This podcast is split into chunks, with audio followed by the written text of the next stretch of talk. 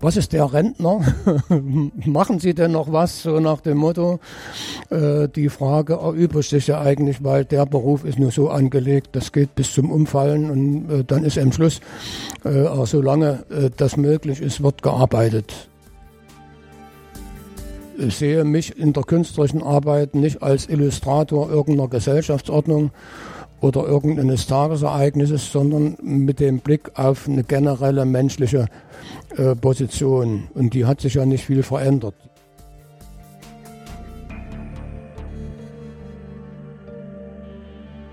Staatsbürgerkunde. Ein Podcast über das Leben in der DDR. Von Martin Fischer. Folge 88 Kunstfreiheit.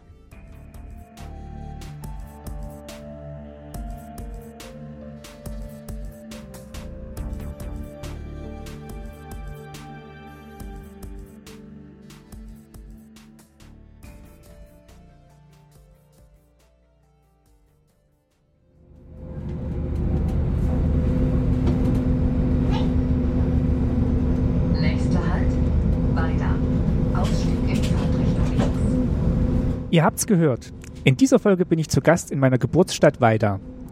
Der kleine Regionalzug hat an diesem letzten Samstag im Jahr 2019 um kurz nach 9 Uhr morgens gerade den Bahnhof oder besser die Haltestelle Weida erreicht. Mein heutiger Gast hat angeboten, mich abzuholen. Doch bevor ihr ihn gleich kennenlernt, möchte ich euch zuerst einmal im Jahr 2020 willkommen heißen. Schön, dass ihr wieder mit Staatsbürgerkunde auf den Ohren dabei seid. Über die Weihnachtspause habt ihr vielleicht die knapp neun Stunden der Sommerreise durchgehört und seid bereit für neue Folgen. Und mit dieser hier geht's los.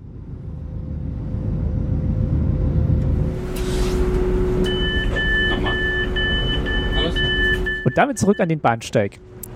Ich bin inzwischen zusammen mit einem jungen Vater und seinem kleinen Sohn ausgestiegen. Der Opa wartet auf sie am Gleis. Gerade hatte ich meinem Gast noch eine SMS geschickt, dass ich mit fünf Minuten Verspätung eintreffen werde, nur zur Sicherheit. Aber da steht er schon. Die Hände in den Taschen, denn es ist doch recht frostig im Vogtland an diesem Samstag im Dezember.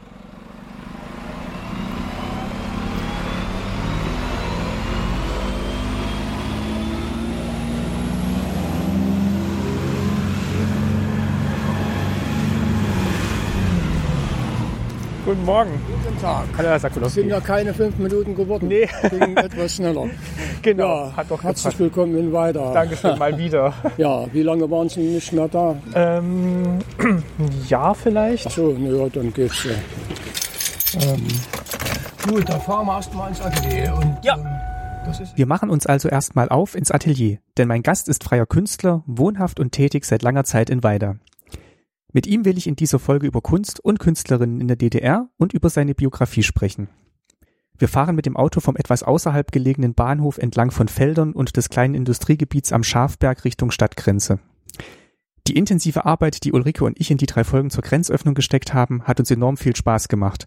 Und wir haben auch an euren Reaktionen gemerkt, dass sich die Arbeit gelohnt hat. Wir möchten gerne den Schwung mitnehmen und viele neue Folgen im neuen Jahr produzieren. Ihr habt nach wie vor einen ganz entscheidenden Anteil daran, dass dieser Plan realistisch ist und bleibt. Und zwar durch eure Unterstützung in Form kleinerer oder größerer Überweisungen und PayPal-Spenden. Seit der letzten Folge der Sommerreise waren das folgende Hörerinnen und Hörer, die uns unterstützt haben. Annette, Anne und Mirko, Martin, Mario, Live, Tino, Norman, Veronika, Danny, Christoph, Silke, Tino, Conny und Reiko, Ann, Felix, Annika, Nico, Matthias, Charlotte, Robert, Leonard, Sabine, Stefan und Jens. Vielen Dank an euch, dass ihr mithelft, dass dieses Projekt inzwischen ein bisschen mehr ist als ein reines Hobbyprojekt und ich die Anzahl der Folgen in 2020 im Vergleich zum letzten Jahr wieder erhöhen kann. So zumindest mein Plan. Ihr helft mir und uns, Zeit in Staatsbürgerkunde zu stecken, unsere Arbeitszeit und unseren Aufwand gegen zu finanzieren. Und eure Überweisungstexte zu lesen macht nach wie vor sehr viel Spaß, unabhängig vom Betrag. Also, wenn ihr auch weiterhin etwas zum Projekt Staatsbürgerkunde beitragen wollt und könnt, auf der Website unter Unterstützen findet ihr die Bankverbindung und den PayPal-Link. Ein großes Dankeschön schon jetzt an euch. Ebenso geht mein Dank wie immer auch an das DDR-Museum Berlin, das diesen Podcast ebenfalls unterstützt. Sozusagen als einer der ersten regelmäßigen Unterstützerinnen. Ab dieser Folge gibt es außerdem eine neue Rubrik, die in direkter Zusammenarbeit mit dem DDR-Museum entsteht. Dazu später mehr. Lasst euch überraschen. So, da werden wir das Auto am besten hier vorne stehen lassen. Ich steigen Sie schon mal aus. Ich, ich steige schon mal aus. Normalerweise fahre ich in den Hof rein, aber. Äh Inzwischen sind wir auch angekommen an unserem Aufnahmeort. Zu? Das Auto wird noch abgestellt und dann geht's zu Fuß weiter, über einen Betriebshinterhof in einen Raum, der ohne Probleme als Atelier eines Künstlers durchgehen kann. Fertige und unfertige Bilder, Pinsel, Paletten und eine Staffelei gibt es zu sehen. Auf der Website seht ihr ein paar Fotos davon. Mit den Headsets auf dem Kopf nehmen wir Platz und ich begrüße ganz offiziell meinen Gast für diese Folge, Horst Sakulowski. Genau genommen äh, ist es noch etwas länger. Horst August Georg Max, das sind die, die Patenonkels, äh, die da mal eine Rolle gespielt haben. Ähm, wir sind hier in der, äh, ich sage mal nicht, welcher Betrieb das ist, weil das für die Öffentlichkeit nicht unbedingt äh, vonnöten ist, dass man weiß, wo das Atelier ist, muss nicht unbedingt jeder wissen. Ähm, also in einem Betrieb in Weida ähm, und äh, äh, vor Ort im Atelier jetzt und wollen uns über Vergangenheit äh, unterhalten. Also wir sitzen in Weida genau, das ist meine Geburtsstadt ja. und hm. ihre Wahlheimat. Die Wahlheimat und das ist eigentlich, also ich kann mich erinnern, als ich äh, in Leipzig studiert habe und Saalfeld ist meine Heimatstadt und äh, wenn ich im Zug von, von, von Leipzig nach Saalfeld gefahren bin oder umgekehrt, dann war Weida eigentlich immer ein abschreckendes Beispiel. Warum? Äh, die Kohlenhaufen am Bahnhof, kann ich mich erinnern, irgendwelche, äh, ja, also es sah irgendwie ein bisschen, bisschen, bisschen wüst aus und äh, mit dem, mit dem Gefühl, da will man eigentlich nie hin. Und ausgerechnet das ist es dann geworden. Äh, das hängt aber damit zusammen, dass meine Frau, äh, wir haben uns beim Studium kennengelernt in Leipzig und ähm, Medizinstudium bei ihr und ähm, und sie war dann fertig und hat eine Ausbildung als Kinderarzt gesucht und das, wir wollten eigentlich nach Saalfeld. Äh, da waren ja damals äh, noch Freunde und Eltern und äh, äh, äh, aber da war eben keine Stelle frei, Gera auch nicht. Und dann hatte sich herausgestellt, ausgerechnet in Weida gibt es so eine Ausbildungsstelle. Deshalb sind wir dann hier gelandet und haben ganz klein angefangen mit einem Zimmer äh, in der Dienstwohnung des Krankenhauses und das wurde dann allmählich mehr und bis jetzt, also mittlerweile nach, also nach der Wende wurde dann das Haus freigegeben. Es gab keine Altansprüche und damit äh, war der Weg frei, um das, also mit den Nachbarn zusammen, wir haben das dann getrennt, haben aber das Haus gemeinsam erworben. Dann und Sie konnten einfach so nach weiter mitkommen, weil Sie. Also bei mir war es eigentlich egal. Also es ist natürlich extrem ähm, äh, sagen wir, ein Provinzort. Ähm, aber äh, das kann man ja ein bisschen um. Also erstens liegt Gera in der Nähe, äh, das ist ja nur ein bisschen größer dann schon und hat eben auch entsprechende kulturelle Einrichtungen und äh, äh ich war ja dann auch längere Zeit im Verband selber tätig, auch als Funktionär, Verbands, also Sektionsleiter.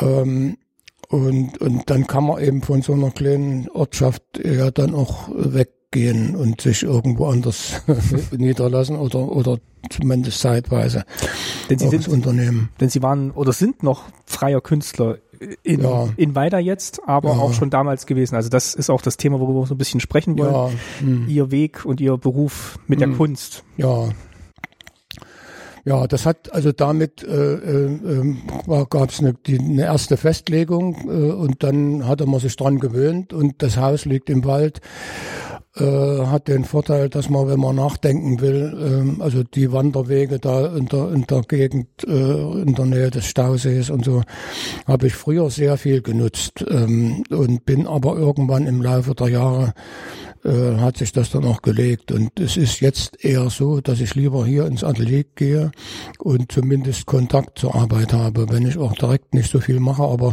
äh, man hat äh, das Gefühl, man ist mit der Arbeit verbunden und kann äh, äh, ja, der Strick reißt nicht ab. Dann ähm, das ist, ist relativ, also fast täglich, bis auf wenn Termine sind oder irgendwelche Krankheiten oder was äh, nicht, aber sonst versuche ich es relativ regelmäßig auch zu nutzen. Hm. Hat sich das Verhältnis dann zu weiter verändert, seit Sie jetzt hier wohnen? Äh, ja, äh, es ist schon, man ist schon heimisch geworden. Das ist ja mittlerweile mehr als 50 Jahre her. Und ähm, äh, da gewöhnt man sich dran und lernt Leute kennen und es, es baut sich so ein System auf. Äh, man weiß ungefähr, äh, was man machen kann äh, und äh, auf wen man sich verlassen kann, wenn man irgendwie mal jemanden braucht zum Reden oder so. Äh, das Verhältnis nach Saalfeld ist immer noch, also das ist relativ selten, aber äh, äh ich fahre immer noch gerne hin und äh, da gibt's eben auch noch Freunde und nette Gräber der Eltern sind dort und äh, äh, Gräber und dann die, äh, die, die alten, sagen wir mal, Verbindungen zu Freunden und Kollegen. Ähm, das hat sich eigentlich noch äh, gehalten. Und dann ist eine gute Galerie in Saalfeld. Es gibt das Museum, wo also ab und zu auch mal Ausstellungen stattfinden. Ähm, aber weiter hat sich dann irgendwo doch als Standort auch stabilisiert und ähm, äh, bis zu dieser äh, Tatsache, die ja jetzt relativ äh, neu erst ist, dass ich hier also auch noch Ehrenbürger geworden bin. Ähm, das äh, ist natürlich eine, eine, eine schöne Sache. Und damit verbunden wurde dann auch die, die äh, Galerie auf der Burg, also mein, mein Kabinett äh, Realität, was sich lange hingezogen hatte und ähm, Zeit brauchte. Ne? Auf der Osterburg. Auf der Osterburg. Und es ist ja ein der markante Ort eigentlich. Ähm, und ähm, naja, es sind schöne Räume und da freut man sich natürlich, wenn sowas vorhanden ist. Ne? Ja, also das ist wirklich, wenn man nach weiter reinkommt oder auch aus weiter kommt, das ist halt so das Wahrzeichen, ja, und wenn, wenn man es sieht. ähm, ja, ich hatte auch noch in einem der, der Vorkontaktbriefe geschrieben, meine Kinderärztin war ja ihre Frau. Ja. Also das, das, da kam auch der also nicht der Kontakt zustande, aber meine Mutter kannte halt den Namen, kannte ihren mm, Namen. Mm. Und ähm, mir selber war es natürlich als acht, neunjähriger Junge, bevor wir jetzt hier ausgereist sind, mm. noch nicht bewusst, dass, ähm, dass sie hier tätig sind. Mm. Aber ähm, jetzt auch mit der Beschäftigung durch das Buch habe ich nochmal viel, viel gelernt. Mal gucken, was wir vielleicht noch, noch erfahren. Ähm, sie haben gerade gesagt, Sie sind in Saalfeld geboren? Ja, 43, ja. Also zwei Jahre vor dem Kriegsende. Das ist wichtig, wenn man sich das früher, ja, 43 geboren, aber ähm, äh, Kriegskind quasi. Ähm, und ich kann mich an den Krieg selber nicht mehr erinnern. Äh, das ist zu lange her. Äh, hab dann aber doch etliches erfahren. Und also ähm, äh, dann wurde mir mal gezeigt, den, den, den Luftschutzkeller, wo man also dann des Öfteren drin war. Das war in der Nachbarschaft irgendwie ein Haus. Äh, aber selbst daran kann ich mich nicht mehr richtig erinnern weiß ich ungefähr, wo das war. Äh, äh, die Erinnerung setzt eigentlich dann mehr in der Nachkriegszeit ein. Ähm, und äh, ja, äh, so, so eine typische äh, Handlungsweise war Holz holen. Also man fuhr mit dem Handwagen irgendwo los nach draußen in die Wälder und hat Holz gesammelt und äh, ja Brennöfen und, äh, und, und die also man braucht ja immer mal sowas oder dann Tauschaktionen, wo also Dinge äh, gegen Lebensmittel eingetauscht wurden. Äh, das hat mich äh, irgendwie daran kann ich mich erinnern und ähm, ja und dann ging das so Schritt für Schritt. Also ich hatte ein sehr gutes Verhältnis zu meinen Eltern und ähm, ja, hat sich das dann entwickelt und äh, äh, Schulbesuch und eigentlich äh, wollte ich mal eine Zeit lang Architekt werden und war ähm, auf der damaligen sogenannten Mittelschule, also zehn Klassenschule, schon angemeldet nach den acht Klassen Grundschule. Ähm, so und dann sagte mir aber jemand, wenn du Architekt werden willst, dann brauchst du Abitur.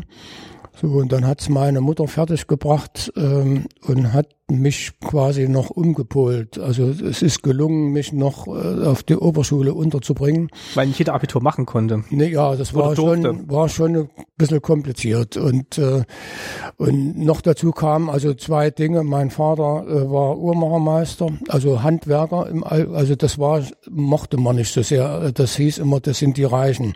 Also er war nirgendwo in einem Betrieb angestellt, sondern er war halt selbstständiger Uhrmacher.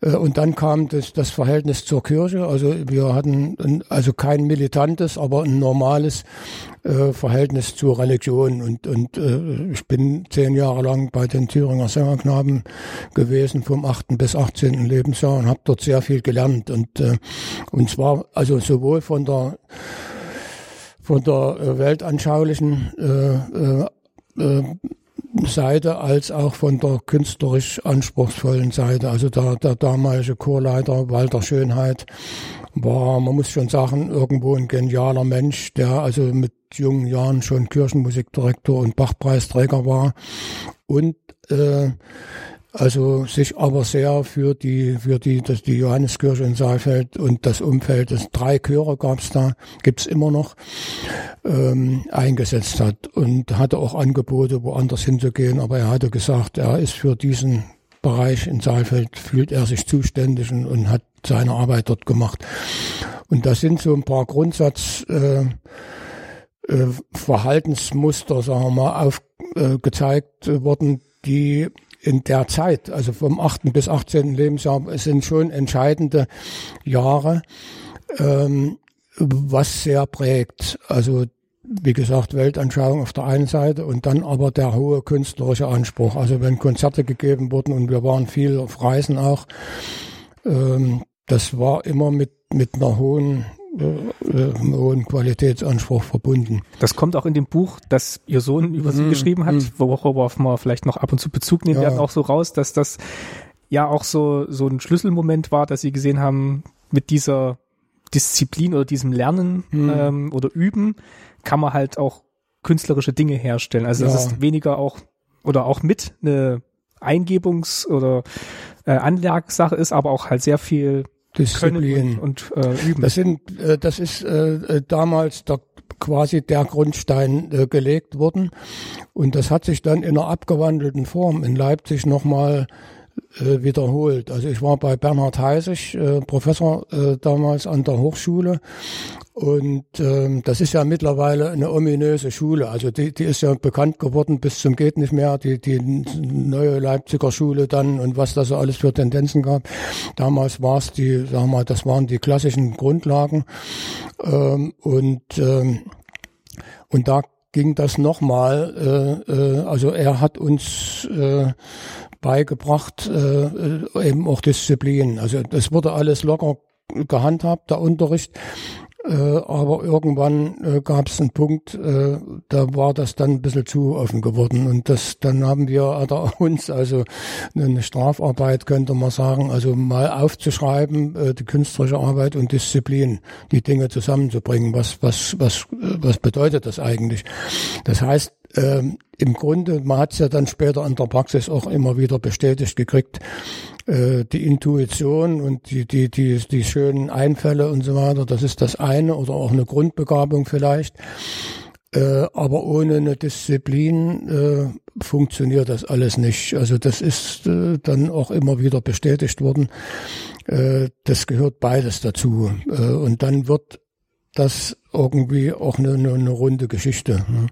Gab es einen Moment, wo Sie noch überlegt hatten, in die Richtung Architektur weiterzugehen oder wann gab es ähm, den Umschwung, wo Sie sagten, es, jetzt gehe ich in ja, es Richtung war, Kunst? Also ich war, wie gesagt, zurück jetzt wieder zu meiner Mutter und den, den, den, den, den etwas schwierigen Bemühungen, mich dort noch äh, anzusiedeln auf der, äh, heute sagt man Gymnasium, also damals war es eben die Oberschule. Ähm, äh, das ist gelungen und ähm, dann dauert es aber nicht lange. Also in etwa ab der zehnten Klasse äh, waren die Architekturwünsche weg. Äh, äh, also Karikaturen, sowas war auch mal eine Weile äh, mit im Spiel. Äh, aber Architektur, ernsthafte Bemühungen und dann, und dann war das aber auch, hatte sich das auch irgendwie erledigt. Und ähm, äh, es kam eigentlich ab der zehnten Klasse etwa die klare Konzeption zustande, dass man sagt, also freie Kunst irgendwie sonst nicht. So, und von dem Moment an hat sich auch mein Verhältnis zum Lernen etwas geändert. Das heißt, ich wusste, was ich wollte und habe eine klare Vorstellung gehabt und, und meine äh, Probleme, die ich mit äh, Mathematik oder irgendwelchen äh, naturwissenschaftlichen Dingen mitunter hatte, die, die habe ich dann weggesteckt und habe gesagt, also ich habe ja einen anderen Weg. Einer der wenigen, die klar wussten, was sie machen wollten. Also bei vielen war es dann noch unsicher, was wird mal später und war das so klar für Sie, was Sie damit machen können oder dass das was ist, worauf dann Ihr Leben bauen ja, kann? Das kann man so sagen. Ja, und dann damit, äh, dann ist das ja auch ein Alter, in dem man an Selbstbewusstsein gewinnt und viel Unternehmungsgeist entwickelt und da haben wir etliche Freunde auch mitgezogen. Also wir waren da eine, eine gute Klasse auch und ähm, äh, äh, dann war es eigentlich geklärt ähm, und zielgerichtet praktisch das anzugehen, dass man ein Studium ähm, ähm, beginnt. Und das ist in einem Falle, also als es dann soweit war, hatte ich meine erste Bewerbung war in Berlin-Weißensee an der Hochschule. Da habe ich es bis dorthin geschafft, bin also auch bis zur Aufnahmeprüfung dort gewesen und war aber dann nicht bei den paar Leuten, die sie aufgenommen haben. Äh, dann war ich enttäuscht und dann habe ich einen sehr guten väterlichen Freund und Lehrer Karl Jüttner in Saalfeld, der hatte mir dann gesagt, ja, das ist nicht so schlimm, machen wir mal, versuchen wir in Leipzig. So, und dann gab's also den Moment, dann habe ich das praktisch mit Leipzig gemacht. Äh, also das waren ja viele Bewerber. Und das war schon eine Besonderheit, einen Studienplatz zu kriegen. Äh, und da ging's in erster Linie eigentlich nur um die Qualität. Was kann einer oder und, äh, äh, so und das war und da hat's dann geklappt. Da bin ich dann also quasi habe ich den äh, das Vorfeld bis dorthin und dann vor Ort eine Aufnahmeprüfung mit so und so vielen Aufgaben. Ähm, und dann war ich bei den paar Leuten, also es waren nicht viele, äh, die, das ist nicht vergleichbar mit einer normalen Universität oder so. Das ist, es ist eine, eine, eine Truppe für sich. Also das ist äh, die künstlerischen Fächer. Ähm, ich weiß nicht, wir waren, was da angenommen wurde in dem Jahr, also wirklich wenige Leute. Ne? Und dann ist das gegliedert gewesen, das Studium, also fünf Jahre insgesamt, zwei Jahre Grundstudium, wo man also alles Mögliche, also von der Pike auf, wie man so sagt, äh, wieder zeichnen lernen, äh, was weiß ich, von äh, Beißzange über Totenkopf bis zu Aktmodell und so diese ganze Bandbreite.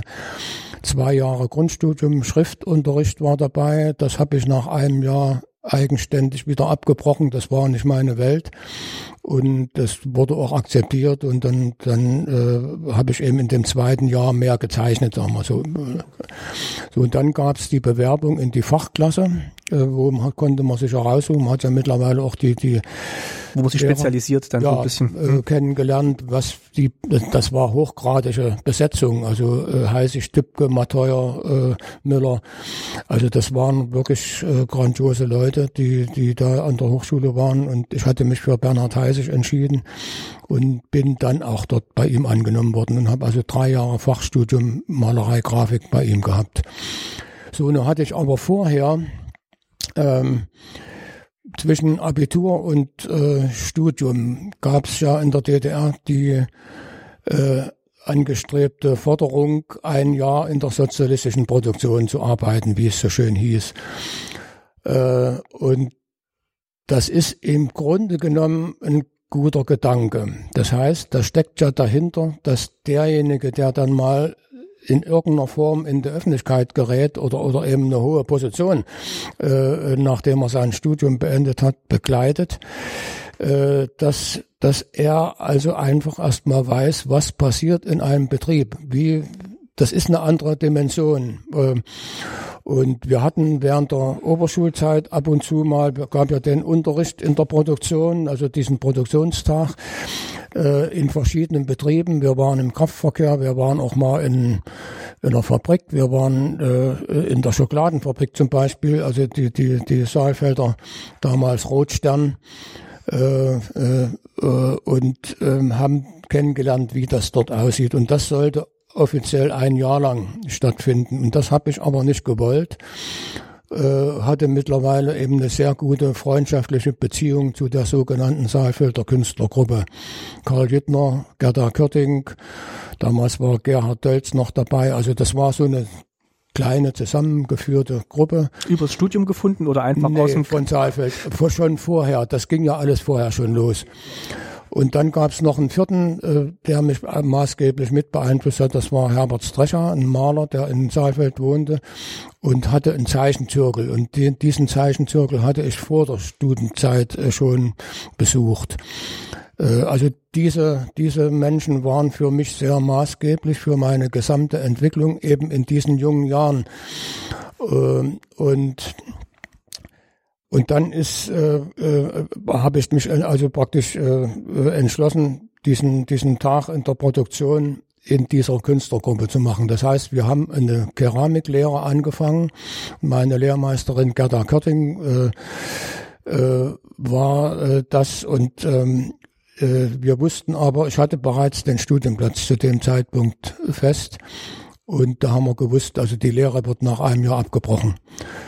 Äh, und damit habe ich zwar ein bisschen auch drehen gelernt, äh, aber hauptsächlich so aufgebaute Dinge, also plastische orientierte äh, Keramik gemacht. Das ging aber so weit, mich hat das damals sehr interessiert. Ähm, und ich habe sogar zum Diplom, also Grafik, Malerei war ein Bild, war glaube ich ein Gemälde dabei und dann hauptsächlich aber Grafik und äh, habe auch keramische Arbeiten mit ausgestellt. Und äh, das heißt, es war für mich schon eine, eine wesentliche Strecke geworden, die ähm, also bis zu der Überlegung nach dem Studium hier in Weida dann irgendwo sich einen Brennofen zu kaufen. Also das ist dann aber wieder, äh, naja, es hat sich dann doch das andere mehr durchgesetzt und äh, ich habe das dann gelassen und wahrscheinlich wäre meine Biografie auch anders verlaufen. Äh, und so war es halt auch richtig, denke ich mal. Und auch die, die ins das Grafische zu gehen. Das Grafische und Malerische, sagen wir mal, die freie Kunst, wie man so schön sagt.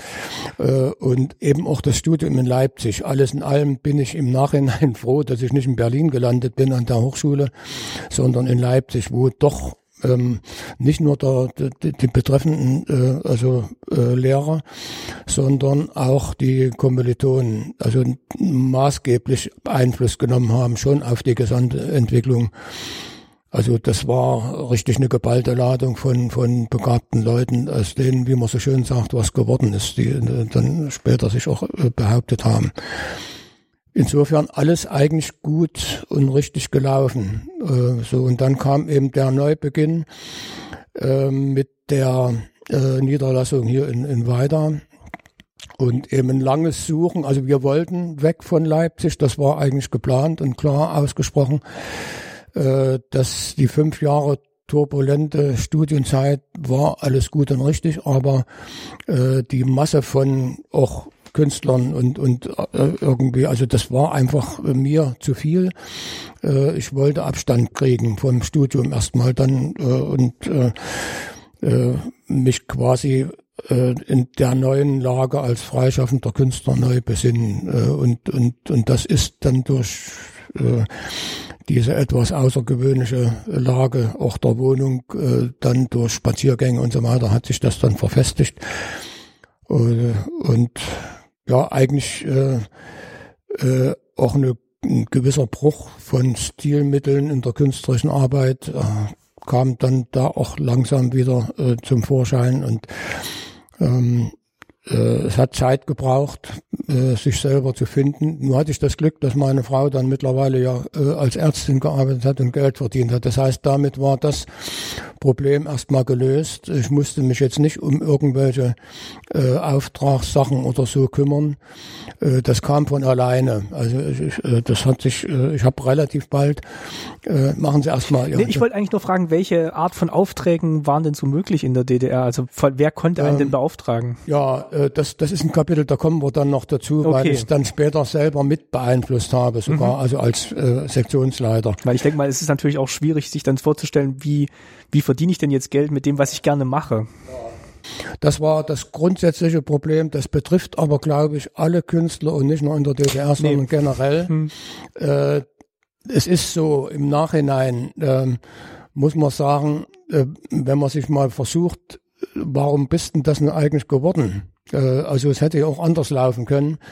Ähm, es gab sicher eine gewisse Grundsatzbegabung, also irgendwo, nur sind wir mit Wilhelm Busch verwandt, weitläufig, also das mhm, ist aber nachgelesen. Äh, möglicherweise ist da ja noch irgendwas hängen geblieben über die Generation, das wissen wir nicht.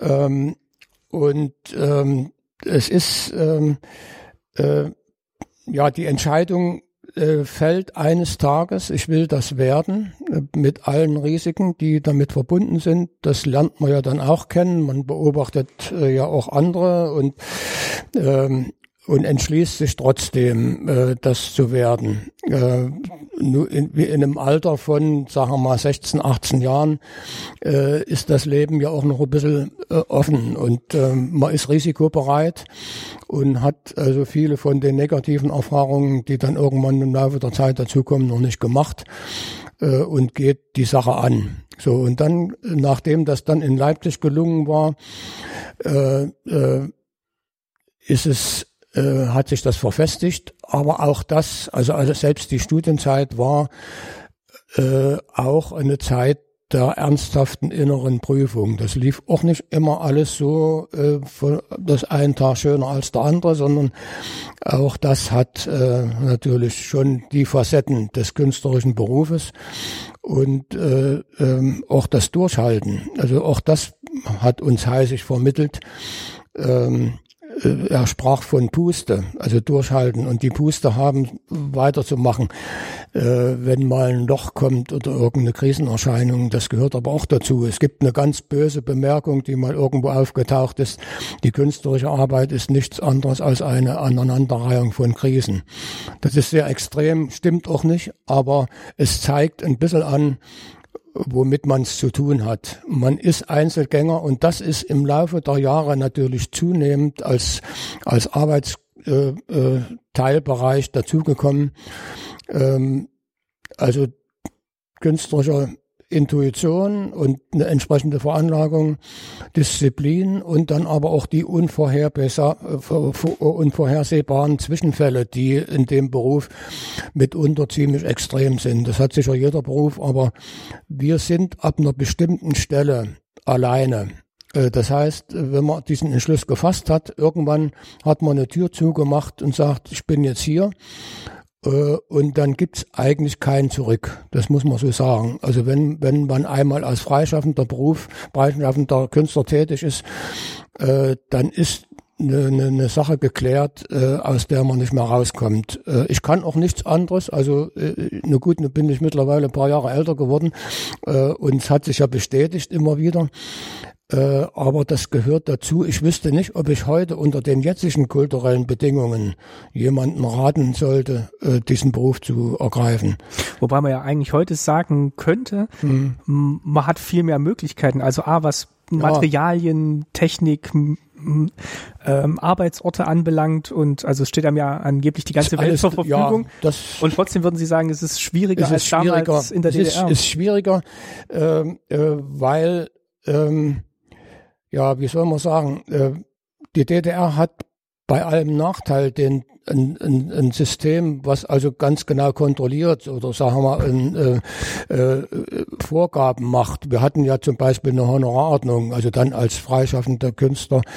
Äh, das hat aber auch Vorteile. Das heißt, man, man, es wurden die Arbeiten wurden eingeschätzt. Also das heißt, wenn ich einen Auftrag kriegte, äh, dann hat man den so bezahlt äh, nach Leistung. Äh, und das hat was Gutes, dass man also da gab, man konnte eben kein Millionär werden. Das war schwierig. Also das äh, war alles irgendwo noch in, in vertretbaren Größenordnungen. Äh, aber äh, ich kann mich erinnern, dass also eine Summe von 15.000 Mark, das war schon eine derartige Größenordnung. Äh, ich hatte zweimal Aufträge in etwa in dieser, in dieser Größenordnung Wand auf Wandbilder. Äh, das war schon richtig viel Geld und, und so, da waren wir schon groß rausgekommen im Grunde genommen irgendwie, dass man sowas kriegte. Äh, und, aber alles natürlich eingegrenzt in ein bestimmtes Raster so und und äh, jetzt ist es so, also wir hatten die DDR war ja äh, verglichen mit der Welt ein relativ kleines Land und eben eingegrenzt Trotzdem gab es zu dem Zeitpunkt auch schon sehr viele Künstler äh, und, äh, und ähnliche Biografien.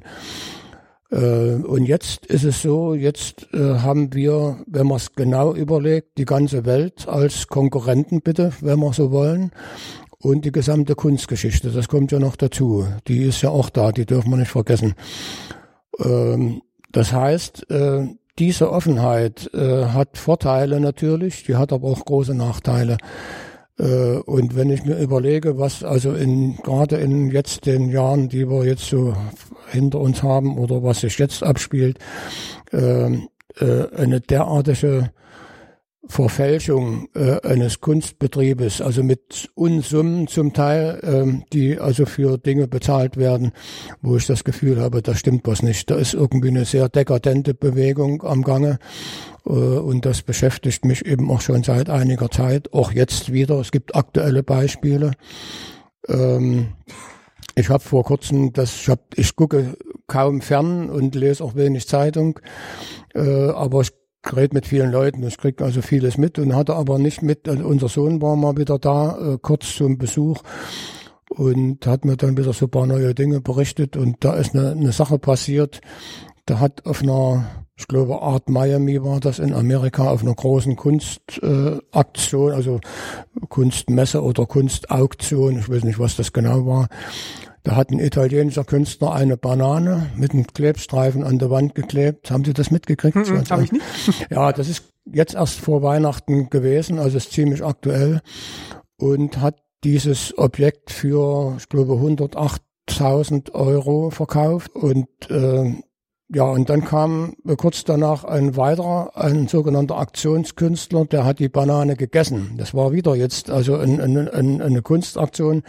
So, und da fange ich natürlich an äh, zu grübeln. Was, was, wo, wo fahren wir hin mit der ganzen Kunstentwicklung? Und äh, da werden also Dinge, ernsthafte Bemühungen zum Teil erheblich vernachlässigt. Äh, und wenn man Pech hat und nicht in diesem Zug der neuen Zeit äh, drin ist, äh, dann hat man Pech gehabt und fällt hinten runter. Und, und das äh, ist ein langes Kapitel. Das ist jetzt nur ein, ein Teil einer Entwicklung, die sich ergeben hat. Äh, das heißt, die Maßstäbe für Kunst haben sich verschoben oder die Bewertung von Kunst haben sich verschoben. Äh, und da ist dann sehr hilfreich, einen Blick in die Kunstgeschichte zu werfen. Was haben andere vor uns geleistet?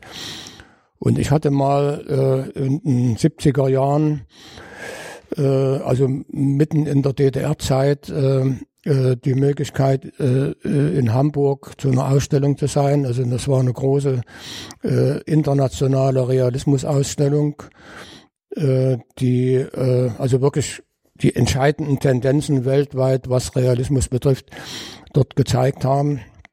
Und da war eine kleine Gruppe von DDR-Künstlern, waren nur wenige Leute. Und da war ich dabei und hatte das Porträt nach Dienst, was sich ja hier ziemlich äh, schnell rumgesprochen hatte, äh, hing dort mit. Und Vielleicht können wir es kurz erklären. Also das Porträt nach Dienst ist quasi ein Porträt ihrer, ihrer Frau, ja. wie sie dann nach einem langen Arbeitstag offensichtlich ermattet im Sessel, Im, sie ja. liegt noch die Arzttasche neben sich und und die Telefone schrillen, schrillen weiter und das das ist Erfahrung, also das habe ich wirklich äh, so erlebt, äh, äh, das war so stressig mitunter und ähm, hat dann dazu geführt, dass es also echt Probleme gab, mit dem Beruf zurechtzukommen und kein Telefon mehr hören und, und so und Nachtdienst noch dazu. Das hat dann später dann wurde das dann auch irgendwie geklärt. Also ähm, das Bild lebt aus dieser äh, realen Erfahrung.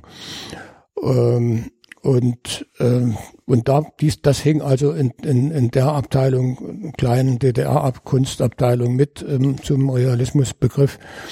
Und der äh, Kurator der Ausstellung, Dr. Uwe M. Schnede, ein wichtiger und bedeutender Kunstwissenschaftler, äh, äh, war praktisch dort vor Ort auch ja vorrätig und äh, wir haben uns da mal unterhalten. Ich war ein paar Tage offiziell dorthin gereist und äh, äh, über die unterschiedlichen Entwicklungen, äh, also Ost und West. Warum hat sich das eigentlich so unterschiedlich entwickelt und äh, und was sind die Gründe für die Dinge, die wir dann äh, eben vor uns haben? Äh, und er hat das versucht, auf eine einfache, äh, klare Formel zu bringen. Das heißt, äh, im Westen ging es immer darum, neue Dinge zu entwickeln, immer wieder was Neues, Innovation und äh, äh, und im, im Ostteil äh, hat man sich auf die Kunstgeschichte äh, berufen und hat gesagt, wir bauen dort weiter äh, auf dieser Basis. Und das ist letztendlich natürlich eine sehr produktive Weise auch des, des Verarbeitens der Kunstgeschichte. So, nun muss man sehen, wie kriegt man das irgendwie zusammen? Also die, die, die vielen Zwischenglieder, die dazwischen existieren, das ist ja alles nicht nur dass der, der eine so, der andere so. Und wir haben es mit diesem Phänomen ja auch zu tun, jetzt gerade konkret nach der Wende, nachdem sich das alles ein bisschen geändert hat. Ähm, äh, wir haben sehr gute Verbindungen nach Franken, gerade die paar Meter weg hier äh, im Grunde genommen, ähm, wo früher die Grenze dazwischen war und jetzt fährt man dahin und ähm, äh, wir haben gute Freunde dort und eben auch Kollegen, also mit denen wir zusammen auch künstlerisch uns beschäftigen. Ähm, und da verschieben sich allmählich auch die Wertungen. Das heißt, es wird also mit, wenn man es mit vernünftigen Leuten zu tun hat, auch irgendwo wieder normal. Leider nicht immer und überall, aber äh, wir hatten vor kurzem äh, eine sehr angenehme Ausstellungseröffnung, also von zwei Ausstellungen in Bayreuth. Äh, das war also äh, ja, also eine Gruppenausstellung, äh, und zwar am 9. November, an diesem denkwürdigen Tag der deutschen Geschichte, ähm, bewusst an dem Tag auch die Ausstellungen eröffnet. Das eine war eine Gruppenausstellung aus Ost und West, also Künstlerinnen und Künstler aus Ost und West, und das zweite war eine, eine eigene von mir, eine Gruppen, also eine eigene Ausstellung im Kunstkabinett äh, des Kunstmuseums. Und das wurde am, an diesem 9. November eröffnet. Und ein Bild von mir war praktisch auf Plakat und Einladungskarte abgebildet. Äh, und das war eine der äh, äh, sehr also hoffnungsträchtigen Veranstaltungen. Äh, wir haben äh, richtig äh, also es wurde hoch angebunden, äh, eröffnet mit, mit hochrangigen Leuten und äh, ist dann also auch übergegangen in entsprechende äh, Fachgespräche vor Ort bis hin zum anschließenden äh, Treffen in einer Landgaststätte, wo wir uns dann niedergelassen haben, die Tische zusammengerückt und eine Runde gebildet. Also wer eben noch da war, äh, und haben also, äh, wie es früher zu DDR-Zeiten immer üblich war, also nach Ausstellungen wurde, ging man nicht nach Hause, wenn Eröffnung wurde, und das war eine, eine Festlichkeit, die gehört dazu und, ähm, und so war das hier auch und kein Ost-West-Problem inhaltlicher Art, sondern wir haben uns ganz normal über das, was, was wir gerade wissen wollten oder haben uns da ein bisschen vorgestellt. Ähm, das war ein sehr angenehmes Zeichen. Wo das, was nach der Wende gab es ja mal so einen Begriff, es wächst zusammen, was zusammengehört. Und das war aber so ein bisschen diktatorisch. Also wehe, das wächst nicht zusammen.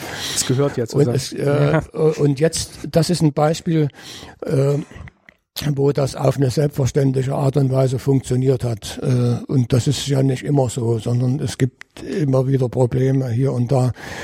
Äh, aber da war es wirklich mal, äh, dass man das Gefühl hatte, jetzt ist das äh, so vernünftig. Also wo auch, also einer der Kollegen hatte sich eben auch wirklich vorher schon, hat irgendwie Verwandtschaft auch in der DDR gehabt und hat sich da gekümmert und, und, äh, und das nicht irgendwie als was, was da darf man nicht hin oder so, sondern normal betrachtet und das ist angenehm. Ne? Wenn Sie jetzt sagen vernünftig, ist das dann auch so darauf bezogen, dass die Stellung des Künstlers manchmal auch so ein bisschen überhöht dargestellt wird und vielleicht auch in Bezug auf die DDR zu sagen, der muss dann immer ähm, kommentieren und ähm, hat eigentlich eine Stellung außerhalb der Gesellschaft und so habe ich es jetzt im Buch oder in ihrem in ihrer Biografie jetzt nicht so wahrgenommen, dass sie sich dann doch immer eher als als Teil auch der Gesellschaft gesehen haben und weniger jetzt auf das System gerichtet als mehr auf die die Menschen im System generell, das, ähm, also es ist nun mal so, äh, es ist einfach eine Tatsache, man ist quasi in das Land ja reingewachsen. Äh, da gab es keine, äh, keine, keine, keine Möglichkeiten, das war so. Und vor dem Bau der Mauer, äh, also ich hatte zum Beispiel, also meine Mutter, muss man so sagen, stammte aus dem Westen, aus Hameln und äh, hatte damit eben auch die Möglichkeit, die fuhr hin und her und hat, also es war eine, eine, eine äh, vielköpfige Familie und da lebten damals noch etliche Verwandte, also ihre Geschwister äh, und Familien und äh, bis hin zum bis zum Bau der Mauer konnte man ja äh, auch noch nach dem Westen fahren. Das heißt, ich habe eine Tante und einen Onkel in West-Berlin gehabt und äh, da fuhr man eben auch mal hin. Und, und dann hatte ich äh, einen Hinweis, was dort zu sehen ist an künstlerischen, an Ausstellungen und so weiter. Und so, und dann irgendwann wurde das ja dann abgeschlossen. Durch den Bau der Mauer war eben dann Schluss. Äh, so, und irgendwann ging es wieder weiter. Und ähm, Das heißt, dadurch, äh, äh, durch das na, die berühmten Westpakete, die kamen und und äh, so, das äh, das war ja dann also richtig symptomatisch. Also wenn da irgendwie äh, äh, oder jemand mal zu Besuch kam, hat was mitgebracht, das das das war ja äh, äh, immer schön und wichtig. Äh, ähm, hat sich dann aber äh, im Laufe der Jahre nach der Wende eben auch wieder äh, an, an vielen Dingen normalisiert. Ne? Und äh, also ich bin vorbelastet gewesen dadurch, dass ich, dass ich praktisch erstens durch meine Mutter, durch die Verwandtschaft äh, hatten wir immer Kontakt zum Westen äh, und äh, dann zweitens, dass ich äh, aus irgendwelchen Gründen, warum weiß ich nicht, aber als Verbandskollege dann äh, in der DDR äh, zu den sogenannten Reisekadern gehörte. Das, das ist ein heißt, Geheimnis. Sie, Sie, durften dann. Ich durfte im Falle eines Falles fahren. Und das war natürlich ein Konfliktstoff im Verband, weil äh, es gab eben welche, die durften das und andere durften es nicht. Wonach das äh, eingerichtet worden ist, weiß ich nicht, habe ich bis heute nicht rausgekriegt. Ähm, es war eben so. Und das war also ein, ein maßgeblicher, äh, ja, eine Einschätzung. Menschen wurden äh, so oder so eingeschätzt. Und äh, das war, ich war ja dann also im Verband bildender Künstler, äh, also ich wurde quasi automatisch, normalerweise muss man sich da nochmal bewerben, aber wenn man studiert hat, Kunst studiert, dann wurde man automatisch quasi aufgenommen. Und das war also dann also im Bezirk Gera. Äh, wir hatten ja drei Thüringer Bezirke, äh, äh, die, die Erfurt-Gera-Suhl, die also ihre eigenen Instanzen hatten, auch vom Verband. Das gehörte alles zum Verband Bildender Künstler der DDR war aber bezirklich nochmal gestaffelt. Also das und da war ich Sektionsleiter, also nicht der Chef. Und ich war für die Sektion Maler, Grafiker und später noch dazu die Bildhauer zuständig. Und habe. Was, ähm, hat man, was hat man da für Aufgaben? Also was muss man da machen? Ähm, ja, das war ein bisschen dem Betreffenden auch überlassen. Das heißt, mir ging es in erster Linie darum, äh, die Kollegen in einer vernünftigen Weise zusammenzuführen und Streit zu vermeiden, was unter Kollegen ja auch mitunter möglich ist. Äh, oder oder da gibt's diese ganzen Facetten von von Eifersucht und was weiß ich alles, also äh, äh oder Neid und und äh, oder eben auch Zusammenhalt. Also ich habe es versucht unkompliziert zu handhaben und die ganze, ähm, äh, ja, die Mannschaft äh, bei Stimmung zu halten, sagen wir so. Ähm, äh, dazu kam aber äh, noch eine andere Sache. Das heißt, ähm, es gab ja einen, sagen wir mal, äh, sehr wesentlichen Auftraggeber, das war der Rat des Bezirkes. Ähm, und das durfte man nicht vernachlässigen, weil da kam im Wesentlichen das Geld her. Es gab ja wenig private Auftraggeber. Jetzt ist das anders. Jetzt sieht die Sache wieder völlig anders aus. Ähm, und äh, also wenn irgendwie, sagen wir, Ausstellungen geplant waren, das waren ja meist auch äh, irgendwelche Jubiläen äh, oder so feste Punkte. Dann gab es die Dresdner, die aller, ich glaube, vier Jahre äh, lief das, also zentrale Ausstellung.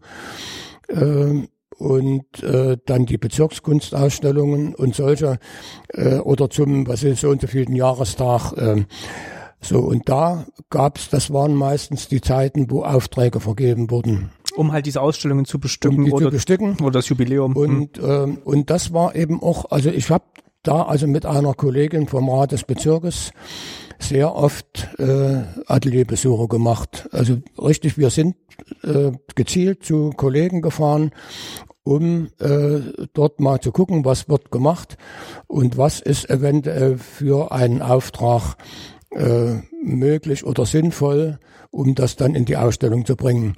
Und da war die Bemühung eigentlich, soweit ich das aus meiner Erfahrung äh, gemerkt habe, äh, den sogenannten gesellschaftlichen Auftrag, also das, was im Rahmen Bitterfelder Weg, sozialistischer Realismus von oben gerne gesehen war, diesen gesellschaftlichen Auftrag äh, mit dem privaten Auftrag des Künstlers zu verbinden. Das war eigentlich unser Ziel, das wollten wir machen. Äh, und das ist in den meisten Fällen auch gelungen. Das heißt, wir haben in Ateliers, das waren ja oft schöne Gespräche, privat.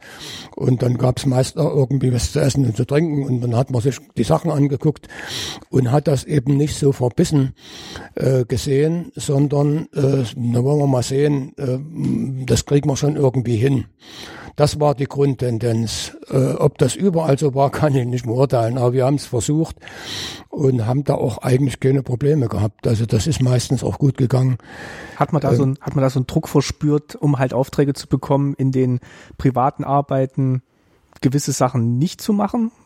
Äh, naja, es war ja sehr unterschiedlich. Äh, es gab äh, ein großes Problem, das war also, wenn jemand irgendwie mit der Kirche zu tun hatte. Die Kirche war ja nicht so sehr äh, gemocht in der DDR. Das war, sie wurde geduldet, äh, war aber ja nicht so vordergründig das, äh, wo sie alle hin wollten, sondern das war eigentlich eher äh, eine, eine, ein, ein Seitenzweig, äh, sagen wir mal so, äh, der Natürlich für die gesamte, auch was die Wende betrifft, die Vorbereitung der Wende, war ja die Kirche ein ganz maßgeblicher Ort geworden. Also Zufluchtsort, auch äh, wo also Leute gedeckt und äh, die äh, Zuflucht gefunden haben.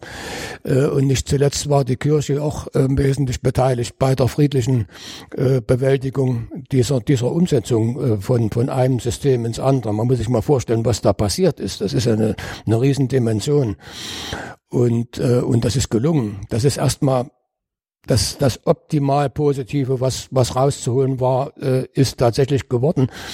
Ähm, so und in, äh, das, da kann ich mich erinnern, dass also je, wenn jemand irgendwo äh, äh Künstler war, der sich kirchlich engagiert hatte, da gab es oft ein Problem.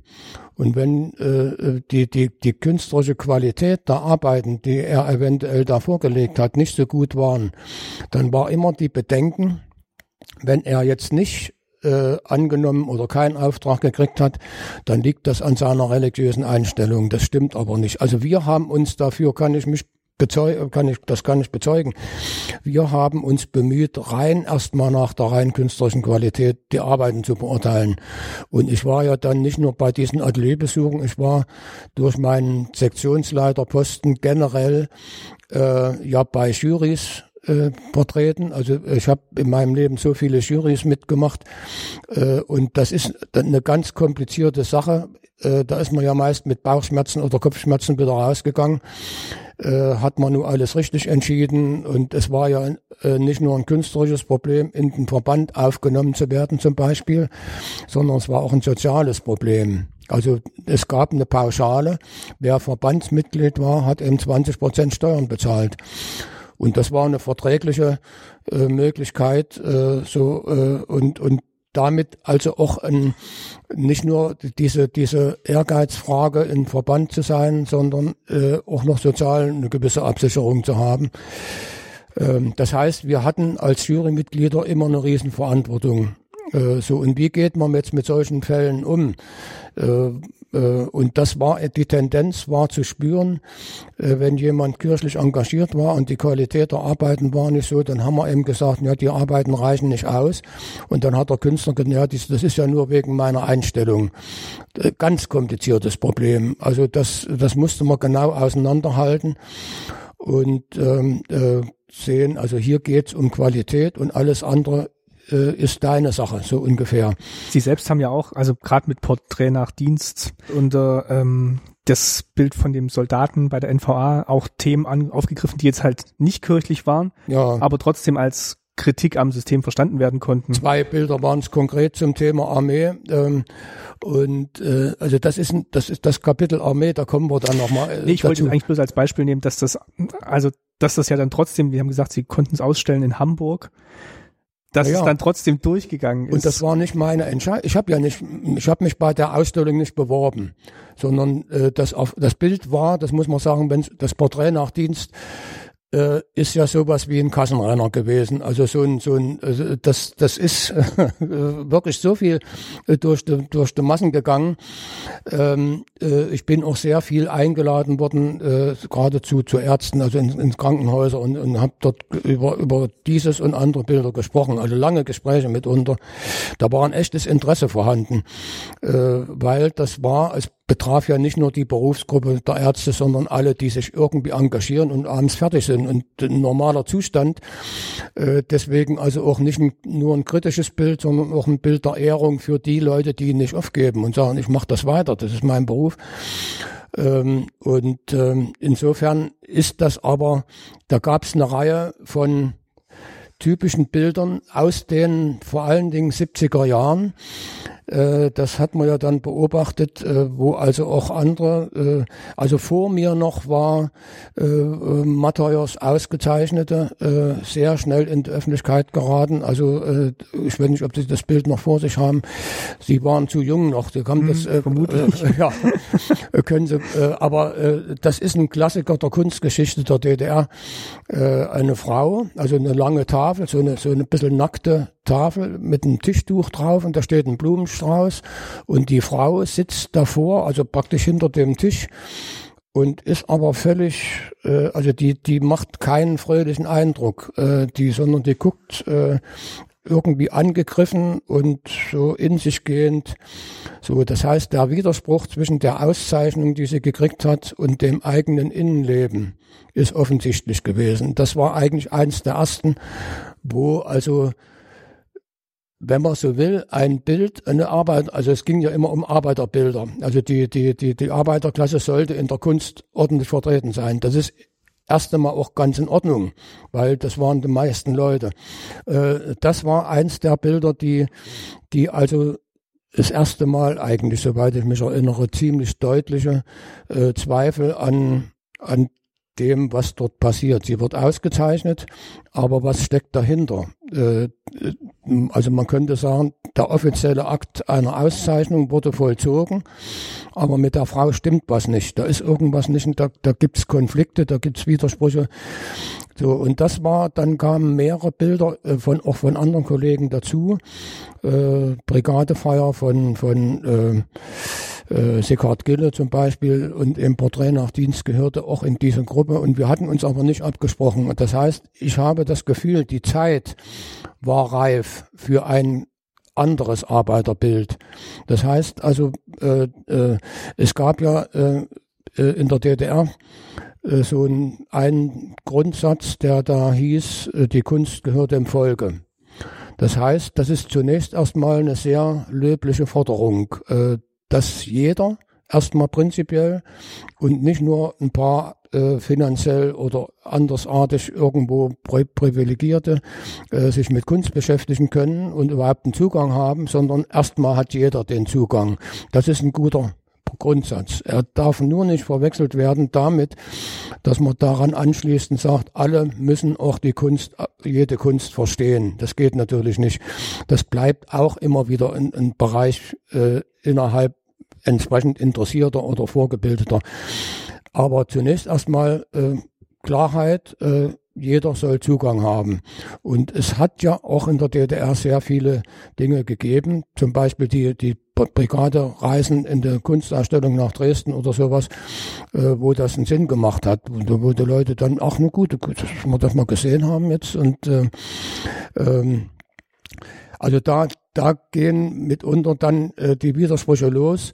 Und äh, äh, das war eins meiner äh, äh, Wesentlichen im Nachhinein dann nochmal durch die Überlegung rückwärts äh, Erkenntnisse, dass man sagt, in diesen Jahren war offensichtlich ein Umschwung, der von den Künstlern selber gekommen ist.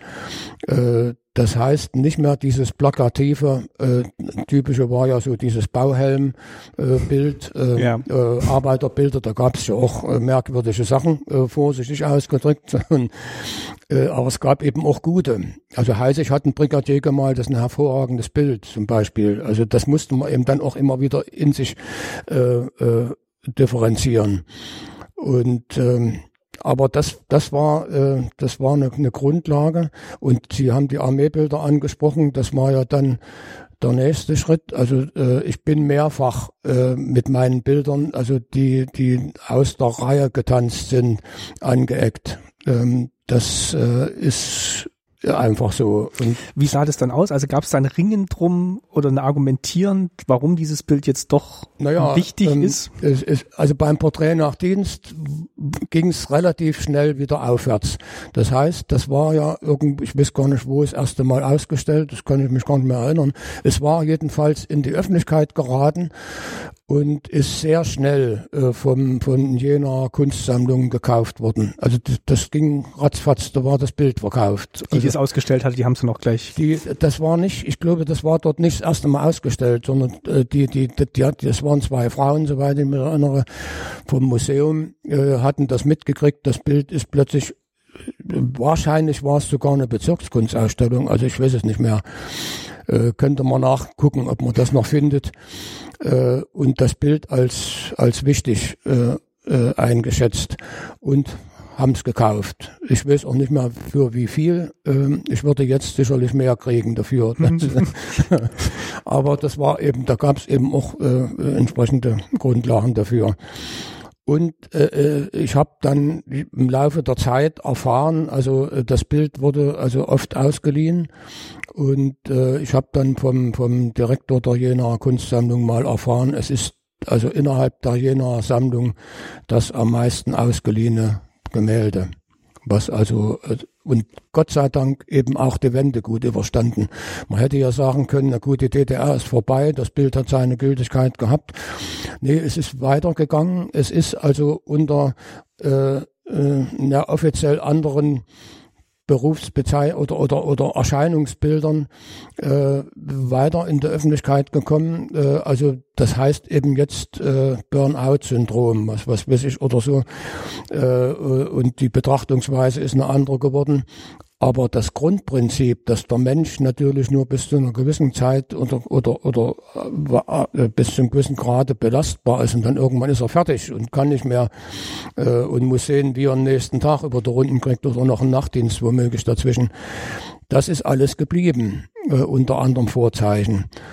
Und deswegen ist dieses Bild eben auch, da gibt es mehrere, Gott sei Dank davon, die also die Wende überstanden haben äh, und dann eben auch nach wie vor in wichtigen großen Ausstellungen zum Teil also auch gehangen haben. Äh, das war zum Beispiel, ich habe das ja alles nicht mehr so richtig von Anfang an gewusst. Ich kriegte das irgendwann zu erfahren, das Bild war verkauft, die Urheberrechte liegen ja bei mir, aber äh, das Besitzverhältnis ist ein anderes. Es gehört ein Museum und dann war es meistens so, dass ich irgendwann mehr oder weniger zufällig erfahren habe, dass das Bild jetzt in deren der Ausstellung, also ausgeliehen worden ist. Äh, und da war zum Beispiel mal Museum für moderne Kunst in Wien, eine große Ausstellung, die dann anschließend wohl in Polen gezeigt worden ist, in Warschau. Und solche Sachen, das habe ich dann erfahren. Äh, also da ist der Besitzer nicht verpflichtet, mir von vornherein zu sagen. Und so war das mit Hamburg damals auch. Äh, das habe ich erfahren. Das, das, das habe ich ja nicht eingereicht, sondern das Bild war eben plötzlich da.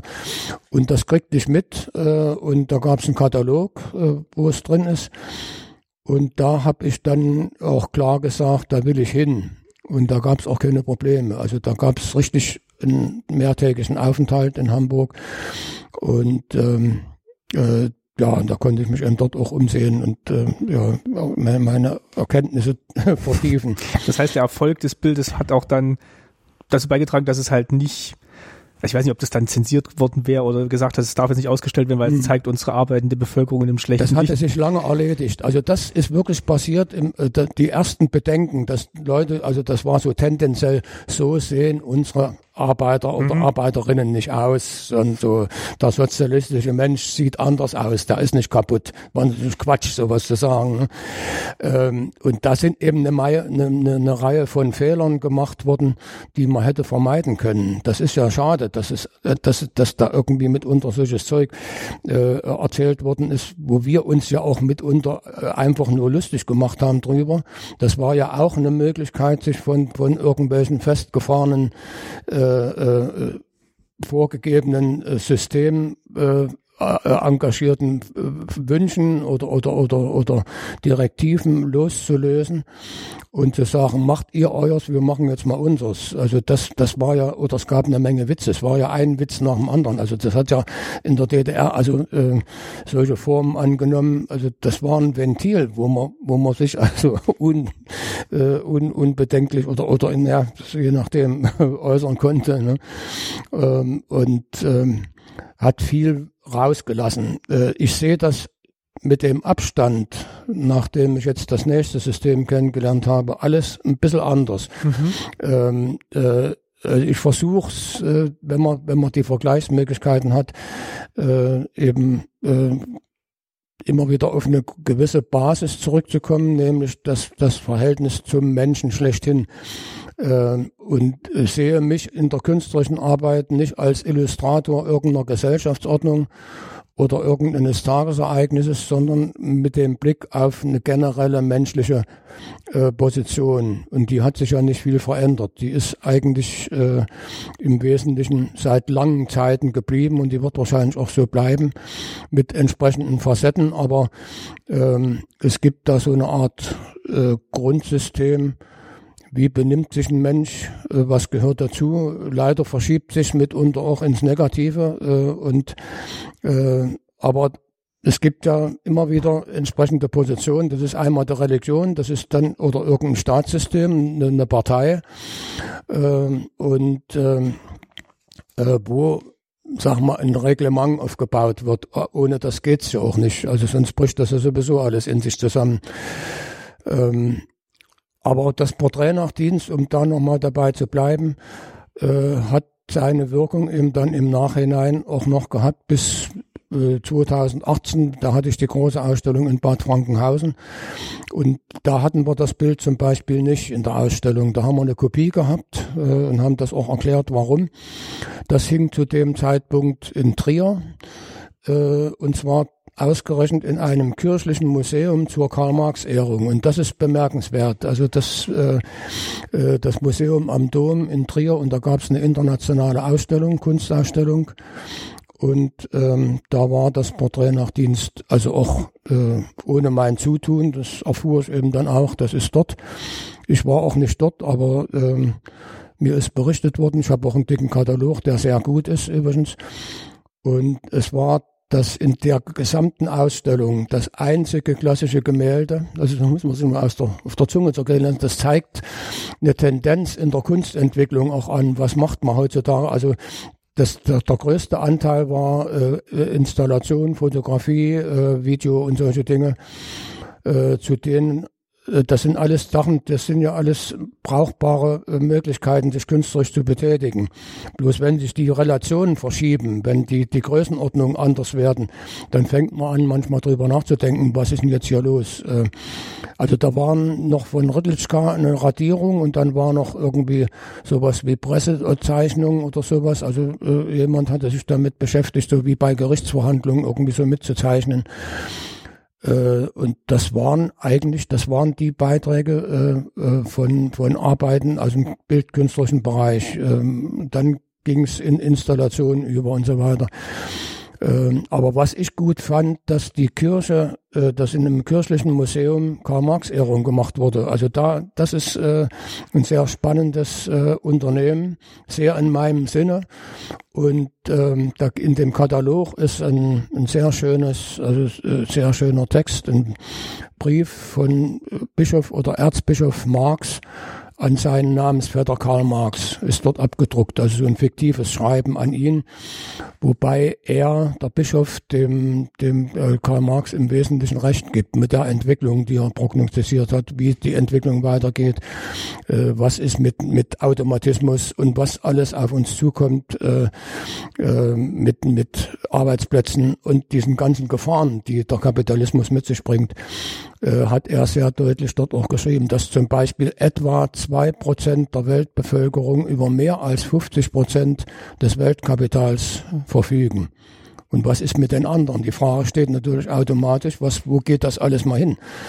Ähm, also insofern äh, hat das Porträt nach Dienst dort eben auch wieder eine, eine an entscheidender Stelle äh, eine Rolle gespielt und eine Position gezeigt. Ne? Haben Sie gerade schon gesagt, ähm, es gab auch noch andere Formen der künstlerischen Betätigung. Ähm, ich würde mal noch ein bisschen zurückgehen. Ähm, ich würde vielleicht mal einen Bogen zurückmachen zu der, Sie hatten vorhin erwähnt, dieses Beispiel in Miami, wo jemand die Banane an die Wand ja, genagelt mm, hat. Mm. Ähm, Sie selbst waren ja auch mal in so einer Gruppe dabei, äh, die diese ähm, Ausstellung aus der Schublade gemacht hat. Vielleicht können Sie da noch was dazu sagen. Das war auch ein bisschen unter dem Thema Spaß, Ulk ja. zu verstehen, hm. aber weniger, ich möchte jetzt 1,3 Millionen dafür e haben. Eben, das ist genau der Unterschied, ja. ja. Also es erinnert sehr daran, äh, solche Aktionen, die jetzt, also äh, offenbar, äh, äh, also das, das Geld ist ja da. Äh, das sieht man immer wieder. Also das wird eben für verschiedenartigste Dinge ausgegeben. Jemand bezahlt. Ja. Und äh, ja, und in dem Falle waren es eben 108.000. Das ist ja noch vergleichsweise wenig äh, äh, gegenüber Summen, wo, wo es um Millionen geht. Und ähm, so, was wir gemacht haben, war damals eben auch eine Form äh, des äh, ja, uns in Ruhe zu lassen. Das Gefühl, macht ihr mal euren Bitterfelder Weg äh, und wir machen jetzt mal unseres. Also, also Bitterfelder Weg, der ähm, Realismus und der, der Arbeiter wird, ja. dann, wird dann selber dargestellt oder malt sich auch selber oder schreibt sich selber. Ja, ja, also praktisch von dem offiziellen äh, gerne gesehenen Thema äh, mal abzugehen, ohne dass wir uns als Untergrundbewegung verstanden haben, sondern einfach privat. Wir hatten uns von Zeit zu Zeit also irgendwelche scherzhaften Dinge zugeschickt und irgendeiner kam dann mal auf die Idee, das könnten wir doch mal in einer Ausstellung zeigen. Und deswegen der Begriff Humor aus der Schublade, also man holt wieder was raus, aber das war der geringste Teil. Die meisten Sachen wurden eigentlich vor Ort neu äh, äh, irgendwie zusammengeschafft und, und äh, also meistens ging es auf dem Schuttplatz los. Äh, DDR-Zeiten gab es ja noch diese wilden äh, Halten da irgendwo. Wo man einfach hingehen konnte und wo kramen. Man Sachen raussuchen und da hat's gequalmt und gebrannt und was weiß ich alle mögen, also zumindest gequalmt, sehe ich noch so Bilder vor mir. Ähm, und das ist äh, eine Fundgrube für, für künstlerische Aktionen gewesen. Und dann hat man da irgendwelche Sachen geholt und zusammengebaut, wieder neu. Äh, also, aber einfach mal, um, um, um so diesen, diesen ganzen Geigel mal äh, auch, auch äh, äh, na, salonfähig zu machen. Und da gab es mehrere Ausstellungen und eine davon war eben auch in Saalfeld. Äh, und das ist begleitet worden von einem Filmteam von der DEFA, also richtig ein, wird ein Film drüber gemacht. Äh, der ist nur sechs Minuten lang, ist aber sehr spannend und also was in den sechs Minuten alles drin ist, ist erstaunlich, was da geht. Und da war es äh, quasi, also das Filmteam und die Künstler, wir haben äh, sehr viel Tag, praktisch den ganzen Tag oder auch zum Teil der Abende äh, gemeinsam verbracht äh, und haben äh, eben wirklich mal das so gemacht, wie wir es wollten. Und das hat äh, auch seine Wirkung gezeigt. Ähm, und das ähm, ja, war einfach eins von den Möglichkeiten, äh, eine von den Möglichkeiten, wo man sagt, äh, äh, den ganzen offiziellen Teil brauchen wir jetzt nicht, wir machen das mal für uns. Das war einfach so eine spielerische Aneignung. Ähm, also was ich jetzt vielleicht noch aus dem Buch weiß, äh, gab es eine Schublade, da steckte der Schlüssel von innen, ja. das hieß der Rebell. Der Rebell, ja, genau. Oder sie hatten gemacht, hm. das erste Fahrrad der das Welt, erste, das ja, war aus hm. Zweigen geformt, also gar nicht also farbtüchtig. Ja, ja, also bald Fundstücke quasi. Ähm. Es war einfach so ein, so ein Spielen mit Worten, ähm, Wortspielen, äh, Formen, Materialien. Das ja. weiß ich noch, das war in Saalfeld. Das hat dann im, im, äh, in, in der Filmszene, äh, gibt's da im Kreuzgang äh, des, des Saalfelder das ehemalige Franziskanerkloster, also Stadtmuseum.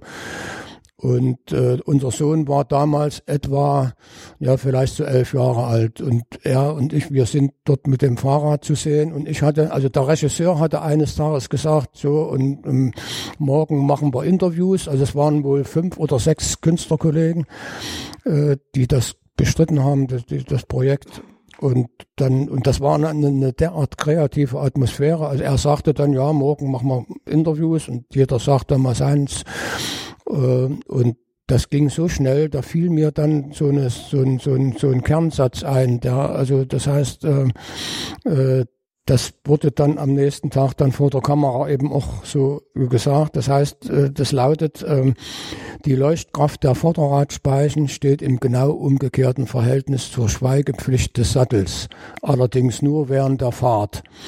So, das habe ich dort in den Raum gestellt und praktisch damit das Fahrrad erklärt. Ne? Äh, und ähm, äh, das heißt, man ist mal von irgendwelchen klar formulierten äh, Direktiven äh, weggekommen und hat eben Blödsinn gemacht, äh, der aber sich dann ja auch äh, fortgesetzt hat. Und äh, das ist ja auch eine Art Lebensform, äh, die, diese Dinge. Ja, und äh, damit, äh, ja, der Film war lange Zeit, äh, wurde nicht gezeigt, äh, war sehr skeptisch beobachtet worden von den Obrigkeiten. Ähm, einfach da fehlte, das war eben auch so eine Dummheit. Äh, hätten sie ruhig zeigen sollen. Äh, nur hatte der Regisseur da praktisch den Film äh, mit, mit einer Art äh, Neufassung der Entstehung der Welt äh, praktisch per Text äh, mhm. am ersten mhm. Tage und so weiter und so ging das weiter, wie das wurde begleitet von von von von diesen äh, Findungen auf den Schuttplätzen oder Schuttplatz, das war ein großer äh, bis zur fertigen Ausstellung. Ähm, und, äh, ist ein Dokument, das äh, kann man jederzeit immer wieder zeigen. Ähm, das ist einfach eine Lebensform. Äh, und die Künstler leben ja zum Teil gar nicht mehr, die da beteiligt waren. Und, äh, ich habe vor, sowas auch mal in meinem Kabinett eines Tages auf der Osterburg zu machen, äh, mal wieder in Anklang an die früheren äh, Sachen. Das muss bloß noch ein bisschen warten, aber irgendwann kann man sowas mal wieder aufleben lassen. Ja. Ist es wichtig, dieser Kontrast zwischen humoristischer Auseinandersetzung mit Kunst und dem ernsthaften Schaffen? Ja, also bei mir ist es äh, äh kann ich ja selber auch schwer kontrollieren, aber äh, es ist einfach, wenn man das die die Entwicklung verfolgt, es nachzuvollziehen. Äh, das, da gehört ein Teil dazu, äh, also das, das Komische und Skurrile funktioniert eigentlich nur, wenn die sogenannte ernste Arbeit auch funktioniert. Das ist so eine Grundlage. Also wenn das die, die, die normale Arbeit im Atelier, wo man ja auch reflektiert, auch unangenehme Dinge der Welt, bis hin zum Tod. Und also das sind ja wirklich äh, äh, zum Teil harte Themen, äh, wo ich ja auch von Besuchern oder Betrachtern aufmerksam gemacht werde, Herr Sokolowski, malen Sie mal was Schönes. Gibt's ja alles. Sagen die ähm, das ja? Ja, ja, kommt öfters vor. Ja. Ähm, aber das ist halt äh, eine Art äh, Betrachtung der Weltsituation und da kommt man um bestimmte Dinge nicht rum oder der Lebenslage oder des Lebenslaufs überhaupt. Ähm, und dazu ist dann auf der anderen Seite äh, eben, äh, sagen wir, eine, ein Ventil ähm, nötig, glaube ich, äh, wo, wo man das auch mal irgendwo lockerer sieht. Und, und, ähm, und dadurch, dass Wilhelm Busch bei uns quasi im, im, im Hinterkopf äh, mitwohnt, ähm, äh, sind, äh, das sind ja hohe Kunstformen, die er ja auch praktisch seinerzeit auf, auf seine Art und Weise äh, unter die Leute gebracht hat. Ähm, äh, das, das regt an, wenn man sich das, und wenn man überlegt, das Ende der, der frommen Helene, die im Suff in, in eine Kerze geraten ist und abgebrannt ist quasi, und dann heißt hier sieht man ihre Trümmer rauchen, der Rest ist nicht mehr zu gebrauchen. Also das ist eine Formulierung, äh, das ist natürlich hochgradig äh, spannend auch. Ne? Und, ähm, und, und da reinzuhauen in so eine Lücke, wo man sagt, also jetzt lassen wir mal im Moment äh, den, den, den, den, den Totentanz beiseite und machen mal was anderes. Äh, äh, das ist, glaube ich, so ein gesunder Ausgleich, äh, dass man das, das Leben hinkriegt, indem man äh, verschiedene Sachen äh, dann auch mal äh, zu Wort kommen lässt und äh, möglicherweise auch in die Öffentlichkeit bringt. Ne? Aber Sie hätten, Sie hätten Bauchschmerzen, wenn man das jetzt für 108.000 Euro verkaufen würde? Ich würde das Geld nehmen. okay. ja, ja. Aber ich hätte Probleme damit, ja. weil das, das ist genau der Punkt, äh, wo die, äh, äh, da ist eine, eine gewisse gesunde Einstellung zum Leben und zur Kunst nicht mehr vorhanden. Äh, äh, es ist nachweislich, ja, das Geld ist da. Äh, bloß leider fehlt es eben an anderen Stellen der Welt. Und wenn ich mir überlege, äh, wie viele Leute man ernähren könnte, von solchen Summen, die äh, für eigenartige Kunstwerke ausgegeben werden, dann kriege ich schon Probleme und dann dann äh, äh, äh habe ich damit auch innerlich zu tun und äh, habe auch Abwehrreaktionen zum Teil heftiger Art, also wo ich mich mit äh, mit Gedanken trage, äh, da muss man was dagegen unternehmen. Das ist relativ sinnlos, äh, aber vielleicht doch nicht ganz, sondern ähm, es gibt äh, zum Glück also wir sind eine Minderheit, die Künstler sind immer eine Minderheit und ähm, sind auch angreifbar. Wir sind eigentlich das letzte Glied in der Kette. Wir können uns auch nicht ständig melden. Wir wollen eine Ausstellung hier oder da, sondern das muss eigentlich andersrum funktionieren. Ähm, bis auf wenige Ausnahmen, wo man da mal Einfluss nehmen kann. Aber im Großen und Ganzen äh, sind wir angewiesen auf äh, Zuwendungen jedweder Art, ideeller als auch finanzieller Art. Äh, und eben ab einer bestimmten Stufe, wenn man diesen Beruf ergriffen hat, äh, gibt es kein Zurück mehr. Dann ist, ist die, die Sache geklärt und äh, dann muss man durch irgendwie. Ich habe sehr viel Glück gehabt und sehr viel äh, gute Erfahrungen sammeln dürfen. Bin da auch sehr dankbar dafür. Ähm, und äh, es gibt aber eben auch immer den Moment des Absprungs, also oder des Falls. Äh, äh das kann äh, immer passieren, dass äh, und selbst wenn es aus gesundheitlichen Gründen ist, äh, einer plötzlich gehandicapt ist und den Beruf nicht mehr ausüben kann, ja, was macht er dann? Das, äh, das, gibt, es ist sehr, sehr vielschichtig auch gerade zum Beispiel das Beispiel mit der, was Sie vorhin gesagt haben, mit der Gebührenordnung in der DDR, wo man gesagt hat, okay, man kriegt jetzt eben die 15.000 für das Bild. Man hätte vielleicht aber auch 20.000 gekriegt und hätte dann noch mal einen Monat länger davon leben können, bevor man dann halt wieder die Idee oder den Auftrag fürs nächste Bild hat. Also es ist dann auch so eine so eine Waage, so ein bisschen. Ne? Wesentlich mehr als ein Monat hätte ja. man leben können. Ja, fürstlicher Monat. ähm, naja, das war, das war einfach eine Größenordnung schon. Ähm, und davon, das habe ich auch nicht alles. Ich habe einen Kollegen äh, praktisch da mit ins Boot geholt, der technisch Bescheid wusste. Es ging ums Graffito. Äh, da wusste ich technisch nicht, wie das so alles im Einzelnen gemacht wird. Äh, war eine sehr angenehme Arbeit. Übrigens auch ein Beispiel, das war in, an einer Schule in Ruppersdorf bei Lobenstein.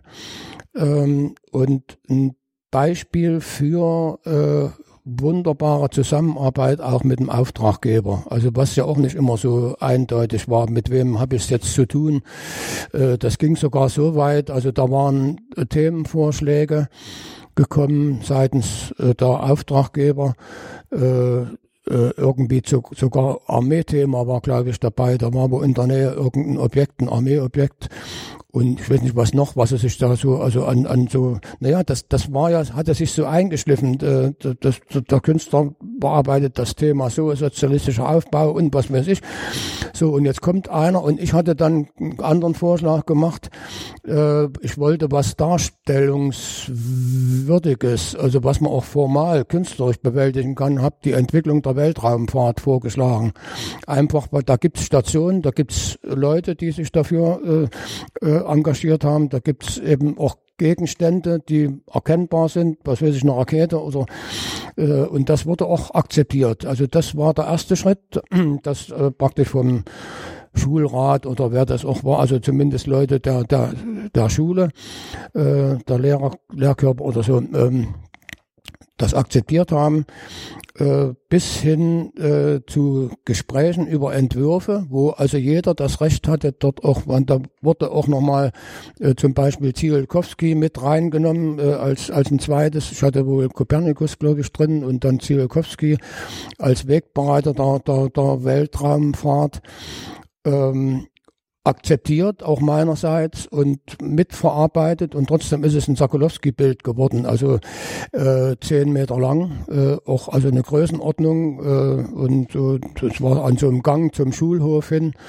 Ähm, und dann äh, also ein gutes Gespräch mit dem Partner bis hin zu einer äh, was weiß ich, Feier mit Kloßessen. Und also das war äh, bis, das hat dann noch einen Abschluss gekriegt dann ähm, wo man sagt, so kann also ein damals eben so gesagt sozialistisches Auftragswesen funktionieren, wenn alle Und das hängt eben immer von einzelnen Leuten ab. Das ist eigentlich die Kernerkenntnis, auch was die, die, der generelle Rückblick auf die DDR-Zeit betrifft. Keine pauschale äh, Einschätzung. Das war, das gab generelle Linien, Direktiven und so weiter. Äh, aber es gab eigentlich immer das Verhältnis zu einzelnen Leuten, wie es jetzt auch ist. Also wenn ich mit einem gut kann, dann habe ich schon mal die Hälfte des, des, des, des Gewinns erzielt. Ähm, und da gab es eben auch in der DDR die, die unterschiedlichsten äh, Partner. In meinem Falle eben äh, waren das eben die, ja, das war äh, die, der Rat des Bezirkes als Hauptauftraggeber, der Verband an sich äh, und die Gruppe der äh, Kollegen, also die, die miteinander mehr oder weniger gut zurechtgekommen sind. Ähm, so und dann so und so viele, dann war mal der Kulturbund, dann war dies noch an offiziellen Stellen, aber eben auch sehr viel private äh, äh, Freundschaften oder man hat sich über, über Dinge unterhalten. Wir haben äh, in Saalfeld äh, in, in, also regelmäßig äh, im Freundeskreis gefeiert. Und da durfte eigentlich nur geblödelt werden. Also wenn da einer mit einem ernsten Thema anfing, der flog quasi raus. Das, das war ähm, also ein Dampf ablassen. Äh, und da wurde auch Alkohol getrunken und äh, äh meistens gab es am Schluss ein Gruppenbild. Ich glaube, eins ist in dem Buch auch drin. Wo mit den Köpfen auf dem Tisch dann auch liegen, ist ja, es das? das das holen? sind unterschiedliche, äh, also eins war, äh, das war so ein merkwürdiger äh, Club, äh, Blongler Club, das ging, das ging's um einen Witz, den der damals erzählt wurde. Aber äh, es gibt ein Gruppenbild oder also ich glaube, eins ist hier drinne. Wir blättern jetzt quasi in dem Buch, das Ihr Sohn über Sie geschrieben ja. hat. Ähm, Rolf alles, alles gut erfasst. Ja, genau, das äh, meinte aber ich. Da müsste noch ein anderes, oder haben wir das hier nicht drin? Nee, wahrscheinlich ist es doch nicht. Weil ich ja. habe schon den Eindruck, dass, ähm, dass obwohl Sie gesagt haben, als Künstler macht man irgendwann die Tür zu, Sie trotzdem sehr viel Wert darauf legen, dass Sie halt in der Gruppe oder einer Gemeinschaft sind oder da auch ja. an, zumindest andocken können. Es ist, es ist ein, ein, ein fast ein Widerspruch. Äh, also der Künstler, also ich zumindest rede nur von mir jetzt mal, von anderen, es gibt unterschiedlichste Verfahrensweisen, aber äh, eigentlich Einzelkämpfer. Also ich will meine Ruhe haben, ich will äh, das, was ich rauslasse, für mich erstmal klären, verantworten ähm, und deswegen eigentlich auch kein Auftragskünstler bin. Äh, das äh, hat Nachteile, es hat aber auch Vorteile. Äh, das heißt, im Großen und Ganzen, die ganze Entwicklung äh, gelebt eigentlich davon, ähm, dass ich im Wesentlichen meine Sachen für mich gemacht habe. So, und dann, wenn sie fertig waren, habe ich sie irgendwo rausgelassen, also meist in Ausstellungen.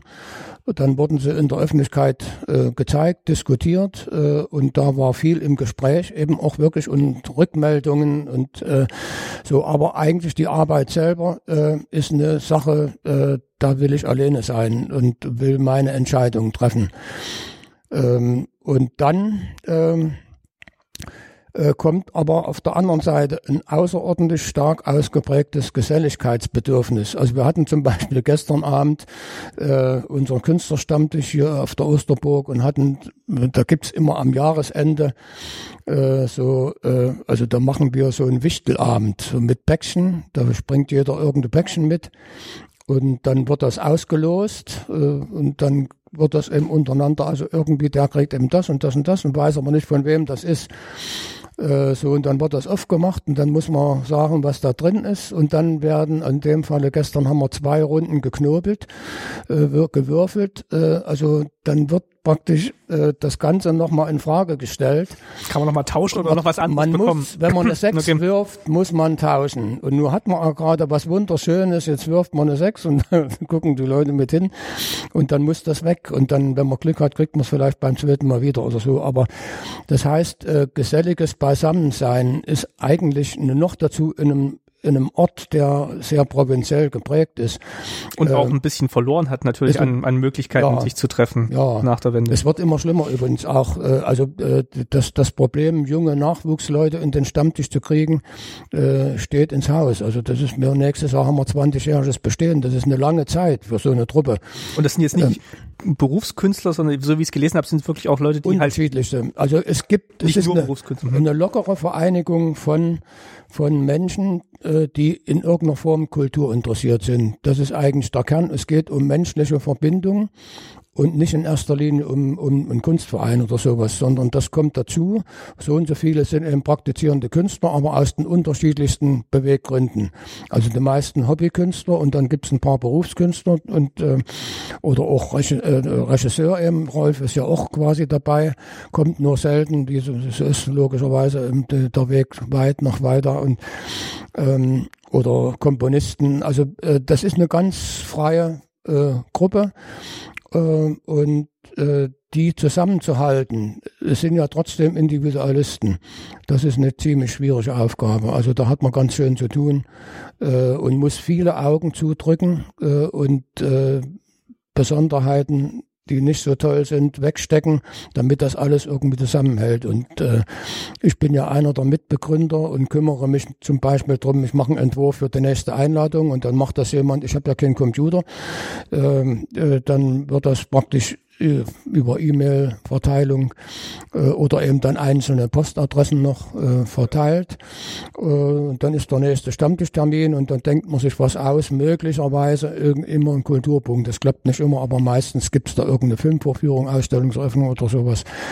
Ähm, und ähm, also das heißt, das Bedürfnis zum Austausch äh, ist mir sehr wichtig. Äh, das gehört unbedingt dazu.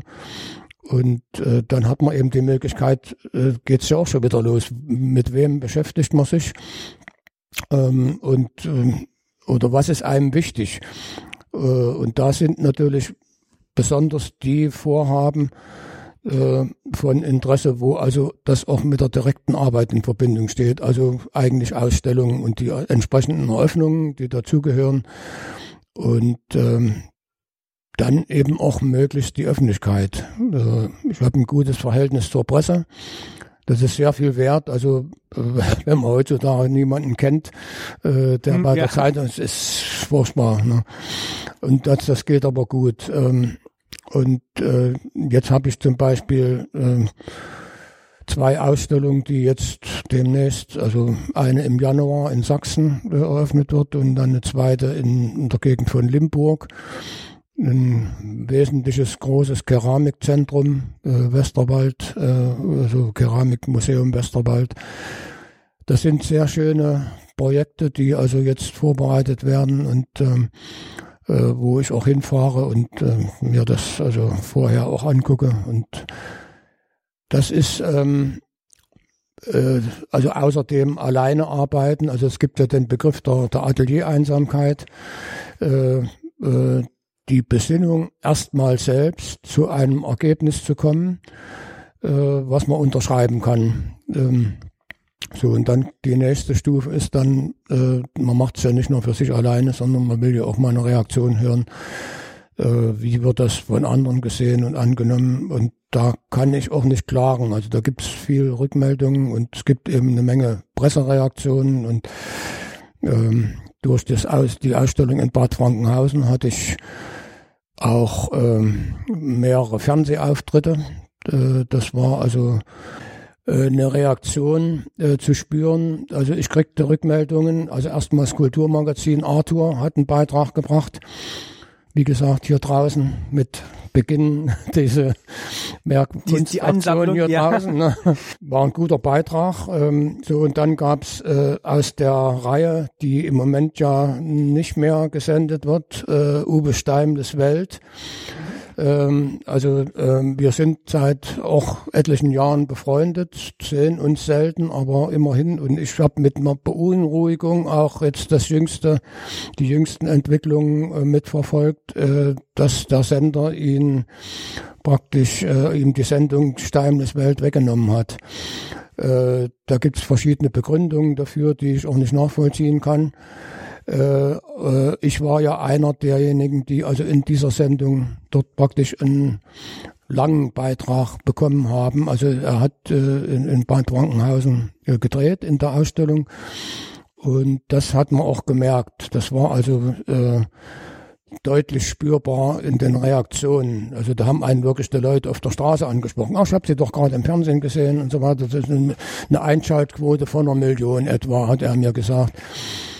Ähm, ja, und jetzt ist er in die Schlagzeilen geraten, weil er angeblich äh, sich äh, äh, in, an die rechte Seite irgendwo tendiert. Äh, politisch, das glaube ich aber nicht, kann ich mir einfach nicht vorstellen. Er ist kein Nazi, also mit Sicherheit nicht.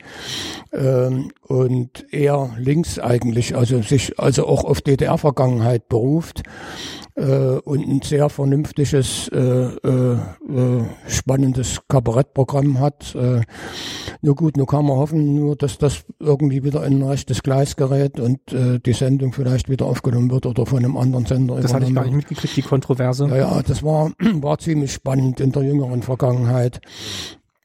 Und ich halte ihn für einen sehr intelligenten, wachsamen Menschen, der eben genau hinguckt. Und das ist natürlich bei Kabarett auch notwendig, äh, dass, dass man äh, äh, einen Finger auf die Wunden legt. Und äh, das ging ja auch bei meinem Beitrag schon. Äh, also er hat sich im Wesentlichen äh, im Laufe der, der dort gedrehten äh, des Beitrages sehr zurückgehalten. Äh, hat aber, wir gingen die Treppe hoch und dann hat er mich provokatorisch gleich gefragt, brauchen wir ein anderes Gesellschaftssystem oder eine andere Regierung und solche Dinge.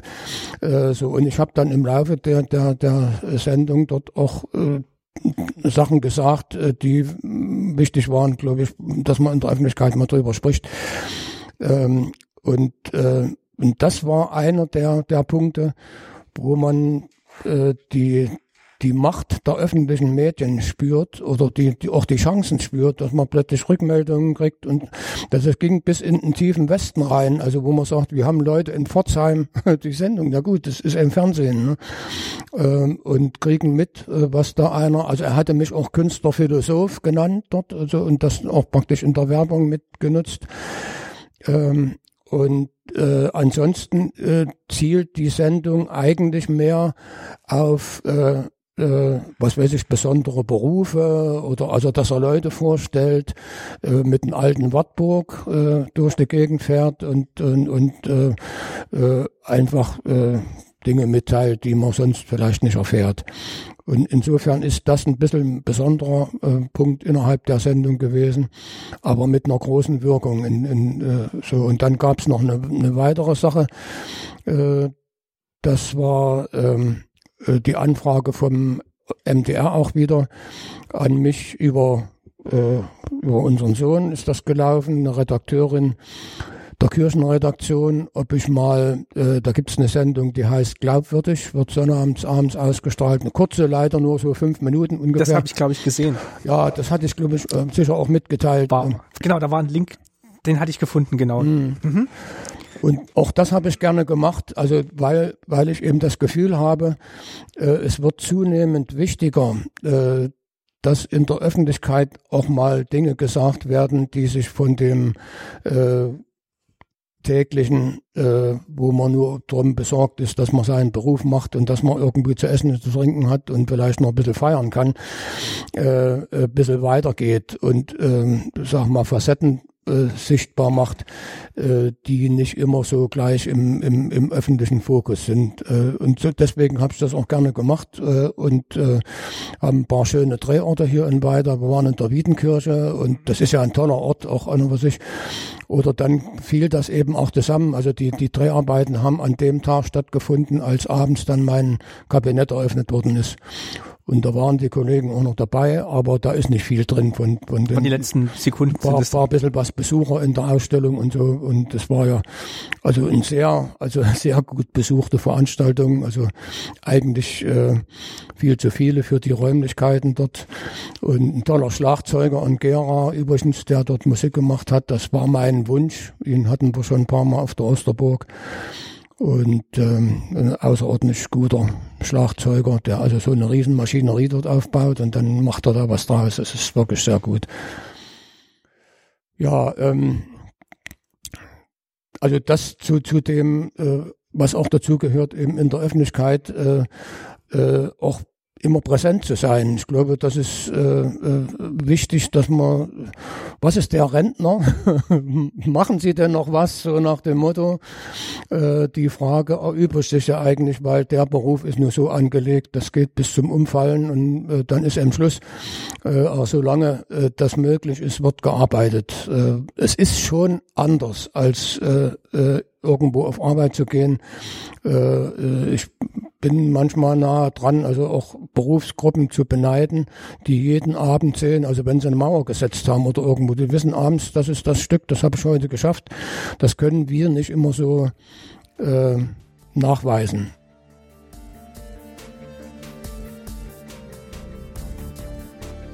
Wir können aber an dieser Stelle schon ein langes Gespräch nachweisen und machen eine kurze Pause im Atelier. Gleich geht es weiter mit dem zweiten Teil. In der Pause möchte ich euch aber die am Anfang angekündigte neue Rubrik vorstellen. Sie heißt Das Objekt zur Folge, beziehungsweise haben wir sie so genannt. Und dabei bin ich nicht allein, sondern ich befinde mich jetzt im äh, geheimen Archiv äh, des DDR-Museums zusammen mit Jörn Kleinhardt, dem Sammlungsleiter des D Museums, und äh, Frank Meissner, den ihr gleich noch hören werdet. Aber ich sage jetzt erstmal Hallo Jörn. Hallo Martin. Wir haben dich ja schon mal gehört äh, in der äh, Folge zum Zoo und zum Tierpark. Da haben wir alte Plakate angeguckt und sind dadurch auch nochmal auf Rainer Zieger gestoßen, was dann auch das Highlight der Folge für mich so ein bisschen geworden ist, dass wir den dann noch vors Mikro gekriegt haben. Ja, großartig. Und in der Tradition machen wir heute eigentlich auch gleich weiter. Wir gucken uns wieder sozusagen, wie wir damals die Plakate durchgeguckt haben, heute Bilder an.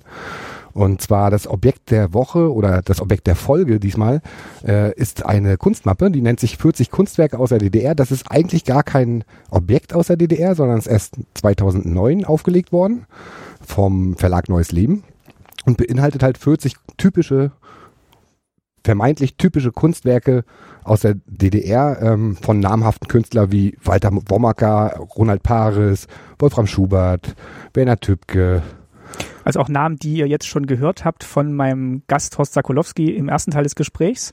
Und das habe ich auch zum Anlass genommen zu sagen, wir suchen was raus, wo die, wo wir da noch mal ein bisschen über die Künstler sprechen können, die erwähnt wurden. Genau, also gerade Werner Tübke und äh, der Matteuer, Matteuer? Matteuer, genau. Ist richtig gesprochen. Ähm, genau, die haben hier beide auch jeweils Bilder.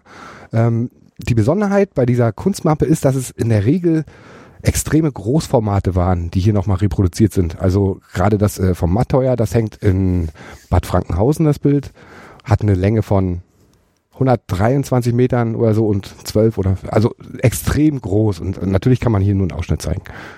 Und ihr habt jetzt schon mal die Mappe aufgeschlagen, also sind wirklich, wir haben es gerade gerätselt, DIN A3 ein bisschen größer, die Mappe. Genau. Und da sind äh, wie viele drin? Insgesamt 40 Stück. Okay, und wir haben uns jetzt zwei rausgesucht und würden die uns mal genauer anschauen. Die sieht man, ähm, ich weiß nicht, kann man die in der Online Objektdatenbank sind, glaube ich, nicht alle aus der Mappe drin. Nein, da sind die beiden nicht, noch nicht. Äh, das werden wir nachreichen. Aber es gibt, äh, glaube ich, auch so eine, also von den Ateliers, wo die Bilder hängen, gibt es, glaube ich, auch so eine Online-Präsenz, da kann man die auch sehen. Also es gibt. Die Motive findet man auf jeden genau, Fall. Genau, also die, werden, ja. die werden wir verlinken, damit ihr auch seht, worüber wir sprechen. Und äh, sobald sie dann bei euch online sind, reichen wir die Links auch noch nach. Okay. Wunderbar. Dann ähm, übergibst du jetzt das Mikrofon genau. an Frank. Dann sage ich Hallo Frank. Hallo Martin. So, du arbeitest äh, hier auch im Archiv des DDR-Museums und machst gerade was? Ich bin hier Volontär in der Sammlungsabteilung, genau, für die nächsten zwei Jahre und ähm, bin quasi noch recht frisch vom Studium und ähm, arbeite mich jetzt ins Museums- und speziell Sammlungshandwerk ein. Okay, und vor uns liegt jetzt eben besagte, besagte Mappe mit den 40 Kunstwerken aus der DDR und wir haben hier zwei Bilder äh, davon rausgenommen. Und zwar einmal ist es von äh, Matteuer ein Bild und das andere ist von Tübke. Äh, jetzt sieht man hier schon mal gar nicht, wie die Bilder heißen, aber sie sind bekannt. Also das von Werner Tübke, fangen wir mal mit dem an. Das ist die frühbürgerliche Revolution in Deutschland und davon aber auch nur ein Ausschnitt, weil ähm, du hast es, glaube ich, gerade gesagt, Jörn, das ist ja ein riesen, riesen Bild eigentlich. Genau, das ist nur ein kleiner Teil von diesem riesigen Panoramagemälde, das eben in Bad Frankenhausen in einem extra gesonderten Bau als riesiges Panoramagemälde angebracht ist. Also hat dann einen Durchmesser von 44 Metern und ist eben 123 Meter lang, 14 Meter hoch. Und auf diesem Ausschnitt hier sieht man äh, nochmal die Schlacht äh, von äh, Frankenhausen, die eben auch zum Anlass des Bildes sozusagen wurde, in der die aufständischen Bauern im deutschen Bauernaufstand 1525 ähm, geschlagen wurden von einem Heer von Adligen und Landsknechten. Also war quasi ein Verlust für die revoltierenden Bauern. Genau, das war quasi der Moment, in dem das auch dieses, wie in der Ausdeutung, die auch in der DDR eben dann vorherrschte, dieses revolutionäre Pro Projekt sozusagen äh, gescheitert ist. Und ähm, wir sehen hier eben das Schlachtengetümmel, ähm, in all seinem Chaos und auch in seiner Brutalität. Eben verschieden, mit verschiedensten Waffen bewaffnete Kämpfende. Und äh, mittendrin sehen wir eben Thomas Münzer, der die Bauern angeführt hat, äh, der auch als Theologe und religiöser Prediger mh, sozusagen die. Eine zentrale Figur war da. Genau. Der Stil ist ja auch so ein bisschen, wie man es so von alter, ich sage jetzt altertümlichen Bildern kennt, wahrscheinlich ist der falsche Ausdruck, aber es wirkt auf jeden Fall nicht so wie in der Zeit gezeigt, also von 1929 und es hat schon noch so ein bisschen, ja, so einen mittelalterlichen Stil, wie so ein mittelalterliches Triptych und Wandgemälde. Genau, Zübke hat sich ganz stark an äh, der Renaissance-Malerei orientiert. Also es gibt sogar ähm, also vor allem auch wohl Lukas Kranach, der Ältere, aber hat Ja, auch, stimmt, es gibt ein ähnliches Bild von Altdorfer, ähm, die Alexanderschlacht, wo auch eine ähnliche Schlachtenbewegung mit so einem Panorama in die Ferne so ein bisschen zu sehen ist. Also Anleihen davon sind definitiv da. Ähm, Dübke ist auch in Italien gereist, hat die äh, sich sehr intensiv jahrelang mit diesen Stilen auseinandergesetzt. Und das äh, hört man, glaube ich, also das ist äh, schön, dass du das sagst, weil in dem Gespräch, was ich jetzt schon gehört habe von Horst Zakulowski, da nimmt er ja wirklich auch nochmal Bezug darauf, dass halt seine Kunst, wie er sie versteht, aufbaut auf Dingen, die es halt schon gab. Und da ist, verstehe ich jetzt tatsächlich auch nochmal besser, wie halt er sich auf Manteuer bezieht oder jetzt auch gleich das zweite Bild, was wir angucken werden, dass das halt eben auf einer Tradition fußt, was er, was er gezeichnet hat. Und das ist wirklich ein sehr, also wenn, wenn ihr das dann online anschaut, ihr seht dann schon den Stil, den wir jetzt gerade beschrieben haben und seht, dass das wirklich äh, sich an alten Meistern orientiert. Also wie gesagt, Kranach ist ja tatsächlich auch hier an Anklängen zu sehen. Hm. Man könnte jetzt noch sehr viel tief einsteigen in die Interpretation. Ihr hattet vorhin gesagt, der Regenbogen, den haltet ihr schon mal im, im Blick oder wahrscheinlich gibt es auch ganz viele kleine Szenen, die es hier noch zu sehen gibt und das ist ja dann wirklich auch nur ein Ausschnitt aus dem Bild. Genau, also hier gibt es sehr viele Details. Interessant, wie gesagt, ist Thomas Münzer, der auch ähm, schon seine die Fahne mit dem Bundschuh-Symbol, die das zur Symbolik der, der aufständischen Bauern in dieser Zeit, nicht nur bei diesem Aufstand erzählte, die lässt er quasi sinken. Das, die Schlacht wendet sich schon sozusagen zu seinem Nachteil. Ähm, und hier sieht man eine Figur, den Tod mit einem Dudelsack, der sich schon nähert. Mhm. Begleitet hier von mehreren Trommlern. Also das ist auch sehr stark allegorisch dann an diesem Punkt. Und im Vordergrund hier zum Beispiel um diesen Brunnen versammelt, wiederum abgetrennt vom Schlachtengetümmel durch eine Hecke, sieht man ähm, auch verschiedene historische, intellektuelle Figuren der Zeit. Unter anderem Dürer, den erkennt man hier recht gut. Das ist auch Lukas Kranach, der Ältere. Und Luther ist auch noch hier Ich zu spiele? sehen. Also das ist, ähm, Wo, wo ist Luther? Ich, ich hatte gedacht, das ist Luther. das müsste glaube ich sein. Ja. Oder, ja genau. Und Neben ähm, Kranach, ja. Genau, also da ist auch nochmal ein historischer Bezugsraum aufgemacht, der jetzt über eine rein äh, zum Beispiel realistisch-historische Momentaufnahme her, hinausgeht. Oder hier hinten sehen wir noch so eine Art äh, Icarus-Figur, die auch in äh, dieser Art Regenbogen-Halo äh, eben fallend dargestellt ist. Also da finden Sie sehr viele ähnliche Elemente. Und wirklich auch Elemente, die man an, dann auch der Kunst Hostakulowskis wiederfindet. Wir gehen mal zum zweiten Bild, das ihr rausgesucht habt, beziehungsweise was auch in der Mappe drin ist. Das ist von Wolfgang Matteuer, also auch ein Name, den ihr schon gehört habt, die äh, Flucht des Sisyphos von 1972 in einem ganz anderen Stil. Das ist auch das komplette Bild diesmal hier drauf. Genau, das Bild äh, Die Flucht des Sisyphos ähm, von Matteuer ist, hat sich mehrfach auch mit Sisyphos als Figur beschäftigt. Es gibt da mehrere Bilder, die äh, den irgendwie zum Thema oder zum Anlass nehmen. In diesem Fall hier hat äh, Sisyphos den Stein, den er ja dem griechischen Mythos entsprechend immer wieder den Berg hinaufrollen muss, bis er wieder hinabrollt und er wieder von vorn beginnen muss. Diesen Stein äh, lässt er hier zurück und äh, rennt quasi vor ihm weg. Der Stein rollt natürlich wahrscheinlich hinter ihm her. Äh, Sisyphus rennt bergab, der Stein ist direkt hinter ihm. Und interessant ist aber eben auch die Landschaft in der Ferne sozusagen, denn man blickt hier in ein niedriges Tal, vielleicht Mittelgebirgslandschaft, ähm, in der man aber eben auch Elemente da, können, man könnte sagen, der industriellen Moderne entdeckt. Also auch eine Landschaft, wie sie vielleicht in der DDR äh, wiederzufinden war. Ähm, das mutet ein bisschen an wie ein Plattenbau. Weiter Mhm. hinten sieht man Fabrikschornsteine. Und so eine Landschaft findet man auch recht häufig beim Matteuer, wo man eben so eine, genau, durch die Industrie so eine nutzbar gemachte, vom Menschen nutzbar gemachte Landschaft sieht. Und auch Sisyphus selber ist jetzt ja auch eher als Werktätiger gekleidet. Also er hat schwere Arbeitsschuhe an, er hat eine, eine blaue Hose an, er hat ein weißes Unterhemd an, ähm, einen Kopf mit spärlichen Haaren. Also wirkt tatsächlich auch so ein bisschen äh, aus der Zeit gefallen, aus der Sisyphus spielt, sondern eher auch ein moderner Sisyphus.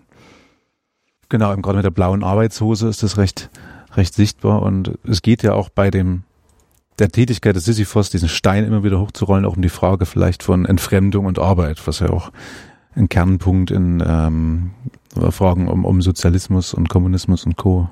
von Marx her ist. Also man könnte auch diese Landstraße noch so ein bisschen als Grenze interpretieren, wenn man das will, die er da überschreitet. Aber ähm, tatsächlich ist auch noch so eine Straße, also so ein Band, über das er halt ins Tal flieht. Eine Figur steht noch bei dem, bei dem Stein. Kannst du zu der was sagen? Weißt du, was die darstellt? Ja, die hält sich offenbar eine Maske vors Gesicht.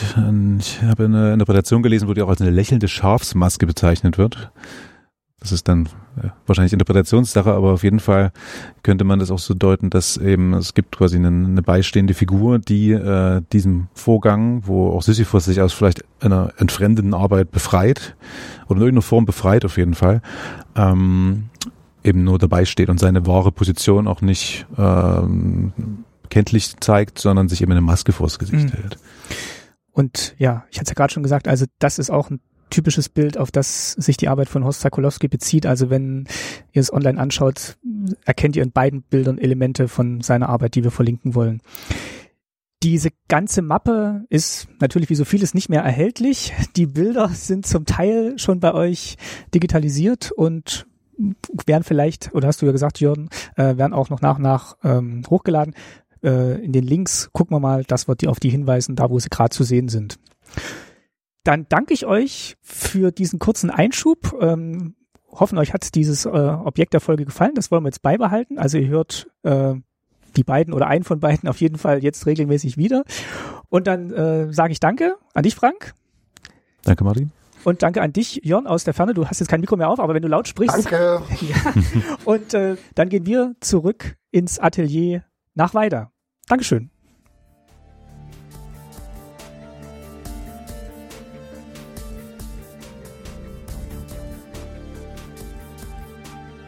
Genau, wir haben gerade so ein bisschen, ähm, als das Mikrofon aus war, gesprochen über die verschiedenen Ateliers, die sie haben oder hatten.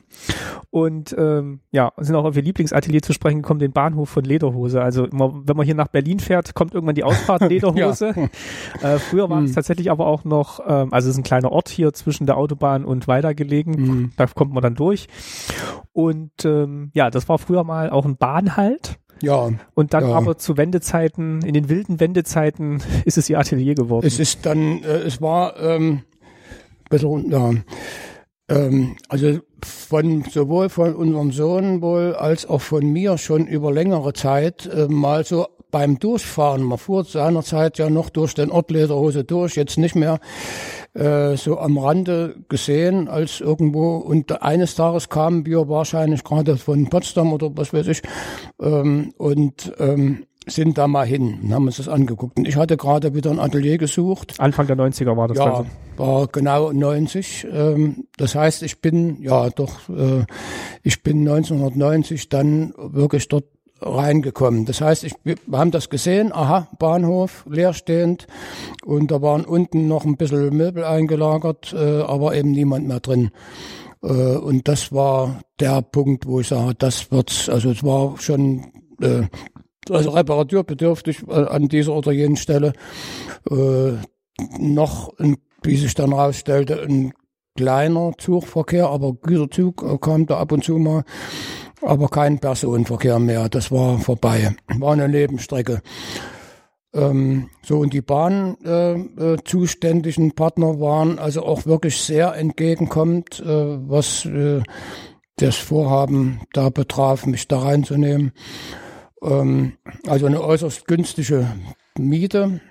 Und dann haben wir also ein Dachdecker, ein Kollege und ich äh, das Dach in Ordnung gebracht und haben das Geld dann auch quasi, dass die für unsere Leistung das noch von der Miete abgezogen eine Zeit lang. Also es war wirklich sehr, sehr gut. Und ähm, genau in der Zeit äh, des Umbruchs, also wie geht ein Künstler äh, mit einer Wende um? Wie kriegt äh, der Mensch das zustande, äh, die beiden Systeme miteinander irgendwo in, in, in Verbindung zu. Und das das war für mich so eine Art eben auch wieder äh, Rückzugsort und Ort der Besinnung, äh, wo also schöne Umgebung, landschaftlich wunderbar gelegen und auch nicht einsam, sondern da gab es auch eine Nachbarschaft und äh, also das Haus steht zwar alleine auf der Höhe, aber äh, es ist eine Beziehung zum äh, zum Ort auch da gewesen. Äh, aber ich konnte mich eben zurückziehen und äh, habe im Grunde genommen ähm, ja, zweieinhalb Räume waren es wohl offiziell gemietet, war aber eigentlich im ganzen Haus. Und ähm, so, und dann ist acht Jahre später kam dann das, worauf, äh, also das konnte man ahnen, dass das nicht ewig so weitergeht. Äh, kam dann, äh, also die Bahn hat wieder irgendwelche äh, äh, Immobilien abgegeben und ähm, da fiel das mit drunter. Also, naja, und das war dann äh, eine komplizierte Aktion, da wieder rauszugehen, weil eben doch ein Zeug sich angesammelt hatte. Aber als Arbeitsort ideal, also ein, ein richtig schöner, im Winter war es schwierig, weil es mit der Heizung nicht so, so einfach war, das, das warm zu kriegen. Äh, aber so in der Sommerzeit eine wunderbare Atmosphäre äh, mit mit vielen Möglichkeiten. Auch das ja und das hat mir viel geholfen. Also an vielen was, Orten. Was war denn der der Anlass für Sie in der Wendezeit? Äh, was war denn der Umbruch für Sie, dass Sie gesagt haben, jetzt braucht es einen neuen Ort? Hm.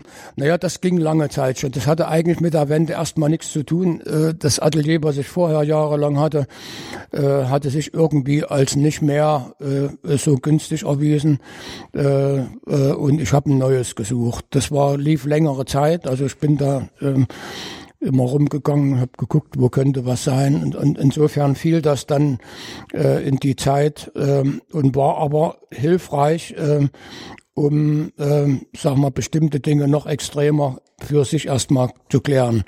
Ähm, und äh, der Freundeskreis, äh, der bis dahin eigentlich in Saalfeld von Zeit zu Zeit immer äh, zu diesen schönen Versammlungen zusammenkam, äh, brach zusehends zusammen. Also da gab es Einschnitte, dass jeder hatte erstmal mit sich zu tun und äh, seine eigene Welt irgendwie zu überprüfen. Ähm, und ja, dann war natürlich auch ähm, äh, alles andere mit, mit Verbandsleben und so weiter. Dann gab es plötzlich einen, einen Thüringer Verband und nicht mehr in Bezirke. Also es gab war ja dann alles auch anders geworden. War dann alles Thüringen auf einmal? Thüringen, ja, ja. Hm.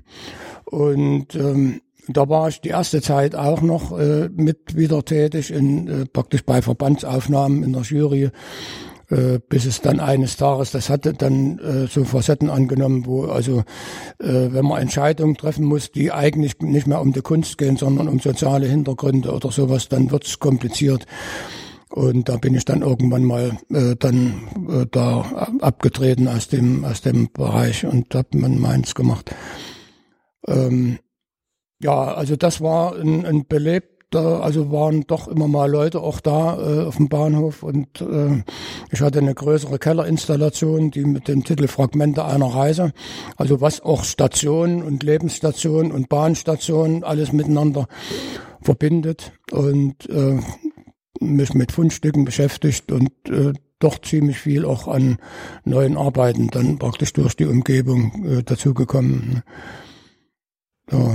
Waren das dann auch so die ersten nee, eigentlich waren es nicht die ersten Versuche, glaube ich, laut Buch, wo sie dann auch so ein bisschen aus dem ähm, Metier grafisch, malerisch ausgebrochen sind und dann mit Objekten ja, und Installationen ja, gearbeitet haben? Das war dort schon maßgeblich, also eben durch diese Kellergeschichte äh, und auch sonst. Ich, und dann kam noch was dazu, ähm, äh, dort wurde eben auch äh, von sowohl von unserem Sohn als auch einem anderen befreundeten Filmemacher wurden dort immer mal Aufnahmen gemacht. Also äh, sollten für Filme Vorbereitungen und so wurde gedreht. Und da habe ich auch mal durch so eine Kamera geguckt äh, und habe mich dann äh, sehr für die Videostrecke interessiert. Äh, also fand das sehr spannend, was da was da machbar ist und habe das quasi noch mit eingemeindet in, in, ins Programm und habe am Anfang mit geliehener Kamera und dann ähm, äh, später dann mit äh, eigenen, die immer besser wurden und ähm, naja, also dann irgendwann habe ich wieder aufgehört, vorläufig erstmal muss man sagen. Aber das war eine schöne Zeit und da gab es eben auch eine Menge zu entdecken. Und ähm, also unser Sohn hatte da mal eine Basis gelegt bei den Filmarbeiten, die er gemacht hat äh, so ein Ausschnitt aus dem Wasser. Also der Auma war das, glaube ich, unten im Tal bei uns. Äh, und das hat mich irgendwie sehr überzeugt, wie er eben nicht so ein Gesamtbild, sondern wirklich nur so einen Wasserausschnitt gemacht hat. Äh, und das hat sich für mich dann als, als, als äh, auch eine sehr wichtige Grundlage für Videoarbeiten äh, dann äh, gezeigt, äh, wie man das dann weiterentwickeln kann und, und was, was für mich dann wichtig war. Und also da gab es eine Reihe Sachen, die lange Zeit eine wesentliche Rolle gespielt haben. Die Kellerinstallation war ja mehr so mit äh, auch so Moosen, Moos, ja, ja. Hm. was dann auch wirklich nass gehalten werden musste. Ja, also ja, wirklich eine sehr aufwendige Installation eigentlich. War wirklich, äh, war nicht so ohne weiteres äh, und hat lange gedauert. Also es wurde im Wesentlichen oben auch ein Bild gemalt, in, in den oberen Räumen. Ähm, die Brücke, da ging es also auch nochmal so um Opfer von Diktaturen von Christus bis zur Gegenwart. Also das war, ist auch 1990, glaube ich, als Endzeit. Das hatte ich wohl woanders schon mal begonnen und habe das dort, dort im Wesentlichen auch weitergemalt. Ähm, also das waren verschiedenartige äh, äh, künstlerische Methoden, auch Zeichnungen viel äh, neu entwickelt. Die, die verschiedenartigsten Facetten äh, kamen da zusammen, verbunden immer mit dem Gang durch schöne Landschaft, auch gerne mal die Schienen entlang, das vieles weggerissen, jetzt äh, gar nicht mehr vorhanden und dann eben verkauft worden, nachdem ich raus war und äh, ist dann saniert und äh, also richtig vollständig erneuert und äh, das sind, ich weiß nicht, ob das vermietet oder verkauft, weiterverkauft ist, kenne ich gar nicht. Also das Gebäude steht noch, aber Es steht ist noch, anders aber es ist genutzt. auch eine sehr schöne Architektur und ähm, war aber dann eben irgendwann war der Zug durch und äh, ja gut, dann äh, ging es woanders weiter. Und also die Geschichte meiner Ateliers ist insgesamt spannend. Da gibt es verschiedene Dinge. Äh, also eine, einige Häuser, in denen ich mal gearbeitet habe, sind vollständig verschwunden. Die gibt es gar nicht mehr. Äh, angefangen habe ich mal im Kloster Mildenfurt, äh, noch also richtig im festen Haus und ähm, da kam ich dann eine und immer billig. Also es hat immer nicht viel gekostet. Und ich glaube, sie war noch mal eine Zeit lang in den alten Lederwerken, ja, als die das dann gibt es geschlossen auch nicht waren. mehr. Das Haus, also an der, am Fuße der Osterburg quasi, wo jetzt Parkplatz ist, äh, da war nach, das war die Zeit nach äh, dem Weggang von Lederhose. Da war ein bisschen Ruhe und dann habe ich dort praktisch im oberen Geschoss, ähm, das war auch leerstehend, das gesamte Haus. Und oben drin hatte ich dann, wenn nicht, zwei Räume, glaube ich, oder so. Jedenfalls ausreichend Platz. Und das ganze Ding leer und so und so viele Häuser rundherum auch leer. Also ich hatte ein großes Areal quasi dort um mich rum. Ähm, und das ging auch nicht gar so lange, ich glaube zwei Jahre etwa. Und dann sollte das ausgebaut werden, äh, ist aber dann nicht passiert. Im Gegenteil, das ganze Haus ist dann irgendeines Jahres weggekommen. Und so ging es mit einigen anderen. Äh, also die Geschichte der Ateliers ist ein extra Kapitel, das, äh, da ist einiges zu erzählen, aber Ist auch so ein bisschen die Geschichte von, von Weida und Umgebung nach ja. der Wende, ja. was dann halt zur Verfügung stand, was leer wurde und nicht wieder gefüllt wurde. Hm. Da geht dann die Kunst rein ja oft. Ja, ja. War in ja, Berlin ja. dann nicht anders, da sind dann die Techno-Clubs reingegangen. Hm, hm. Ähm, und hier waren sie es, die da halt, der halt in den Künst, Ja, in, den, in die leeren Ja, es war Gebäude naheliegend. Das interessante Umfeld. Also wie gesagt, das war eigentlich immer so ein bisschen Bedingung. Äh, nicht so was Durchschnittliches. Es, es gab eigentlich nur ein Atelier äh, in, in der ganzen Geschichte, was, also ein sogenanntes ordentliches Atelier. Äh, das war äh, im Verwaltungsgebäude vom Lotscher Steinbruch. Äh, also Lotsch hier Welche Richtung ist der denn? da, das ist der große Steinbruch hier äh, äh, in der Richtung Zollen, ja, zu, der, der Zug nach Zollenroda Ah, ja, fährt da okay. lang. Äh, äh, äh, Hohenölsen, Hohenleuben. Äh, und dann liegt das unten quasi unterhalb, äh, äh, so ein bisschen seitlich im Tal. Und das ist ein ziemlich großer Steinbruch, der schon lange äh, auch im, in unserem Interesse, äh, also war, also Kollege, ich weiß nicht, Kurt Pesel kennen Sie sicher noch als weiterer Kollegen, da war ein paar Meine Jahre älter. bestimmt. Hm? Äh, und er, er war also geologisch sehr interessiert äh, und malte auch sehr viel in der Richtung Steinbrüche und äh, das hat mit dem Krieg zu tun. Er war äh, also den gesamten Zweiten Weltkrieg als Panzerfahrer durchgestanden und ähm, hat dort, äh, kam dann in sowjetische Kriegsgefangenschaft hinterher und hat dort äh, praktisch in, in der Gefangenschaft am Bau eines Steinbruches, in, in, eines Staudammes wohl mitgewirkt und hat dort einen Geologen kennengelernt. Also, und die beiden haben sich offenbar gut verstanden. Und dadurch ist dieses spezielle Interesse an Geologie, auch aus praktischen Gründen sicherlich. Also wenn man da arbeitet, dann muss man wissen, wie und wie geht's leichter. Und, äh, und äh, da hat er sehr viel äh, gelernt. Und das hat sich dann also eigentlich generell in seiner Arbeit lange äh, äh, durchgehalten. Ähm, und so und das und der Steinbruch ist sehr sehr äh, ja auch malerisch. Also jetzt mal unabhängig von der ganzen geologischen Situation, aber optisch sehr sehr attraktiv. Und da waren wir immer schon mal äh, vor Ort und, und ich hatte auch mal überlegt, sogar mal äh, da irgendwie ein Atelier äh, am Rande des Steinbruchs, das ist aber nichts geworden. So, und dann kam, ähm, äh, ja, wann waren das? 2007 ist es konkret geworden.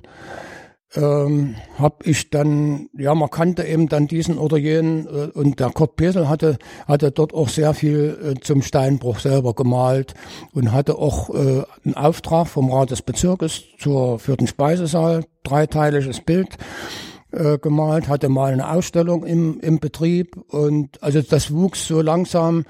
Äh, es war ein beliebter Ort, äh, den wir gerne aufgesucht haben für Videoarbeiten, Fotos und so weiter. Äh, und einfach zur Anregung. So, und dann kam der Punkt, wo ich eben auch wieder mal was brauchte. Und da war, äh, da habe ich mich dann an die Betriebsleitung dort gewendet und habe also offene Ohren gefunden äh, mit einem sehr ernsten Hintergrund. Ich habe also äh, ein lange geplantes Gemälde, äh, ein Christusbild, also sagen wir lebensgroß etwa, Passion heißt das, ähm, war mittlerweile über die Jahre rangereift. Äh, das hat lange gedauert, äh, bis es konkret wurde mit den Vorbereitungen und so weiter. Und dann habe ich eben einen Raum gesucht, wo ich das in Ruhe arbeiten konnte. Äh, so, und da kriegte ich dort praktisch die Zusage, konnte mir sogar aus verschiedenen Räumen einen raussuchen. Und das war eben auch wieder, also äh, in der Landschaft gelegen, kleiner Ort rundrum, Bahnschiene lang und eben dann die, die Transporter, die da in dem Werk mal rein und raus fuhren. Äh, und trotzdem war ich für mich und hatte mir dann einen schönen großen Raum äh, Im Herbst muss das wo angefangen haben und ging über den Winter dann auch. Äh, und das war eben beheizt. Ich habe praktisch dort äh, längere Zeit gearbeitet und da hatte ich mir vorgenommen, äh, diesen Raum äh, nicht zu versaubeuteln mit irgendwie Ansammlungen von äh, äh, Haufen Sachen, sondern das war richtig gezielt. Da hab ich also das Nötigste, was man brauchte für die Arbeit, ähm, habe ich da mitgenommen und dann eben wirklich nur äh, dort die Arbeit verrichtet. Und da gibt's eine Geschichte, die für mein Leben ja letztendlich ähm, auch eine ziemliche äh, na, einen Einschnitt gebracht hat. Äh, ich hatte also erstens angefangen, dann wirklich an dem, die Vorbereitungen waren soweit abgeschlossen und ich habe an der Bildtafel ein paar wenige Tage vor Ort dort gemalt, an dem Christus, also praktisch begonnen äh, aber nicht viel. Es war, waren nur ein paar wenige Tage. Dann kriegte ich Bauchschmerzen und na gut, kriegt man ja mal. Und dann wurde das aber weiter, ging weiter so. Und ähm, ja, meine Frau, äh, da müssen wir aber mal was unternehmen, ne, so wie das so ist. Und äh, ich habe das ein bisschen, bisschen in die Länge gezogen und äh, wollte das nicht so richtig wahrhaben, aber es wurde dann ernst. Äh, das heißt, also eines Tages mal an einem Sonnabend bin ich als Notfall ins Gera Krankenhaus äh, eingeliefert worden äh, und äh, wurde durchuntersucht einen Tag über und dann hieß es, wir operieren heute noch. Das heißt, es war Krebs, Darmkrebs, also hier oben drüber. Ähm, und ähm, das wurde also in einer ziemlich radikalen Operation erledigt. Ja, es war höchste Zeit. Es war höchste Zeit, wirklich als, als wirklicher Notfall. Und ähm, aber eben alles, was rundrum gefährlich war, also da wurde die Galle mit weggenommen und Lymphknoten, also was so irgendwie.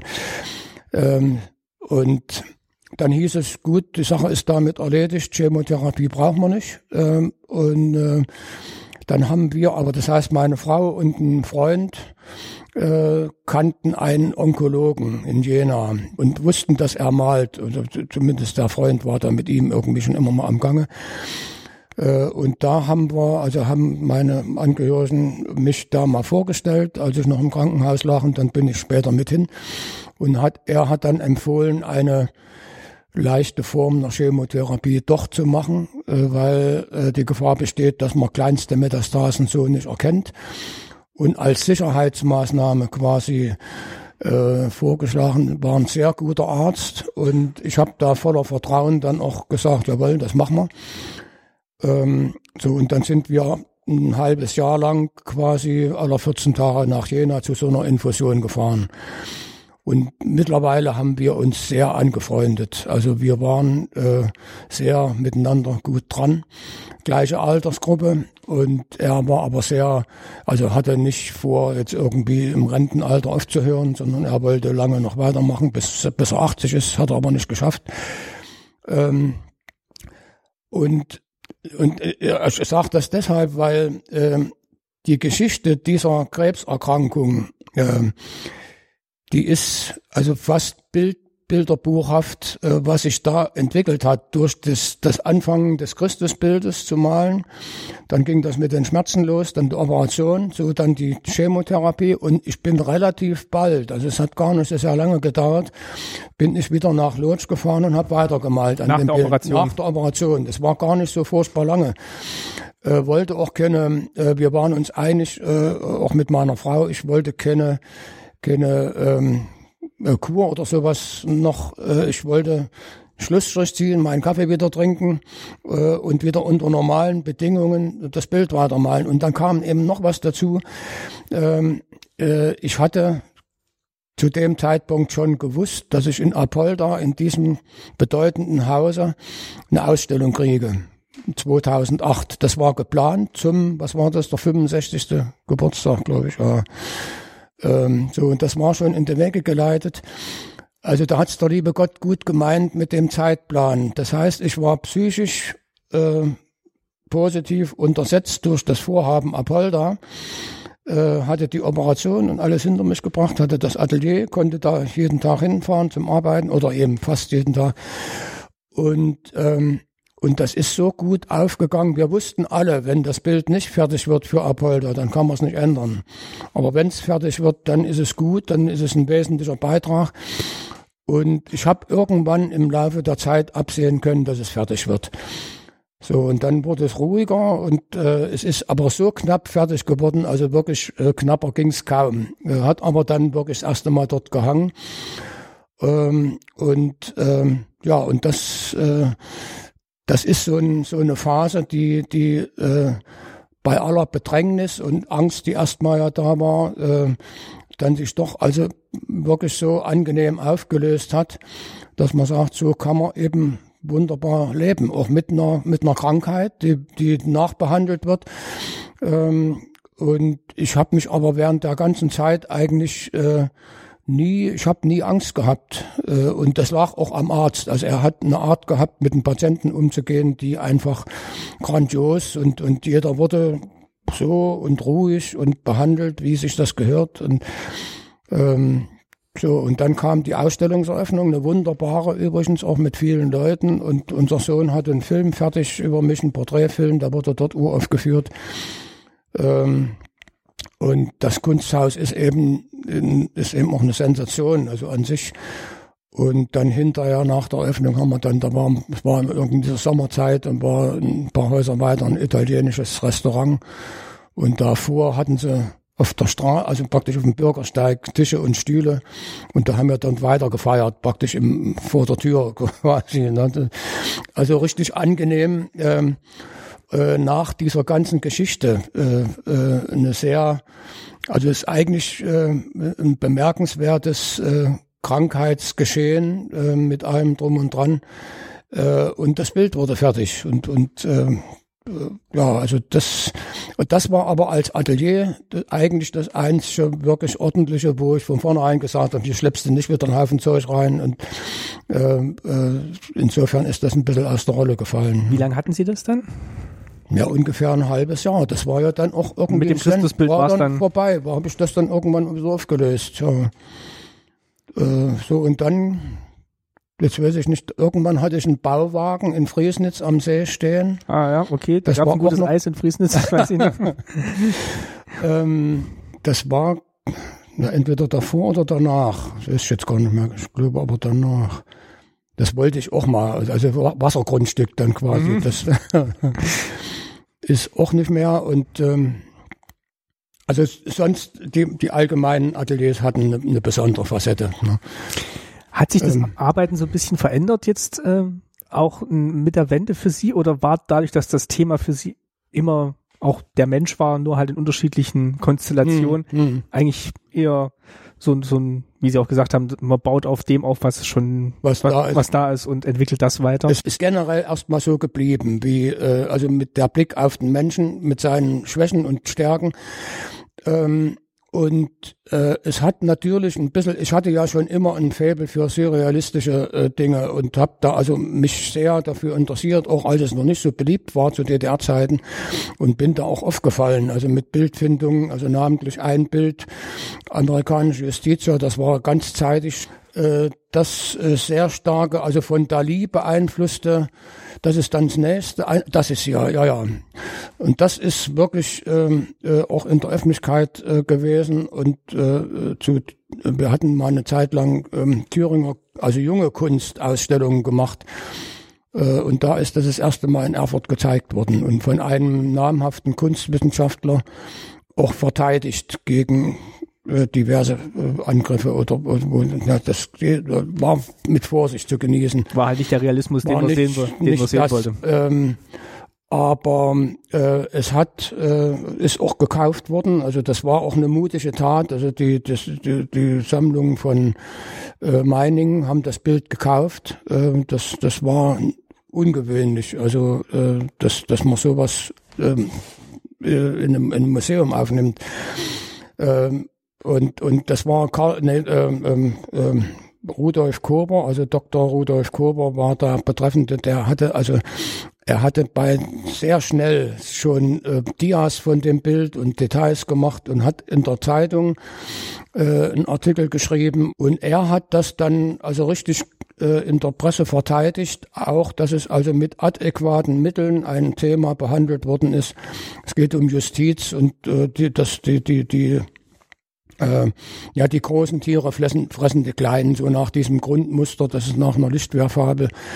Äh, also ich habe eigentlich einen ganz guten Stand gehabt. Ich bin nie in einer Partei gewesen äh, und wenn überhaupt die Blockparteien haben es versucht, mich irgendwo äh, zu reinzukriegen, äh, habe ich aber nicht gemacht. Wenn dann sowieso nur die SED, dann wäre nur eine Konsequenz äh, gewesen. Das ging aber wegen der Kirche nicht.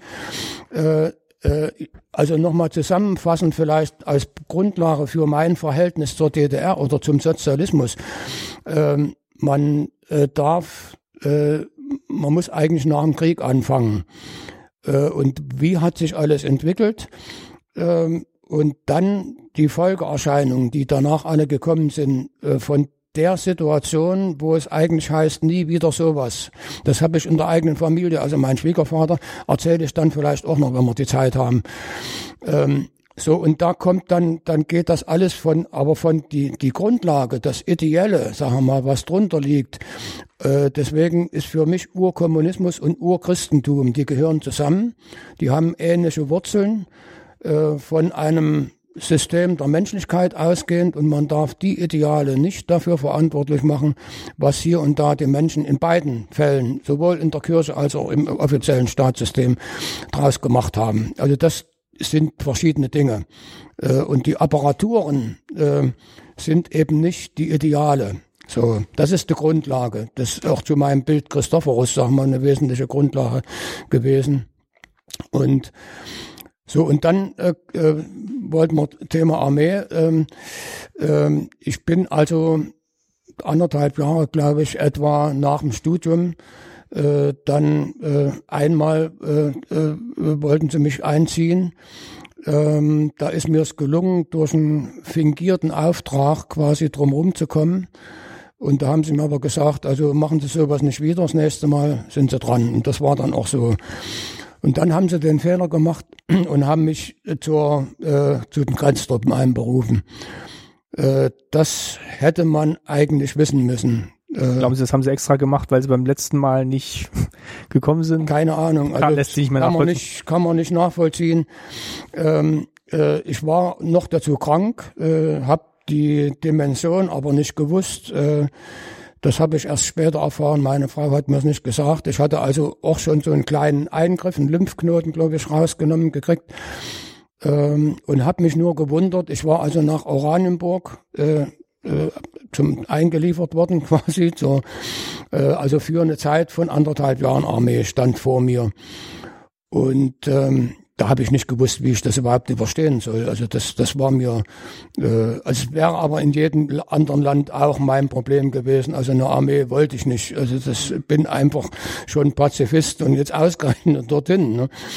Ähm, und, und dann wurde ich eines Tages ins Lazarett äh, mit einer Truppe von anderen Zusammensoldaten äh, ins Lazarett gefahren. Und die anderen sind alle wieder zurück und ich war der Einzige, glaube ich, der dort geblieben ist äh, für ein paar Tage. Und da habe ich mich gewundert, ich habe doch nichts und habe ja, und habe es dann darauf geschoben, äh, dass, dass man gesagt, ja, die Frau ist Ärztin, dann dürfen wir keinen Fehler machen oder so in dem. Aber es war doch Krebsverdacht. Und das wusste ich aber nicht. Und das hatte sie mir auch nicht gesagt. War auch gut so. Äh, hat sich dann nicht bestätigt. Äh, so und dann wieder zurück. Und, ähm, und dann ist, äh, also praktisch, äh, ich war äh, dort die Armee, die Ausbildungszeit für Grenzer ist also länger als, als für die normalen Soldaten gewesen, nämlich ein halbes Jahr. Äh, und das war im Herbst 69 bin ich eingeliefert worden. Zum Grenztruppen. Zum Grenztruppen und war in Oranienburg und hatte aber äh, dort auch schon, äh, also im wahrsten Sinne des Wortes, äh, so, so, ja, Druckposten. Das wurde dann noch konkreter in Berlin. Ähm, also ich habe in der Zeichnerei gearbeitet und, und, war aber in der Kompanie zugeteilt, habe mit, mit praktisch mit den anderen zusammen in der Barke gewohnt. Ähm, und dann gab es eines Tages Listen. Das heißt, da hat man mich in, in der Schreibstube bestellt. Ich sollte die Listen ausfüllen für die anderen mit, für die Kompanie. Äh, und das waren praktisch fertige Fragebögen äh, äh, nach sozialen Verhältnissen, Westverwandtschaft, bis zur konkreten Frage, schießen Sie an der Grenze oder nicht. Das heißt, diese Verantwortung ist von der oberen Stelle auf den armen Soldaten runter verlagert worden. Und das waren ja meist so ungefähr 18 Jahre. Ich war ja schon alt, ich war 26 oder so um die Dreh oder kurz davor. Ähm, und ja, und ich habe eben geschrieben Nein und habe das im Politunterricht dann auch nochmal ähm, erklärt und äh, das mache ich nicht. Ähm, so, und dann habe ich gewartet, dass mal jemand kommt und sagt, Genosse Sokolowski, was haben Sie sich dabei gedacht? Mhm. es kam aber keiner. Äh, das heißt, ich hatte nur Leute im Stab, da habe ich erfahren, äh, ich bin grenzuntauglich geschrieben. Und das war natürlich äh, das erklärte Ziel. Das, damit war ich von vornherein dann aus dem Schneider raus, habe keine Waffe mehr gekriegt und bin äh, naja, grenzuntauglich. Und da kann man ja keinen äh, hinstellen an die Grenze, wenn man von vornherein weiß, da macht nichts. Ne? Glauben Sie, dass das hätte ähm, bei vielen funktioniert und die nee, haben sich einfach nicht da getraut? Da bin ich mir nicht sicher. Okay. Also das habe ich mir auch überlegt. Äh, alleine, wenn ich mir vorstelle, 10, 15 Leute hätten gleichzeitig äh, das gemacht, dann wäre es sicher äh, kritisch geworden. Da hätte man nachgeforscht, was ist hier los. Ne?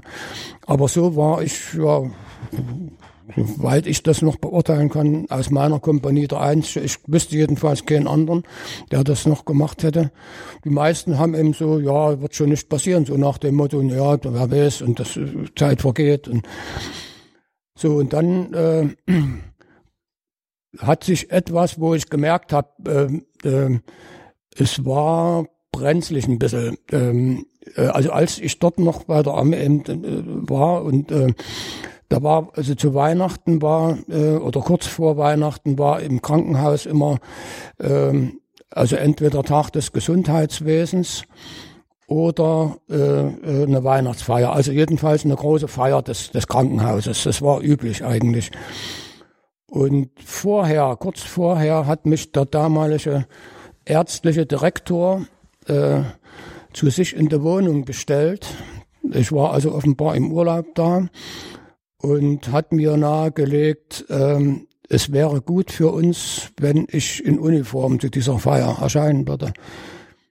Äh, das heißt, er hat offenbar irgendwie, also ein Mann in leitender Funktion, äh, hatte ja sicherlich viel Kenntnis, was, was passiert hier in unserem Umfeld. Und meine Frau hatte etwa zu dem gleichen Zeitpunkt, als ich dort bei der Armee gesagt habe, dass ich nicht schieße, hat sie hier bei, das haben sie in, in Ärztekreisen äh, äh, Rotlichtbestrahlung genannt, also eine Politweiterbildung, so gab es von Zeit zu Zeit. Und da hat sie gesagt, äh, wenn das alles Verbrecher sind, die nach dem Westen gehen wollen, dann wollen wir sie doch loslassen. Da können wir doch froh sein, dass sie hier raus sind und, und, und hat noch von Mauer gesprochen. Und dann äh, hat sich da also auch irgendwie auffällig benommen und ist dann äh, auch vom Bürgermeister, glaube ich, wie können sie denn und solches Zeug erzählen und so weiter. Na gut. Und aber die Reaktion vom, vom Direktor, dass, dass er gesagt hat, ziehen Sie die Jacke an, da ist Ruhe so ungefähr. Äh, und, und da habe ich gesagt, nee, ich mache das nicht. Also ich bin froh, wenn ich das Ding ausziehen kann. Wir hatten ja äh, da Möglichkeiten, dann, also später dann in Berlin äh, äh, war das wesentlich lockerer. In Zivil dann auch mal. Da war äh, der Ausgangskarte quasi am Mann. Also da war das überhaupt kein Problem. Ähm, aber das war so ein Zeichen, wo ich gedacht habe, also äh, da ist irgendwas am Busch. Ähm, äh, da sind sie verunsichert jetzt. Und, und äh, aber es ging auch so, ich hab, bin auch ohne Uniform, äh, ist auch nicht passiert.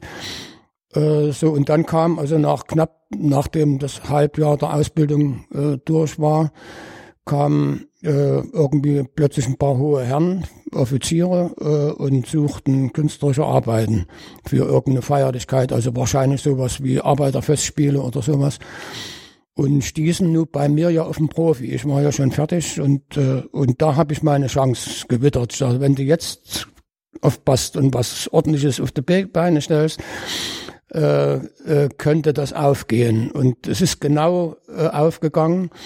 Äh, ich habe also paar Zeichnungen gemacht, dann kamen sie wieder und fragten, ob ich die Fahrerlaubnis hätte. Die hatte ich noch nicht. Na, sie hören von uns, auch freundlich. Und je höher die Dienstgrade, meistens umso, umso normaler wurden die Offiziere. Äh, und so, und dann kam kurz vor der Versetzung, also wo man normalerweise als Soldat, als Grenzsoldat in die Grenzregimenter kommt und dann Wache steht, äh, wurde ich äh, nach Berlin versetzt. Das heißt, ähm, äh, ich kriegte also ein wirklich ein, ein, ein Druckposten im wahrsten Sinne des Wortes, nämlich in der Druckerei in Treptow, mitten in der Stadt da an der Kreuzung, wo, wo, wo die Brücke irgendwie mhm. darüber geht. Ja. Und da ist Treptower Park quasi ja. da in dem Bereich an der Ecke. Ähm, äh, großes Armeeobjekt und da waren wir äh, so eine kleine am Rande gelegene Sondertruppe äh, von ungefähr 15 Leuten. Und das hatte mit Armee nichts mehr zu tun. Das war eigentlich äh, nur noch der Form halber, nur aus, also Urlaub war schwierig, weil die, die, die Besatzung soll ja, also die, die Gefechtsstärke musste immer stimmen. So, und da ähm, äh, hatte ich sogar ein eigenes Arbeitszimmer und konnte also im Grunde machen, was ich wollte. Also habe für die Druckerei ein bisschen was gemacht, aber im Wesentlichen äh, eine ganz lockere Truppe und äh, habe aber dort eben in, in dieser gesamten Armeezeit äh, habe ich die unterschiedlichsten Leute kennengelernt und immer unter diesem Druck, also wie, wie gesagt, am Anfang das Gefühl, wie willst du anderthalb Jahre unter, unter solchen Bedingungen aushalten, das war mir nicht denkbar. Und dort in Berlin das Jahr war natürlich, äh, das, das hat gar nicht mehr. Also da haben wir Fasching gefeiert und was weiß ich alles. und, und Alkoholproblem gab es auch nicht, weil äh, da, da, da, da ging einer mit einer Tasche, da gab es eine spezielle Tasche für alkoholische Getränke. Und da ging einer mit, mit der Ausgangskarte raus und gegenüber war ein entsprechendes Geschäft. Er hat vorher gefragt, was man trinken will, und dann hat er das, und dann wurde die Tasche an einem Strick hochgezogen außen, und er ging dann vorne wieder rein. Und da hatten wir unsere Versorgung. Äh, für Armeeverhältnisse eben auch ungewöhnlich. Und ähm, ja, und damit äh, war eigentlich dann äh, äh, das Schlimmste erledigt. Also ich war, hatte das Grenzproblem los war also nicht in den Konflikt geraten, auch nur irgendwie in der Nähe. Äh, es waren am Anfang paar Schießübungen, aber wenig. Ähm, und dann eben Gefechtsalarm oder sowas. Aber im Grunde genommen bin ich ganz gut äh, drumherum gekommen. Mit einer klaren Position, das muss man sagen. Also äh, wie gesagt, ich habe mir auch die Gedanken gemacht, was wäre, wenn jetzt ein größerer mhm. Prozentsatz plötzlich, dann, dann hätte das ja wahrscheinlich auch so äh, was von einer Verabredung gehabt oder so. Das, ja. das kann man schlecht sagen, kann man nur spekulieren. Ne? Äh, aber es gab die unterschiedlichsten Vorgesetzten, also wohl richtig tolle Leute, als auch, äh, ich sag mal, Schweinehund. Also eben vor allen Dingen äh, den, der, der, also da gab es zwei Leute, die mochten mich gar nicht dort in Oranienburg. Das war der Kompaniechef und der Spieß, der Stabsfeldwebel. Also beide konnten wahrscheinlich, weil ich ihnen immer mal aus der Hand genommen war, habe im Stab gearbeitet und ich habe eben immer irgendwo wieder einen Winkel und hatte sehr vernünftige Leute im Stab äh, und habe einen Mann äh, kennengelernt. Ich glaube, das war auch dort noch in Oranienburg oder war das in Berlin? Das weiß ich nicht. Ich glaube, es war noch dort. Irgendwann jedenfalls im Laufe der, der Armeezeit ähm, habe ich einen Oberst, äh, also ja, im, ab und zu mal irgendwas Dienstliches zu tun gehabt, aber wenig eigentlich auch nur. Äh, äh, so, und das hatte ich mir irgendwie auch gemerkt. Und dann vergingen die Jahre später irgendwie. Und eines Tages ähm, ich glaube, zur achten Kunstausstellung könnte es gewesen sein, wo vier Bilder von mir in der Öffentlichkeit waren, unter anderem das Telegramm auch mit. Das ist ein Bild, was Sie das, über die Armeezeit gemacht Das ist das eine und dann das zweite, die Verantwortung. Äh, beides Bilder, die glaube ich, ohne das konkrete Erlebnis dieser Situation Armee und Grenznähe, das war ja immer spürbar. Also die, meine Tante in West-Berlin, ich glaube, der Onkel lebte gar nicht mehr, ich weiß nicht mehr genau, jedenfalls, äh, äh, selbst das war ja nicht weit weg. Und dazwischen die Grenze und, und wenn wir Gefechtsalarm hatten am Anfang, hat man nicht gewusst, ob es ein Ernstfall ist oder wieder nur eine Übung. Also das, dieses permanente Spannungsgefühl, an der Nahtstelle äh, zu sein. Das, das war da und das hat sicherlich letztendlich dazu geführt, dass man Argumente genug hatte, um solche Bilder zu malen. Das eine war ja eine authentische, äh, ein Porträt eines, eines ähm, Berlin, ein Drucker, der mit dort bei uns war. Äh, und das andere eben eine freie Interpretation des Grenzen des Schießproblems äh, generell.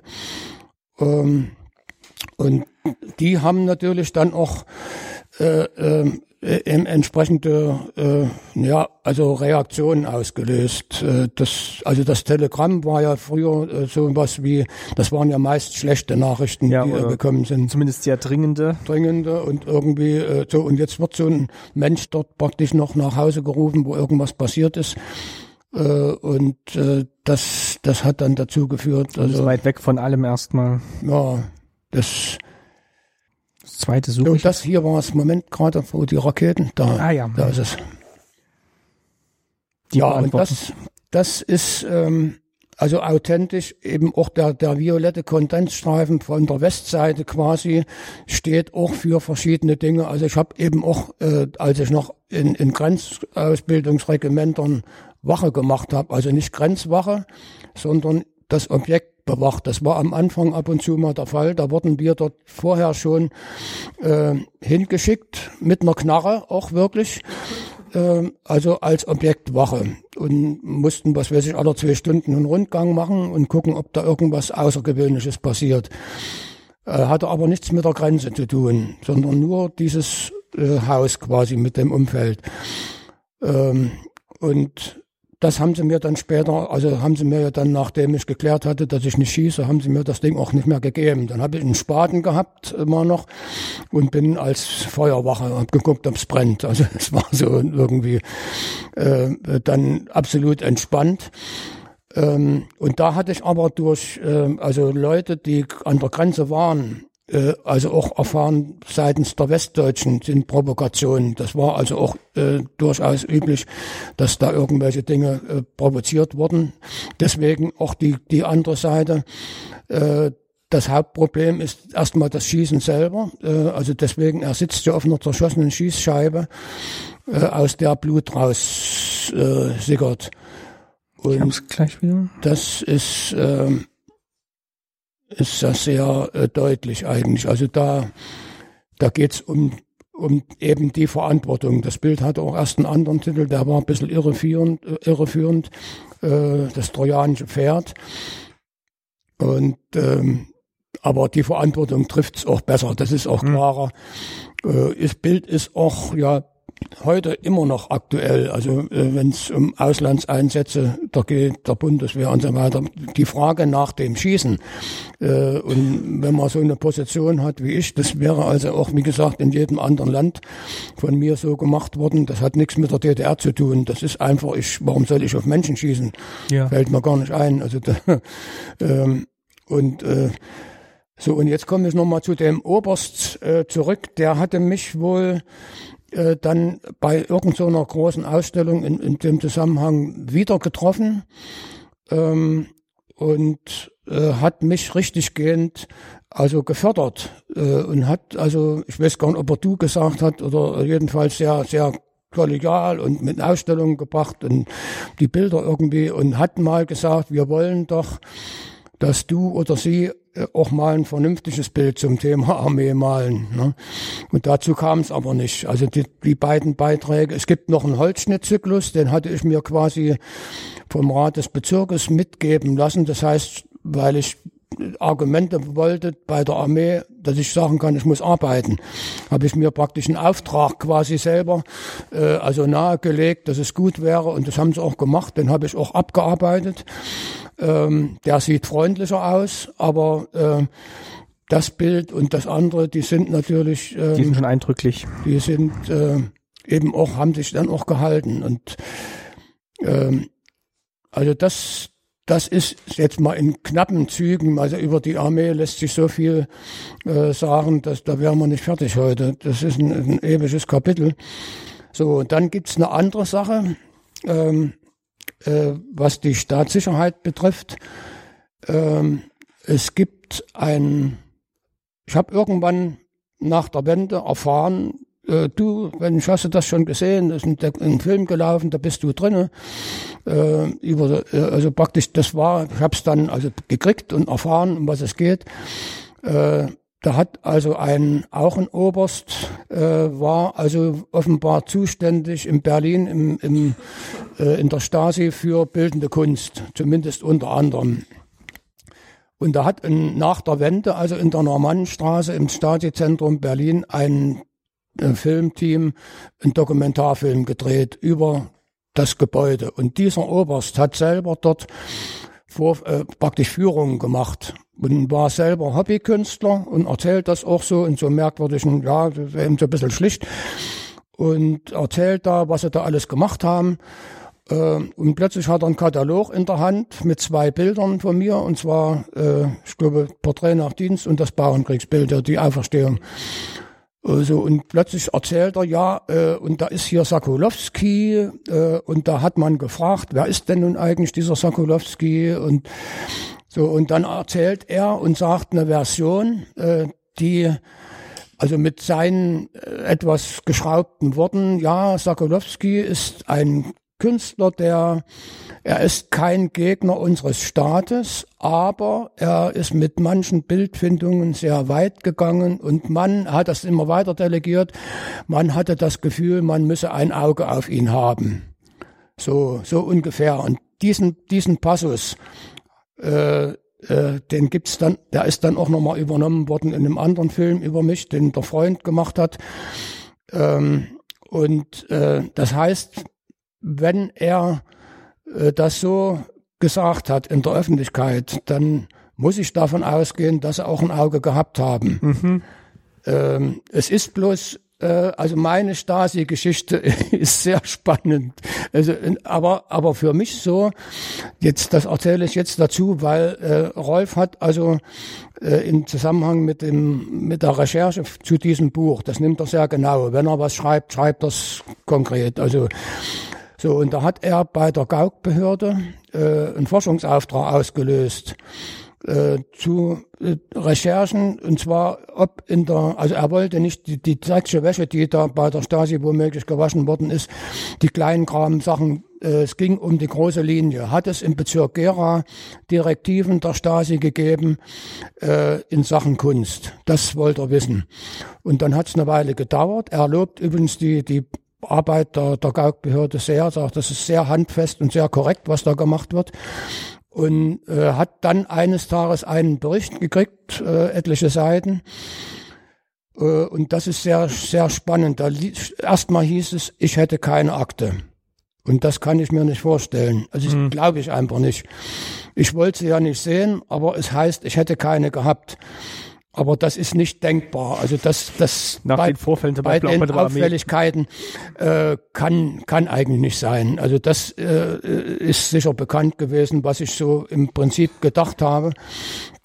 Ähm, so, das war das Erste. Dann kommt ein Bericht. Äh, die Stasi hat also Folgendes gemacht. Die haben in dem Moment, als ich Sektionsleiter wurde, und damit also offensichtlich ja mit vielen Kollegen zusammen war. Also eine Funktion im Verband hatte, 17 Jahre lang immerhin. Ich wollte immer abtreten und dann, ja, wer soll es machen und dann nochmal gewählt worden, ging es wieder weiter. So, und da steht also drin, ein halb, ein Plan haben sie aufgestellt über ein halbes Jahr. Richtig ganz konkret mit Terminen und mit, mit Eckdaten so und so, ähm, wo also praktisch äh, mit dem Plan, mich zur Mitarbeit bei der, als IM bei der Stasi zu werben. So, und das sind also offenbar Leute bei mir gewesen. Ich habe ja nur immer mal Besuch gekriegt. Ich weiß bis heute nicht, wer äh, der Betreffende gewesen sein soll. Habe ich nicht rausgekriegt. Äh, und also die Bemühungen waren am Gange, äh, mich da irgendwo da, da, da zu überreden. Sie sind aber nicht mal zu der Frage an mich, so weit sind sie gar nicht gekommen. Konkret wurde da nichts. Es wurde in dem Bericht steht drin, dass ich immer irgendwie eine Ausrede gehabt hätte oder also keine Zeit oder ich muss das noch und muss das und, und äh, irgendwo immer drumherum geredet.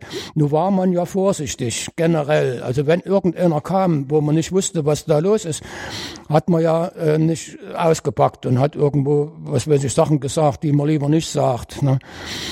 So, und das haben sie also ein halbes Jahr lang gemacht. Und dann, nach dem halben Jahr, haben sie das ganze Ding abgeschlossen äh, mit der Erkenntnis, äh, es wird nichts, es ist, ist praktisch schief gegangen. Also äh, äh, und da ist aber noch ein Zusatz, äh, da heißt es, es wäre ja nicht so schlimm, es gäbe im Bereich genügend andere. Okay. Das war vielleicht noch mein Glück, sonst hätten sie womöglich noch nachgelegt und hätten werden und so wurde das abgeschlossen und hatte so unterstehen aber eben auch ein paar Sachen drin in dem Bericht.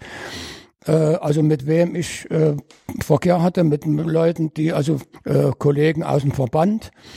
Äh, und dann ist eine, eine Sache die hatte ich total vergessen äh, und wird aber dort also ich habe irgendjemanden gefragt wie man das macht, einen gebrauchten Volkswagen aus der Bundesrepublik äh, in der DDR zu kriegen. Und das kann eigentlich nur so gewesen sein, dass äh, ein Ehepaar, also mein Onkel und Tante, äh, das Auto nicht mehr gebraucht haben und haben damals wahrscheinlich gesagt, das kannst du kriegen. So, und da habe ich irgendjemanden gefragt, das ging aber nicht, also ich habe das ja nicht gekriegt. Äh, aber ich hatte den Vorfall schon wieder völlig vergessen. Steht aber da drin. Ähm, als mögliche, als, so, mögliche Fluchtauto. Gab, es gab ein, nee, nee, das gar nicht mal, sondern, sondern einfach so Kontaktaufnahme, Kontaktaufnahme mit dem Westen. Das wollten sie ja nicht so. Und das war immer auch so, wenn ich war ja auch mal auf der Documenta mit einem Freund, mein Karl Jüttner, ähm, haben sie eine Reise bewilligt ähm, und den, den, den Reisepass, den eigentlichen, also, äh, die, also die, die Bestätigung oder, oder äh, ähm, eine Reisepass war das, was wir hatten. Nee, aber die, die praktisch die Fahrkarte oder die, die, die Endbestätigung äh, der Erlaubnis, das kam immer ganz knapp direkt vor der Reise. Also wahrscheinlich mit dem Hintergrund, dass man dort keinen Kontakt aufnehmen konnte mhm. äh, mit Westleuten. Das war aber sinnlos bei mir, weil ich kannte ja, ich hatte ja Verwandte im Westen und äh, das war völlig verpufft. Ähm, aber sie haben es erlaubt und ähm, ja, und einen Fall kann ich mich erinnern, hat es gegeben äh, auf der Liebsburg oben, wo meine Frau hat ja dort die Kinderabteilung geleitet. Und sie hat mal eines Tages erzählt, äh, war heute, aber ich war weg und da war irgendwie, waren komische Leute hier, äh, äh, waren wohl mehrere und mit einem hat sie aber vor allen Dingen gesprochen. Und ja, er wollte mich sprechen und äh, ja, was wollen Sie denn? Meine Frau keine Zeit, wie das so ist und Dienst. Ja, äh, wir wollen, kommen vom Rat des Bezirkes und wir bringen einen Auftrag. Und das hat sie mir dann abends erzählt und hat gefragt, ja, geben Sie mal eine Telefonnummer, der ist nicht da. Äh, nee, das hat er nicht gegeben, aber einen Namen hat er genannt. Äh, und so, und dann hat sie mir das erzählt und dann habe ich gesagt, das, das ist irgendeine faule Sache. Also Aufträge werden nicht ins Haus gebracht, das kenne ich. Das, das läuft anders. Sowas gibt's nicht. Und, und den Namen kenne ich auch nicht. Äh, so, und dann bin ich zum Rat des Bezirkes gegangen und habe dort in der Abteilung gefragt, ob da äh, neuerdings jemand heißt, der Z heißt. Und da haben die sich nur angeguckt und haben Z, nee, haben wir hier nicht. Da hab's gesagt, gut, schönen Dank. Und da, da wusste ich, da ist irgendeine faule Sache. Und das war wahrscheinlich so ein Fall äh, der Annäherung, des Versuches.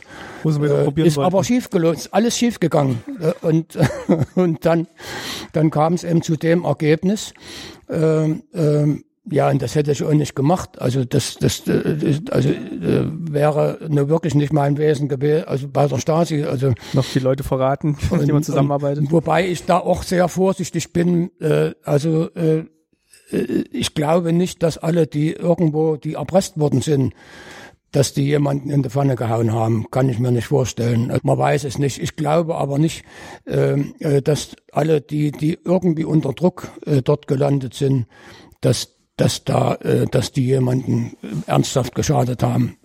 Das ist mir, also da kenne ich welche, wo ich jetzt vor relativ kurzer Zeit noch erfahren habe, wo ich sage, das kann doch nicht wahr sein. Der oder die bei der Stasi, das gibt's doch nicht.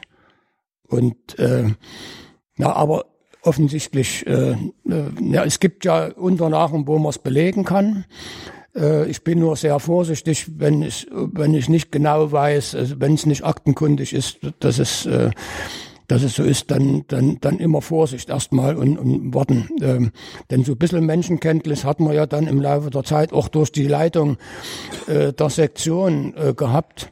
Und wir haben zum Beispiel auch ähm, etwas äh, gemacht, dieses Kapitel äh, der Reisekaderschaft, äh, relativ kurz vor der Wende bin ich, also es gab einen Vorstand dort im Bezirk, also auch einen Verbandsvorstand und das dann die entsprechenden Sektionsleitungen.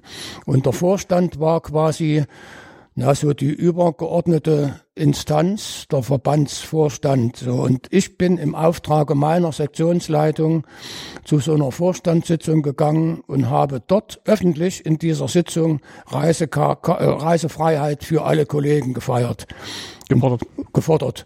Und da haben mich, haben mich manche ganz gut gesagt, wo legst, leben wir denn? Das, ungefähr, das war undenkbar. Ne? Und ich habe aber, wir haben es wenigstens versucht. Und dann dauert es gar nicht lange, dann kam die Wende. Äh, und dann hat mich dieser oder jener ja plötzlich anders angeguckt. Also, also äh, wir haben äh, innerhalb des Verbandes, äh, sagen wir mal, die Möglichkeiten ausgeschöpft, was machbar war im Sinne äh, der Kollegialität äh, und, und sagen, lasst mich mal mit dem anderen Zeug in Ruhe. Äh, wir wollen sehen, dass wir hier vernünftig äh, zur, Ren zur, zur Rente kommen. Ne? Ähm, aber äh, das, das ist längst nicht alles. Ne? Das, äh, das, äh, das sind jetzt auch nur Bruchteile. Ähm, und ähm, man hat eben gemerkt, ähm, ja, durch, durch diesen Bericht, den jetzt Rolf durch, durch seine Nachfrage gekriegt hat, äh, kann ich natürlich sagen, ja, bitte, äh, äh, dass ich keine Akte gehabt haben soll, ist unwahrscheinlich. Also es hieß ja damals, es wäre nach der Wende äh, gerade in Gera sehr viel kaputt geschreddert worden äh, an Unterlagen und das könnte durchaus also der Fall gewesen sein, Dass die das noch dass, rechtzeitig dass vernichtet das haben. weg war und äh, dann ist eben keine da. Ne? Aber Aber unwahrscheinlich. es ist unwahrscheinlich, dass ich keine Akte hatte. Also das glaube ich nicht. Das ist äh, Sie hatten vorhin mal gesagt, dass die, die offiziell mit Kultur betraut waren in der DDR, die manchmal auch nicht so Ahnung vom Sujet hatten, Mhm. aber man trotzdem halt versuchen musste, mit denen irgendwie Tja, in, in Gespräch zu ja, kommen. mhm. Ähm, das fiel ja dann, das fiel ja dann weg äh, nach, nach der Wende. Mhm. Mhm. Das heißt, man hat dann direkt oder ja, wie, wie ist man denn dann, wie sind Sie denn dann an Aufträge gekommen? Ist, war das dann viel, was Sie dann selber schon lange machen wollten? Hm, naja, ich habe meine, sag mal, ich habe diese, sag mal, surreale Tendenz, äh, die habe ich in der DDR so weit das ging, äh, äh, versucht durchzusetzen und gewissermaßen damit offizielle Linien unterlaufen. Also habe versucht, äh, da irgendwo drunter durchzutauchen und soweit das irgendwie ging, äh, eben solche Formulierungen auch zu, zu in der Arbeit unterzubringen. Und das hat mich natürlich nach der Wende einfacher gehabt, damit konnte ich einfacher umgehen. Da gab es das Problem nicht mehr. Dann konnte ich also bestimmte Dinge äh, weiterführen. Ähm, und äh, ich habe aber gleichzeitig, es gab, also ich habe ja ein Beispiel mir rausgesucht in meiner, in meiner Autobiografie. Wie kannst du mit dem Wendeproblem jetzt umgehen in einer Autobiografie? die, äh, wenn sie einmal gedruckt ist, gedruckt ist. Und da kann man dann auch schwer zurück.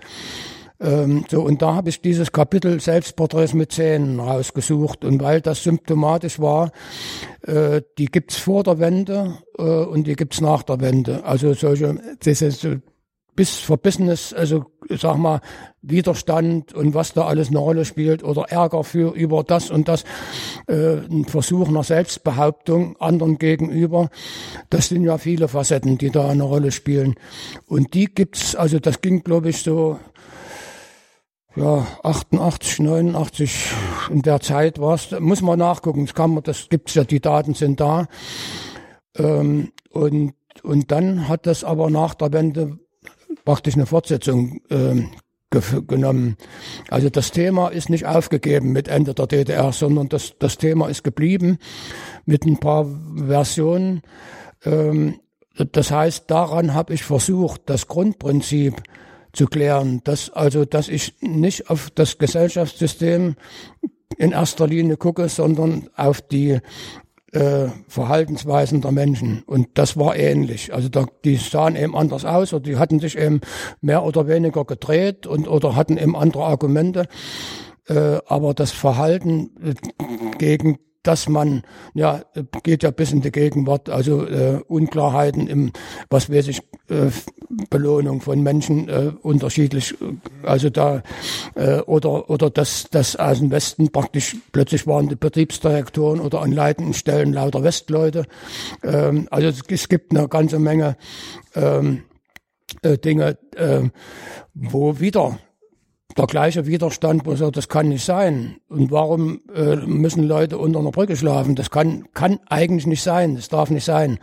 Äh, es gibt Ungerechtigkeiten und deswegen eigentlich für mich immer wieder wichtig, dieser Rückblick auf die Grundideale, auf die Grundsysteme. Äh, und äh, es hat mal ein, eine Veranstaltung gegeben, äh, in Zollenroda. Ich hatte da eine Ausstellung in einer sogenannten kleinen Galerie, also vom Kulturbund, glaube ich, betrieben. Und da hatte ich dieses Bild Christophorus dort mit. Äh, und wir hatten da entweder zur Eröffnung selber oder danach ähm, irgendwie eine Abendveranstaltung. Und äh, das war kurz vor der Wende. Es war noch nicht konkret. Es war, also 87 ist das Bild fertig geworden. Es muss also irgendwo so um die Zeit danach gewesen sein. Ähm, und da hat meine Frau, und da waren offizielle Vertreter, was weiß ich, kann es nicht mehr genau sagen, also vom Staatsapparat, Rat des Bezirkes oder Rat des Kreises oder jedenfalls irgendwie, ich weiß nicht mehr, wer es war, aber da waren Leute da und da hat meine Frau im Rahmen des Gespräches dann irgendwann im Ton des Bedauerns gesagt, und das war, also mit der DDR, das, das geht ja nun leider zu Ende. Das war aber noch nicht offiziell, das war davor. Äh, mit Wirtschaft und was weiß ich alles irgendwie. Das ist ja es ist schade um die Sache, aber, aber jetzt äh, es geht nicht mehr. So, und da guckten die ganz betreten.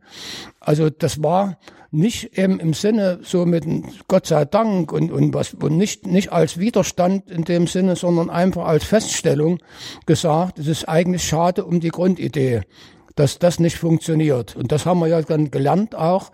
Die Leute sind eben nicht in der Lage, sie, sie, also wenn, wenn es kein kapitalistisches System parallel zum Sozialismus gegeben hätte und damit immer der Blick, die haben es besser, die mhm. haben bessere Auto, die die Westpakete kamen oder eben nicht, je nachdem.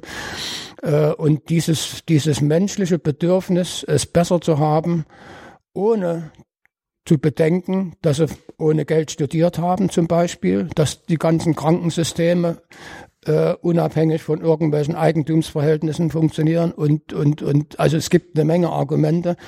Ähm, so, und das alles in die Waagschale zu bringen, ähm, das ist natürlich schwierig. Ähm, und, und jetzt muss man, wenn man das ganz genau machen will, muss man wissenschaftliche Arbeiten wahrscheinlich schreiben über so ein Phänomen. Hm. Es hat einen Fall gegeben, das war, ich glaube, der Chef für Kultur beim Rat des Bezirkes.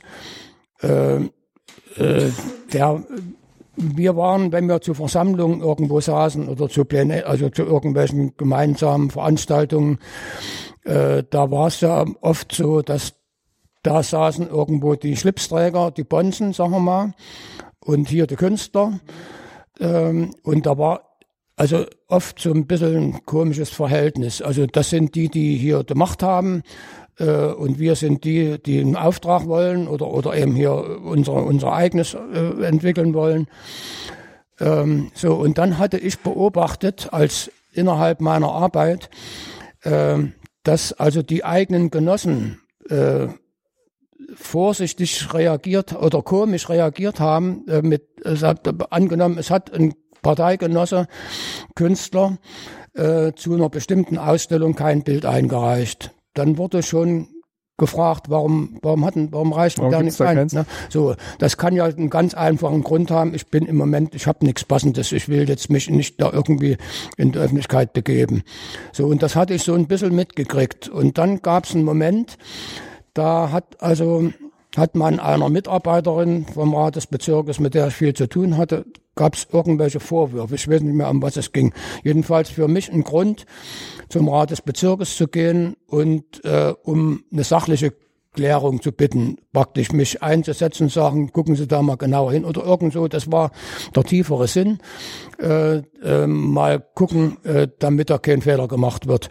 Und da habe ich mit dem Chef gesprochen. Man kannte sich ja und hatte auch ein, so ein normales Verhältnis. Und da ich aber geahnt habe, äh, dass da also einfach Lücken im, im Wissen um die praktischen Dinge war, habe ich ihm angeboten, ich sage, wollen Sie nicht mal ins Atelier kommen, äh, ohne Protokoll, in, also praktisch äh, ohne offiziellen äh, Anlass und sich die praktische Arbeit mal angucken. Das war noch in der Kreizer Straße. Das ist auch eins von den Häusern, was nicht mehr steht. Hm. Ähm, und da ist er gekommen und ich weiß nicht wie viele Stunden. Äh, sehr, sehr aufmerksam und, und von Stunde an war ein Riesenspannungsfeld weg, wo ich mir gesagt habe, hättest du das doch eher gemacht mal, einfach mal aus unserer Seite ein Angebot zu machen. Die Verunsicherung war ja auf beiden Seiten. Wir wussten manchmal nicht, wem kann man jetzt noch über den Weg trauen, mit wem kannst du Deutsch reden, mit wem nicht. Das war ja eigentlich das Grundproblem in der DDR, äh, dass man sich hin und wieder hat äh, so absolut zurückgenommen, ja nicht was Falsches sagen, dass dann nicht irgendwas, da wirst du abgehört und was weiß ich alles. Ne? So, ähm, und das war ein Zeichen. Und dann habe ich gemerkt, äh, dass ihm das sehr gut getan hat und dass das alles ganz normal abläuft und dass da einer seine Arbeit macht und der andere verwaltet die Arbeit. So hätte ich eher machen sollen, aber habe ich eben nicht. Ne? So und dann haben sie sich ja noch was geleistet, die DDR. dass das Armeebild hat ähm, in der letzten Kunstausstellung äh, der DDR gehangen. Das heißt, ich hatte eigentlich was anderes eingereicht. Äh, ich war ja auch in der Jury, ich habe das ja verfolgen können. Ähm, und vor diesen Dresdner Ausstellungen gab es also bezirkliche Vorjurys. Da wurden also die Auswahlbeiträge aus dem Bezirk zusammengestellt, die dann nach Dresden delegiert worden sind. Und dort wurde nochmal entschieden.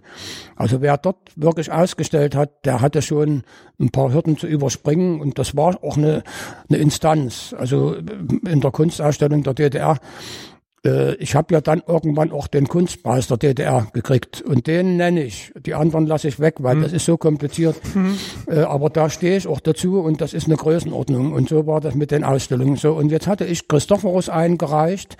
Hier war er durch die bezirkliche Jury hindelegiert und äh, aus irgendwelchen Gründen, da bin ich immer noch nicht ganz dahinter gekommen, ist das Bild dort nicht angenommen worden. Das war merkwürdig äh, eigentlich. Äh, und äh, und da gab's an mich plötzlich ein Ansinnen, was mich sehr gewundert hat. Sie wollten das Bild die Verantwortung dafür haben.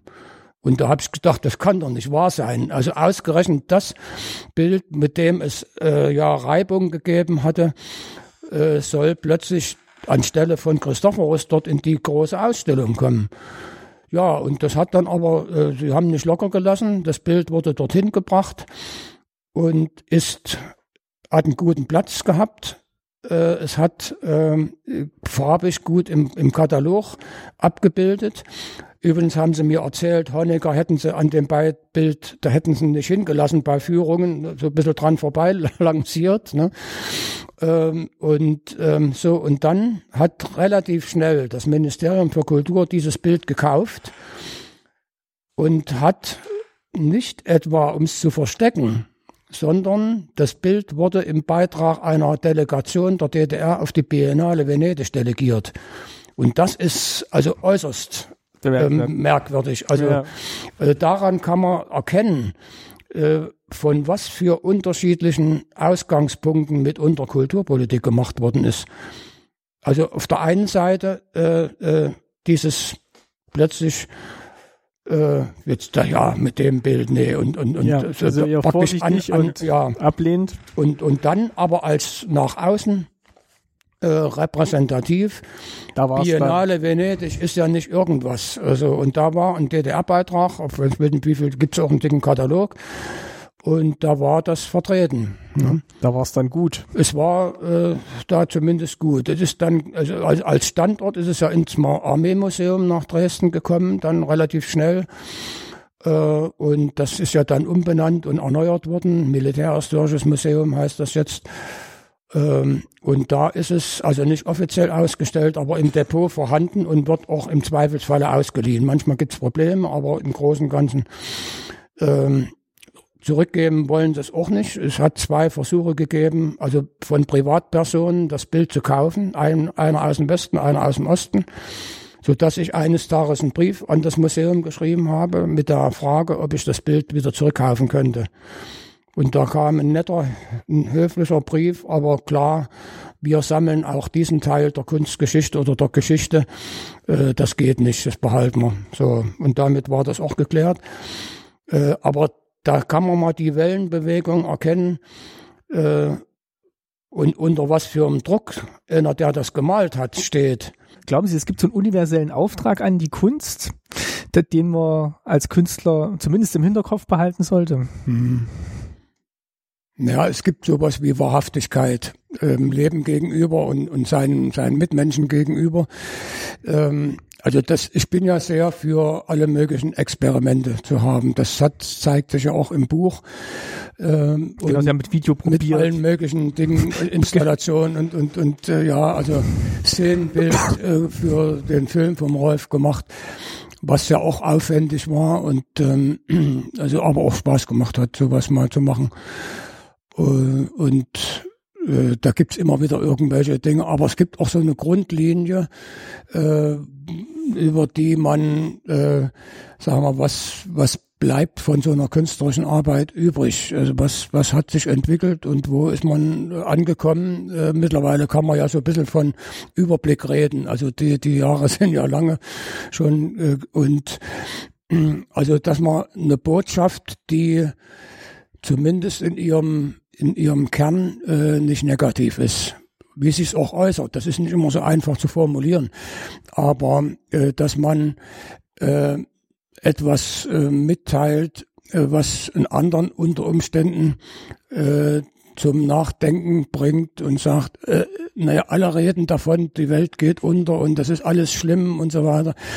Äh, aber es gibt trotzdem immer wieder äh, Dinge, an denen man sich auch erfreuen und aufrichten sollte. Also das wäre so, so der Kern, äh, das im Einzelnen äh, in Bildern äh, unterzubringen, ist schwierig äh, und geht wahrscheinlich nur in, auch in einer Gesamtschau, dass man sagt, äh, wenn da irgendwann mal Schlussstrich gezogen wird, äh, was ist denn geblieben? Äh, was, was, äh, was, äh, wie gesagt, es gibt Leute, die, ja, Herr Sokolowski, malen Sie mal was Schönes und äh, äh, das ist auch nicht so ganz einfach, aber äh, äh, es gibt eine Schicht von, von Nachdenken, die also nicht mit Plus Minus oder so rechnet, sondern wo es wirklich um äh, ein, äh, sagen wir, eine Ansammlung von Erfahrungen äh, in einem Bereich äh, gibt, die einen wieder vorwärts bringt. Ne?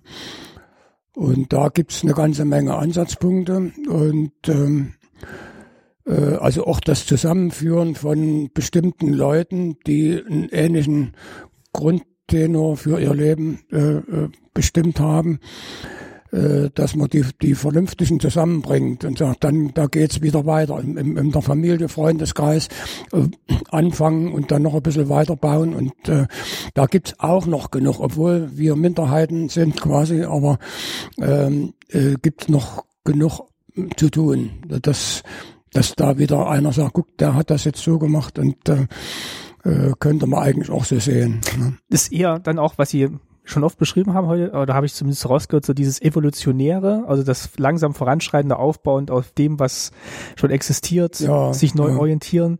Gibt es auch so einen revolutionären Aspekt in der Kunst, den Sie, hm. den Sie sehen oder den Sie sagen, den, den braucht man, den braucht man nicht? Dass man sagt, ja. man, man bricht jetzt mit, mit allem radikal? Hm, das, das kann einem passieren, ja. Aber äh, sehe ich im Moment eigentlich keinen Grund dafür. Ne? Also für mich persönlich. Ne? Und es ist aber alles denkbar. Also im Grunde kann die Kunst alles machen. Ähm, also ich habe mal, äh, als ich mit meiner mit meiner Serie die Figuren heißt, also diese schreienden, also Psychogramme, sagen wir mal, mhm. äh, bin ich mal, äh, als das gerade angefangen hatte, äh, zu eben jenem Professor Kratschmer an Unterwellenborn, damals wohnten sie noch dort gegangen und habe von dem Projekt erzählt. Und da hat er aber, hatte noch nichts gesehen. Ich habe ihm das nur geschildert, was ich vorhabe und ich war da ja noch voller Tatendrang und äh, äh und da sagte er, ähm, es dürften zwei Dinge nicht passieren in so einer Reihe. Äh, auf der einen Seite, es dürfen keine Karikaturen werden und auf der anderen Seite kein Zynismus. Und das finde ich sehr bemerkenswert. Also diese Abgrenzung, also wenn man sich mit dem Menschenbild beschäftigt, dann in die Richtungen sollte es nicht gehen. Das sind andere, Karikatur hat andere äh, Voraussetzungen, andere äh, Aufgaben auch. Mhm. Und Zynismus erst recht nicht, äh, also dazwischen sich zu bewegen und ähm, äh, ambivalente Figuren, die also vom, vom derben Scherz bis zu ernsthaften Dingen reichen, auch nicht klar abgrenzbar sind, sondern das, das geht ineinander über, ist auch so programmiert. Ähm, aber das zeigt eigentlich ganz gut so ein, einen relativ vernünftigen Weg zu gehen mit allen äh, Brechungen, die aus dem Gradlinigen auch mal rausgehen und, und mal was aufnehmen, was ungewöhnlich ist. Äh, das, ähm, das ist immer erlaubt. Und, ähm, und deswegen auch die Reaktion auf die eigene Arbeit wichtig, dass man andere Stimmen hört und sagt, naja, ich sehe das aber so und so. Und dann, dann ist einer plötzlich weggefahren in ein fremdes Land und erklärt da irgendwie, ja, da ist, habe ich das erlebt und das. Ähm, und man sortiert ja für sich irgendwie auch dann wieder. Also ich habe seit langer, langer Zeit eine Angewohnheit, äh, also der Wecker steht mittlerweile normalerweise also um sieben. Äh, jetzt habe ich ihn auf um sechs, also eigentlich sechs, dann habe ich wieder auf um sieben, ist egal, aber jedenfalls für meine Berufsgruppe relativ zeitig. So, und da koche ich Kaffee äh, und gehe mit dem Kaffee wieder ins Bett. Und das ist die, also eine der wichtigen äh, Arbeitsphasen. wo ich eine Konzeption mache. Also wo ich sag mal, da haben wir zwei Stunden oder wie auch immer, das wechselt je nachdem, äh, wo ich das, was am Tag vorher war oder irgendwann länger zurückliegt, was einen beschäftigt, das, was man vorhat, äh, bis zu konkreten Bildideen. Im Idealfalle kommt da auch wirklich was dabei raus, nicht immer, aber äh, ab und an. Äh, das heißt, eine, eine, eine Grundsatzkonzeption für das, was auf einen zukommt, zu, zu bauen und dann in die Praxis umzusetzen. Das heißt, dass man nicht einfach aufsteht und da ist man noch ein bisschen benommen von dem Albtraum, der gerade abgelaufen ist, äh, sondern eine, Grundsortierung ähm, und äh, ein Konzept. Und da ist ja unterschwellig das, was Sie angefragt haben, jetzt äh, was da so als Grundlage irgendwo sein könnte, ähm, das zieht sich ja durch. Und da gibt's Dinge, die vergisst man eines Tages, die haben sich erledigt und andere halten sich und bleiben, sag mal, als Bestandteil einer Entwicklung, äh, die sich dann irgendwann äh, auch künstlerisch in der konkreten Arbeit manifestiert. Und das ist, das ist so, ein, so eine Sache, die, das wissen auch die Freunde, also selbst wenn wir auf Reisen waren, Studienreisen oder so, äh, lass den früh erst mal seinen Kaffee trinken und äh, dann sehen wir zu. Ne? Das Findet das dann schon mit, mit, dem, mit dem Block in der Hand statt oder nee, äh, so gut wie gar nicht. Das ist nur mit der Kaffeetasse und im, Gedanken. Ja, ja. Also selten, dass ich mir mal Aufzeichnungen mache. Äh, das ist die Ausnahme. Normalerweise klärt sich das ähm, und dass man zusammensucht wieder äh, und Relationen herstellt. Äh, die Erlebnisse sind ja manchmal ziemlich dicht hintereinander weg. Müsste sich der, müsste sich ein Staat mehr um die Kultur, die in ihm entsteht, bemühen oder soll das? Das wäre gut. Ja? ja, ja, ja. Denn es ist oft so, dass die, wenn es Geld knapp wird, dann wird ziemlich schnell an der Kultur erstmal gespart.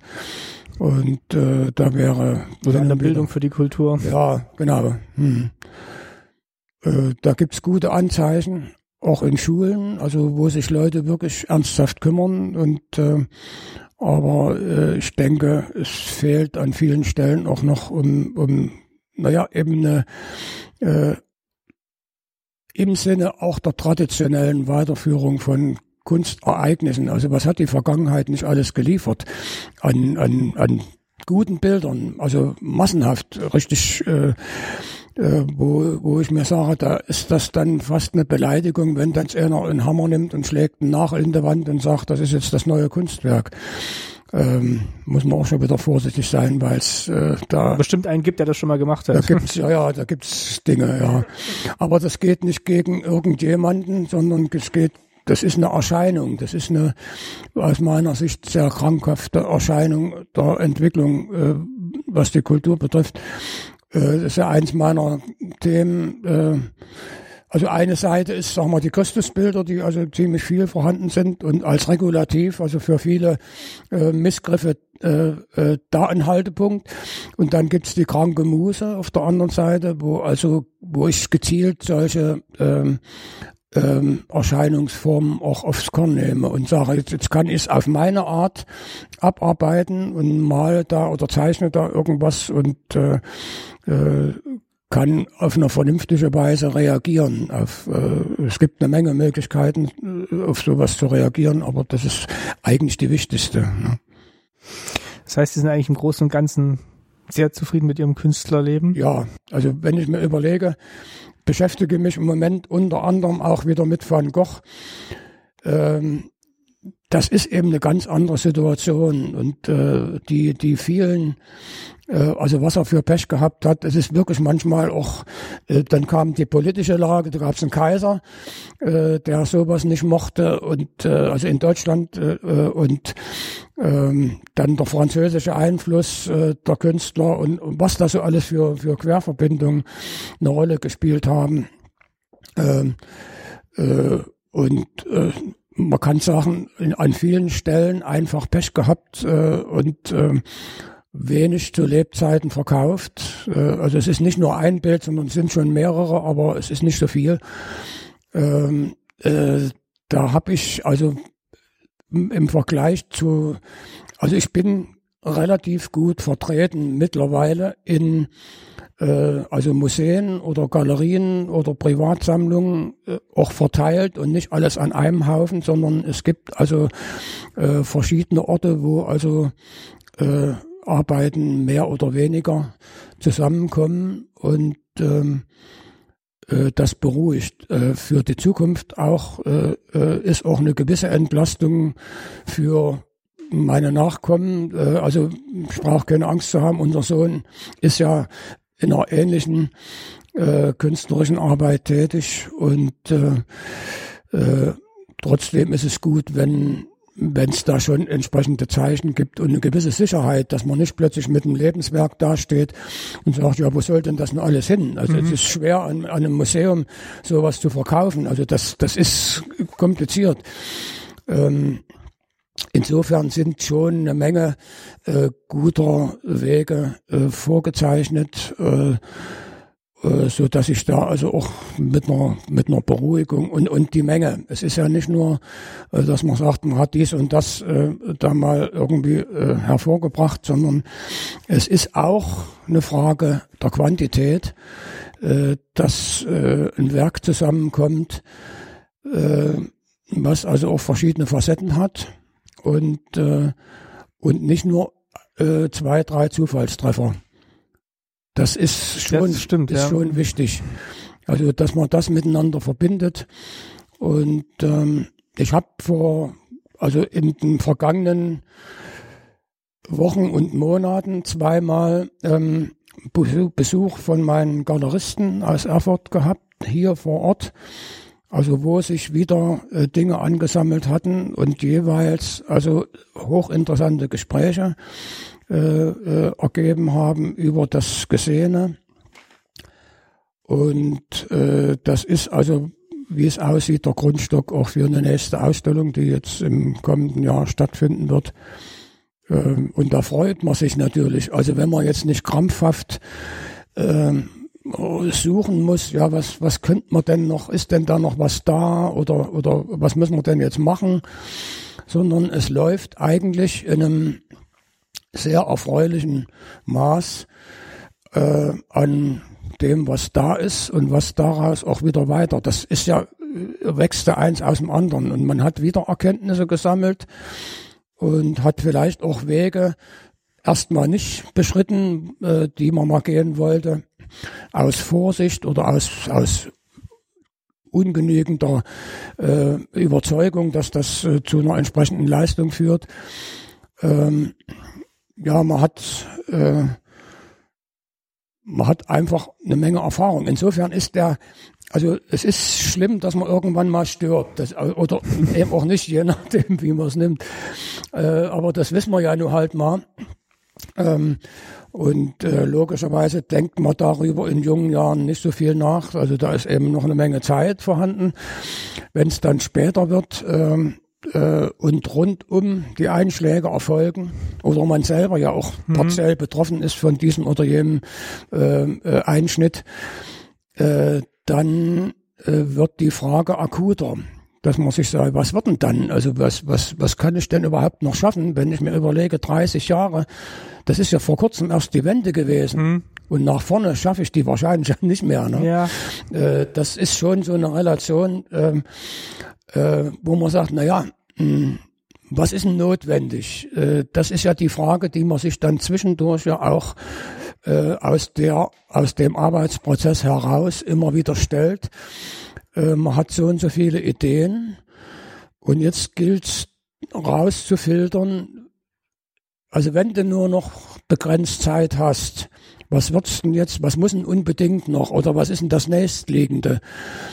Äh, da wird es schon sehr schwierig. Da gibt es schon äh, rechts und links eine Menge Dinge. Also Ideen sind genügend vorhanden. Äh, es gibt einen Bestand an Arbeiten, die also wenig in der Öffentlichkeit sind. Äh, das sind Kurenschreiberzeichnungen, äh, also eine, also etliche hundert, also eine große Anzahl, die also teilweise grobe Skizzenvorbereitungen für irgendwelche größeren Projekte oder dann auch sich selbst entwickelnde eigenständige Arbeiten werden, je nachdem, das ist unterschiedlich, äh, wo aber so viel an an Bildmaterial äh, zur Verfügung steht.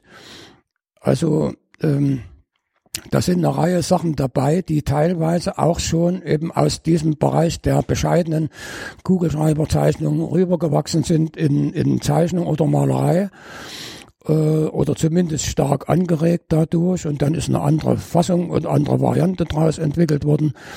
Äh, aber äh, es ist so viel an, an gerade auch surrealen Bildfindungen, also wo man also ich habe viele Albträume, also ich wache äh, oft auf und bin dann froh, dass es irgendwie doch wieder anders wird und, und ein Traum war. Äh, und da irgendwelche Querverbindungen zu finden, auch äh, ich habe eine starke Bindung zu surrealer Bildwelt. Äh, das ist auch, also gibt's auch ein Paradebeispiel. Äh, das führt uns zurück wieder in die Zeit äh, der frühen DDR äh, eine meiner Reisen vor der Mauer äh, nach West-Berlin und da hatte mein väterlicher Freund Karl Jüttner mir gesagt, wenn du wieder mal in Berlin bist, dann geh mal äh, in der Nähe vom Bahnhof Zoo, äh, da ist eine Galerie also gewesen. Äh, ich glaube Galerie des 20. Jahrhunderts oder Galerie am Bahnhof Zoo, jedenfalls mhm. äh, im West-Berlin. Und da war ich mit circa, da war ich vielleicht 15, so etwa in der, in der Größenordnung und habe mir die Galerie angeguckt äh, und habe also auch bestimmte Künstler, George Brack zum Beispiel, kann ich mich erinnern, gesehen, äh, habe äh, vieles wieder vergessen und habe ein Bild gesehen, äh, was mich also von vornherein also sehr, sehr fasziniert hat, äh, von einem gewissen äh, äh, Salvador Dali. Das wusste ich aber nicht, wer das ist zu dem Zeitpunkt, war mir völlig unbekannt. Ich habe das Bild gesehen und das hat sich so eingeprägt äh, als was ganz Besonderes. So, und dann sind die Jahre vergangen. Mittlerweile ist eine Mauer gebaut worden. Dann ist in Westberlin die neue Nationalgalerie gebaut worden. Und in den 70er Jahren, also ich weiß nicht mehr genau, das kann man nachlesen, hat es äh, eine Ausstellung von DDR-Kunst in Westberlin gegeben. Sehr zeitig. Ähm, und in dieser Ausstellung war ein Bild von mir. Das war diese, das äh, Bild Deutschland 1525, die Auferstehung. Das war in der Ausstellung so. Und die Künstler, das war auch, jetzt sind wir wieder ein bisschen beim Thema, die Künstler, die dort vertreten waren, hatten die Erlaubnis bekommen, einen Tag nach Westberlin zu reisen. Und zwar richtig, also von, man kann sagen, von 0 bis 0 Uhr. Also richtig einen Tag äh, Westberlin-Aufenthalt. Und äh, das haben wir natürlich wahrgenommen. Und äh, ich bin natürlich nicht in die Ausstellung gegangen, sondern ich bin in die neue Nationalgalerie gegangen. Und da war äh, einmal eine richtig große Fostel-Ausstellung, für uns ja auch ein völlig neues Feld, also mal live zu sehen. Und dann die Bestände und die Bestände der Galerie am Bahnhof Zoo oder Galerie des 20. Jahrhunderts, das hatte ich erfahren, die sind übernommen worden in die Nationalgalerie. Und ich habe mittlerweile ja gewusst, wer Dali ist und habe äh, mich damit eben beschäftigt. Da gab es ja dann auch Material und Bücher und so äh, und bin jetzt also voller Neugier äh, in der Galerie rumgelaufen, habe das Bild gesucht und habe es auch gefunden und war aber so erschrocken, ich dachte, das kann nicht wahr sein. Das Bild ist so, was weiß ich, 30 mal 40 oder äh, also so klein und ich war erschrocken, ich dachte, das, das kann nicht sein. Aber es gibt, so viel ich weiß, so ein Bild nicht nochmal. Äh, das heißt, zeigt mir an, äh, dass ich unbelastet, ohne den Namen Dali äh, gekannt zu haben, habe das Bild gesehen und das hat mich so betroffen, äh, dass es ein Teil von meinem Inneren äh, geworden ist. Und daher erklärt sich natürlich auch äh, die spätere Verwendung surrealer Mittel. Ich bin also bekannterweise, also ich sage das auch deutlich, ich bin kein Surrealist. Äh, äh, das Programm ist eine andere Geschichte, aber ich benutze oft die Mittel, die äh, die Kollegen damals äh, erfunden haben, also Verfremdungsmittel und, und was da so alles eine Rolle spielt. Äh, also eher im fantastischen Bereich angesiedelt äh, und äh, äh, naja, ich habe über meiner Autobiografie ein Goya-Zitat stehen. Und zwar äh, von der Vernunft, von der Vernunft verlassen erzeugt die Fantasie unmögliche Ungeheuer. Mit ihr vereint ist sie die Mutter, die Mutter der Künste und der Ursprung der Wunder. Oder der Ursprung der Wunder und die Mutter der Künste. Also die Verbindung äh, von, von Realität und Fantasie, das ist eigentlich auch mein Programm. Äh, insofern hat aber die, diese frühe Begegnung mit dem Original Dali eine Riesenrolle gespielt für, für meine spätere Entwicklung.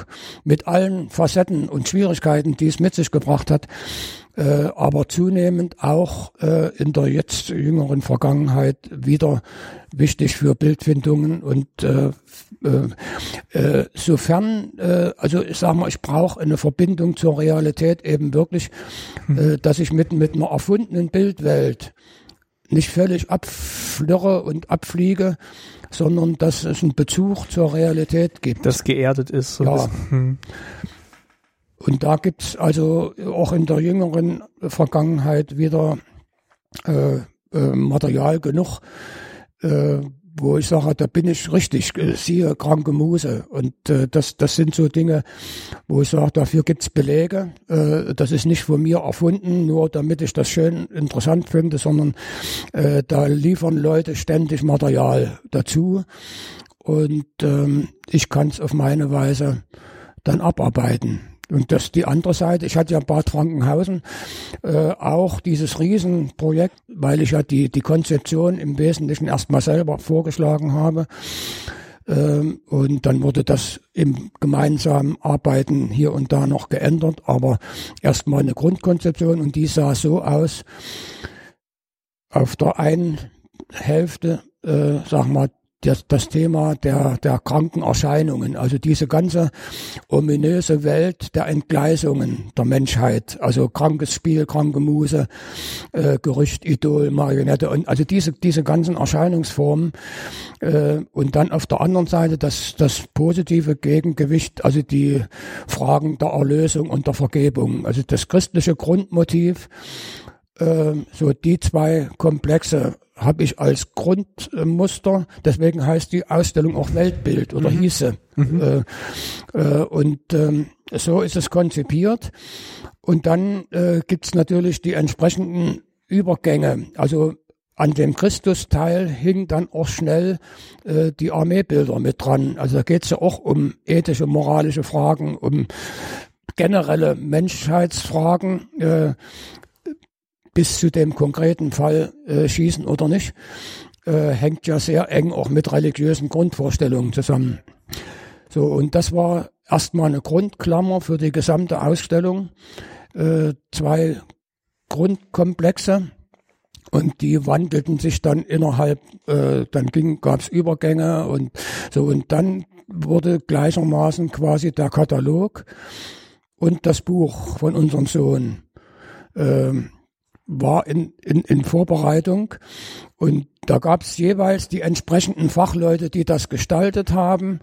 Die Druckereien waren geklärt, also Zwickau wieder äh, mittlerweile eben auch befreundet und äh, gute Adresse und nicht zu weit weg.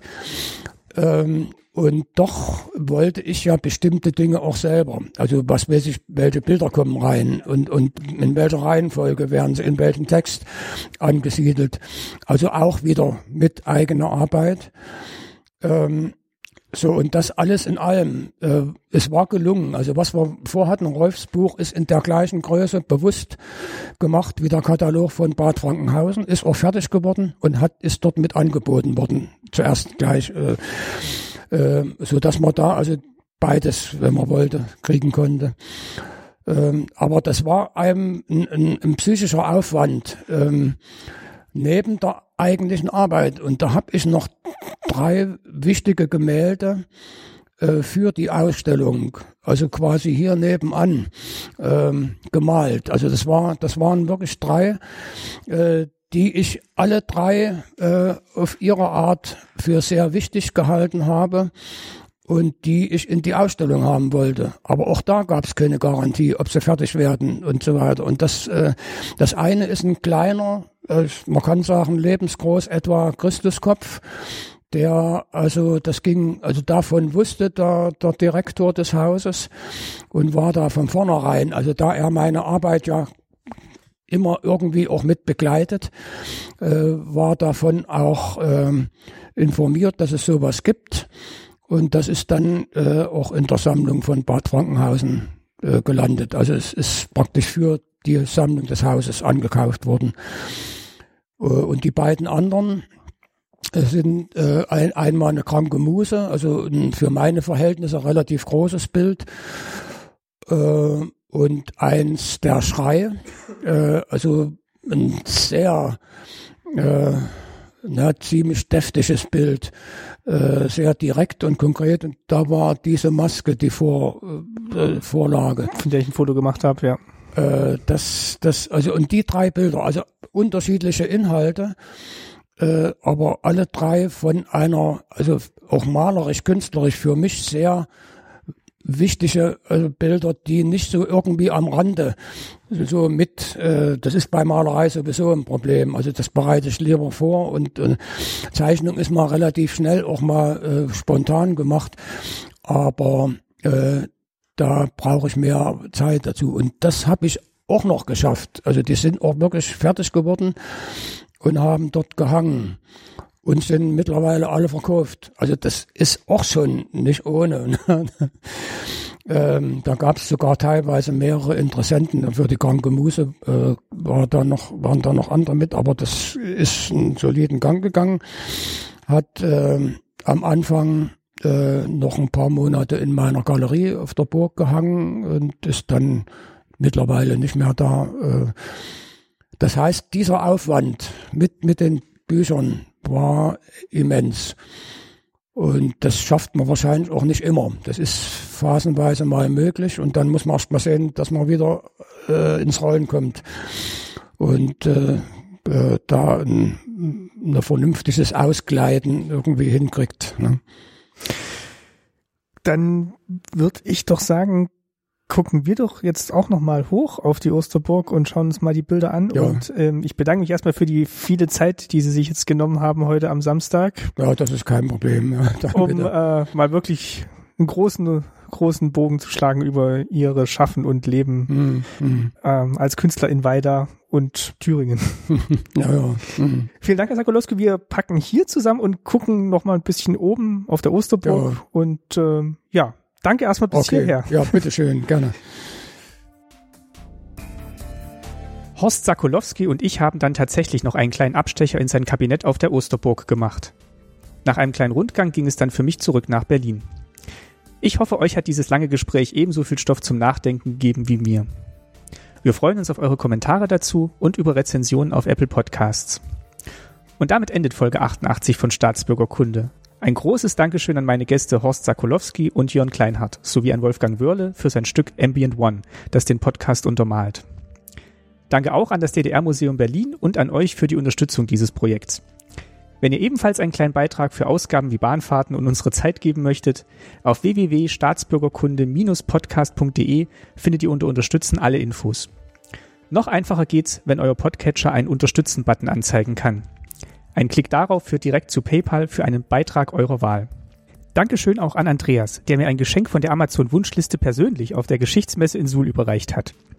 Dort habe ich auch eine Bonusfolge mit den beiden Spielemachern von Playing History aufgenommen und mit ihnen über ihr neues Spiel Stasi raus, es ist aus gesprochen. Zu hören gibt's das in der aktuellen Folge der Wandzeitung. Den Link packe ich in die Shownotes. Staatsbürgerkunde kommt bald wieder. Zum Abschluss möchte ich euch noch ein kurzes Zitat von Horst Sakolowski einspielen, das für mich perfekt die Idee hinter diesem Podcast zusammenfasst und weiterhin den Fokus für dieses Projekt bilden soll. Und damit bis bald, sagen Martin und Ulrike. Ich habe übrigens so eine Theorie mal, was das ganze Problem betrifft, aufgestellt. Die geht aber in der Praxis nicht, dass jeder, jeder Einzelne, äh, der die DDR erlebt hat, sollte seine subjektive Sicht erzählen. Und dann, wenn man das alles zusammensetzt, dann würde ein vernünftiges Geschichtsbild entstehen. Das ist in der Praxis nur schwierig. Und die Leute sterben ja auch der Reihe nach weg. Also das sind ja nicht mehr gar so viele, die dann übrig bleiben. Aber dass es nicht so eine pauschale Beurteilung gibt, äh, das war ja alles nur grau in grau und das stimmt nicht, weil also, da gibt es so viele Facetten, die, äh, und darum muss es eigentlich gehen, dass man das richtig stellt und sagt, also die ganzen Probleme, die bekannt sind, gut, das, das, da weiß man viel, ähm, aber es gibt eben auch die Facetten äh, dazwischen und äh, äh ja, in die eigene Erfahrung.